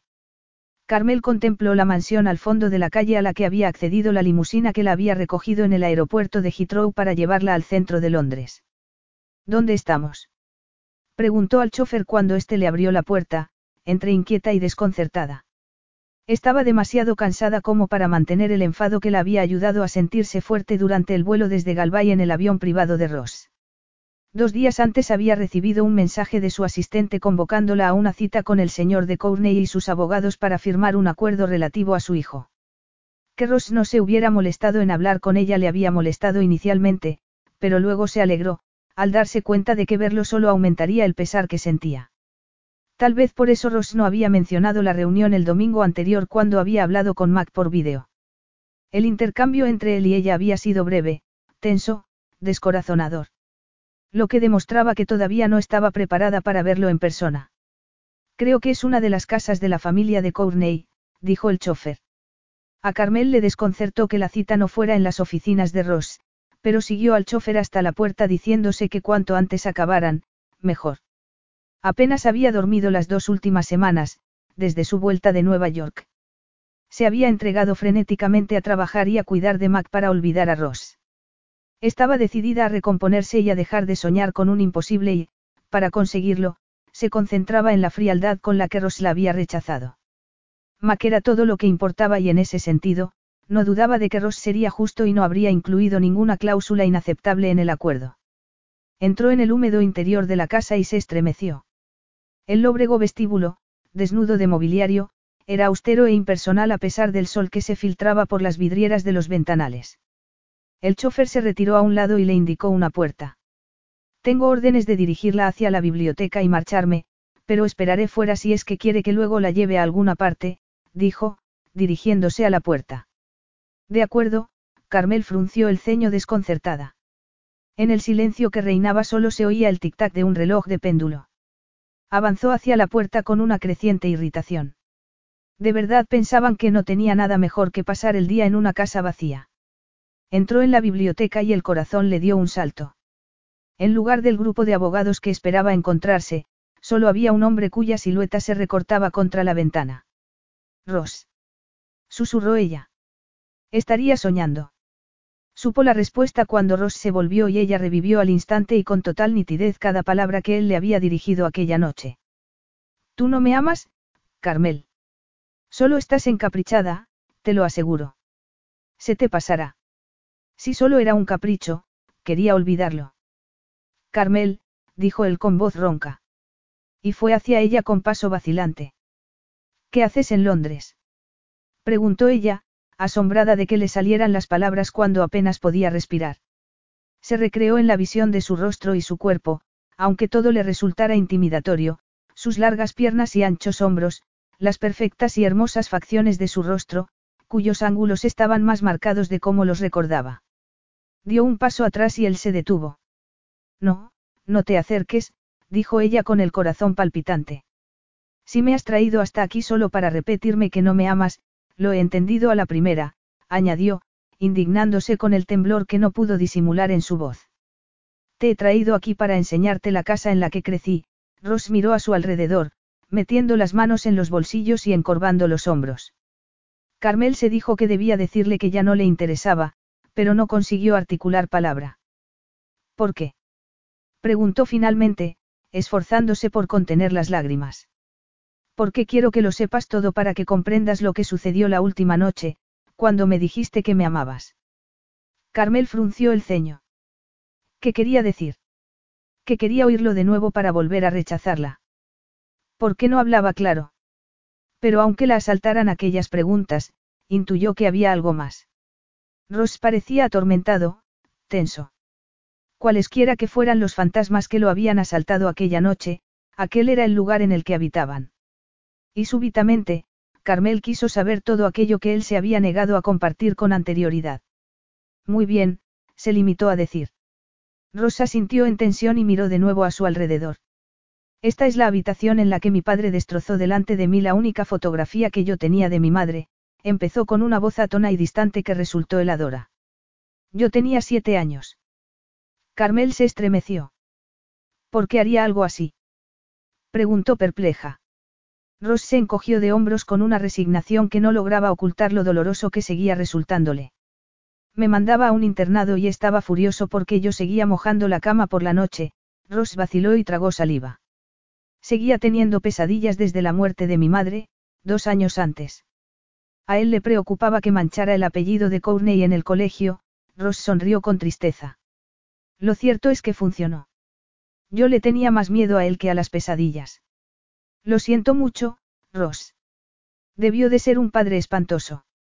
Carmel habría querido acercarse, abrazarlo y consolarlo como habría hecho con Mac, pero fue consciente de que Ross estaba concentrándose para poder seguir hablando de sus miedos.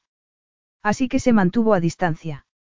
Si te resulta doloroso estar aquí, podemos irnos, dijo. Pero Ross negó con la cabeza y contestó mirándola fijamente. No me lo pongas tan fácil, Carmel.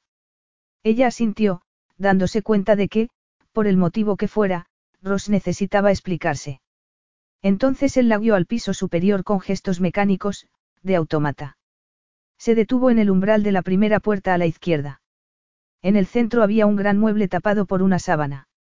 Ross tomó aire y entró. Este es el lugar donde se originaron mis miedos nocturnos, donde vi morir a mi madre y a su bebé. Y donde, de acuerdo a mi terapeuta, puede que viera a mi padre forzar a mi madre nueve meses antes. Dios mío.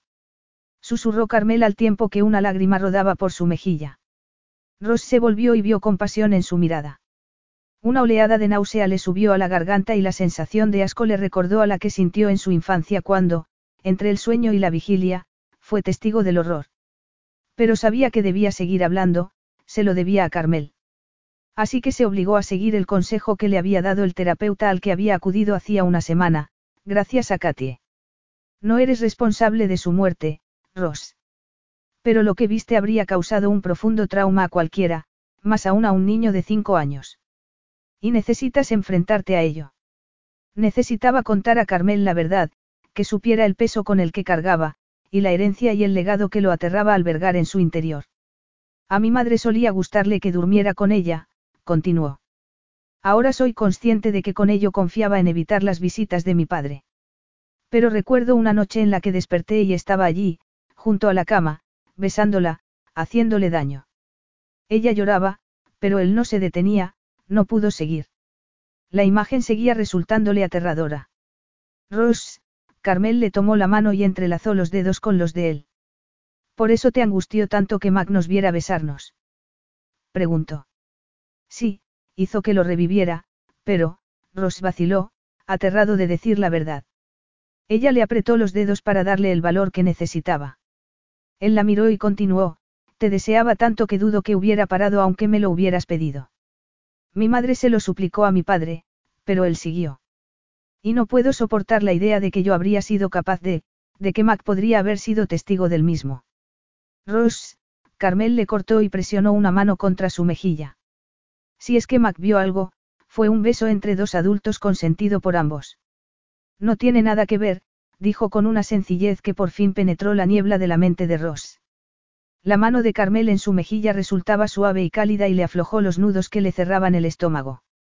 Además, claro que paraste.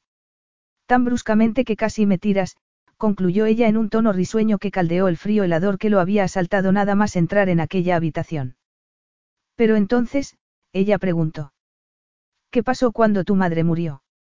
Ross inclinó la cabeza. No quería hablar de ello, pero saber que Carmel no lo culpaba de los actos de su padre hacía que resultara más sencillo. Nadie se dio cuenta de que yo estaba aquí.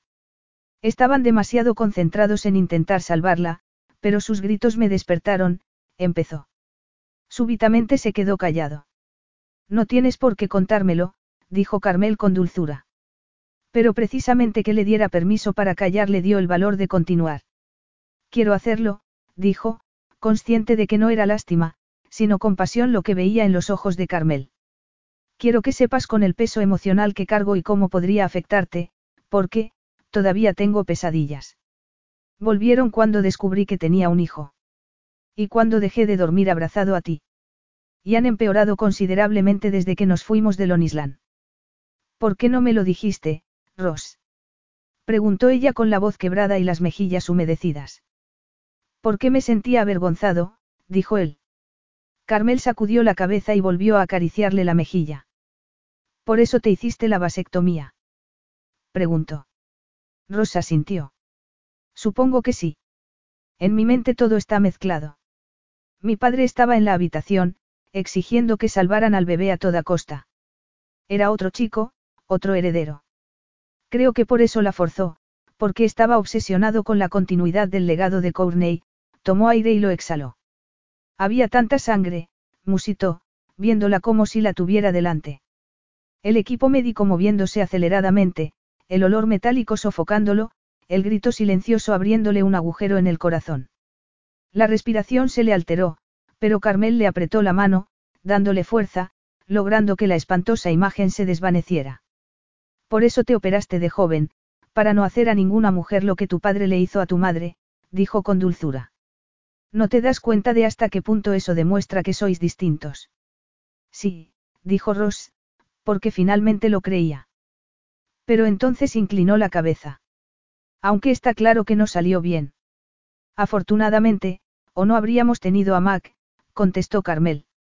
La vehemencia que usó hizo reír a Ross. Tiró de ella para salir de la habitación y cerró la puerta con un suspiro de alivio, como si la cerrara al pasado. Siempre estaría allí, pero ya no tendría el mismo poder sobre él, si es que daba el siguiente paso que tenía planeado. Hablé con Katy hace diez días, dijo, tomando el rostro de Carmel entre sus manos. En su mirada había desesperación, pero también confianza y determinación. Se lo conté todo y me recomendó un terapeuta. Ya he ido a un par de sesiones, y puede que las pesadillas tarden mucho tiempo en desaparecer. Aunque sospechaba que hablar con Carmel supondría un punto de inflexión para bien. Identificar los miedos propios era una cosa, vencerlos, otra muy distinta, pero Carmel ya lo había ayudado, había conseguido reírse en una habitación que hasta aquel instante lo aterraba. Lo siento mucho, Ross, dijo ella. Aquella noche debería haberte preguntado qué te había producido tanta angustia en lugar de pensar solo en lo que yo sentía. Fui una egoísta y... No, Carmel, Ross posó un dedo en sus labios. Fuiste sincera, cuánto ansiaba que sus sentimientos no hubieran cambiado. En cambio yo me limité a protegerme. Pero Ross, empezó Carmel de nuevo, tomándole las manos y mirándolo con el mismo brillo en los ojos que lo había cautivado y aterrado. Y de pronto Ross lo supo, Carmel seguía amándolo. No había cambiado de idea al descubrir la parte oscura que había en él y que tal vez nunca llegaría a despejarse. Entonces hincó una rodilla en el suelo. Ross. ¿Qué haces? preguntó ella sorprendida. Lo que debía haber hecho hace dos semanas, cuando me dijiste que me amabas, dijo él. Pero. Su, calla, dijo él. Y sonriendo, continuó, lo que debía haberte dicho y lo que ahora sé que albergaba mi corazón, mi amor por ti. Y mi amor por nuestro pequeño. Y que querría casarme contigo. Carmel abrió sus preciosos ojos azules desmesuradamente. Abrió la boca, pero volvió a cerrarla.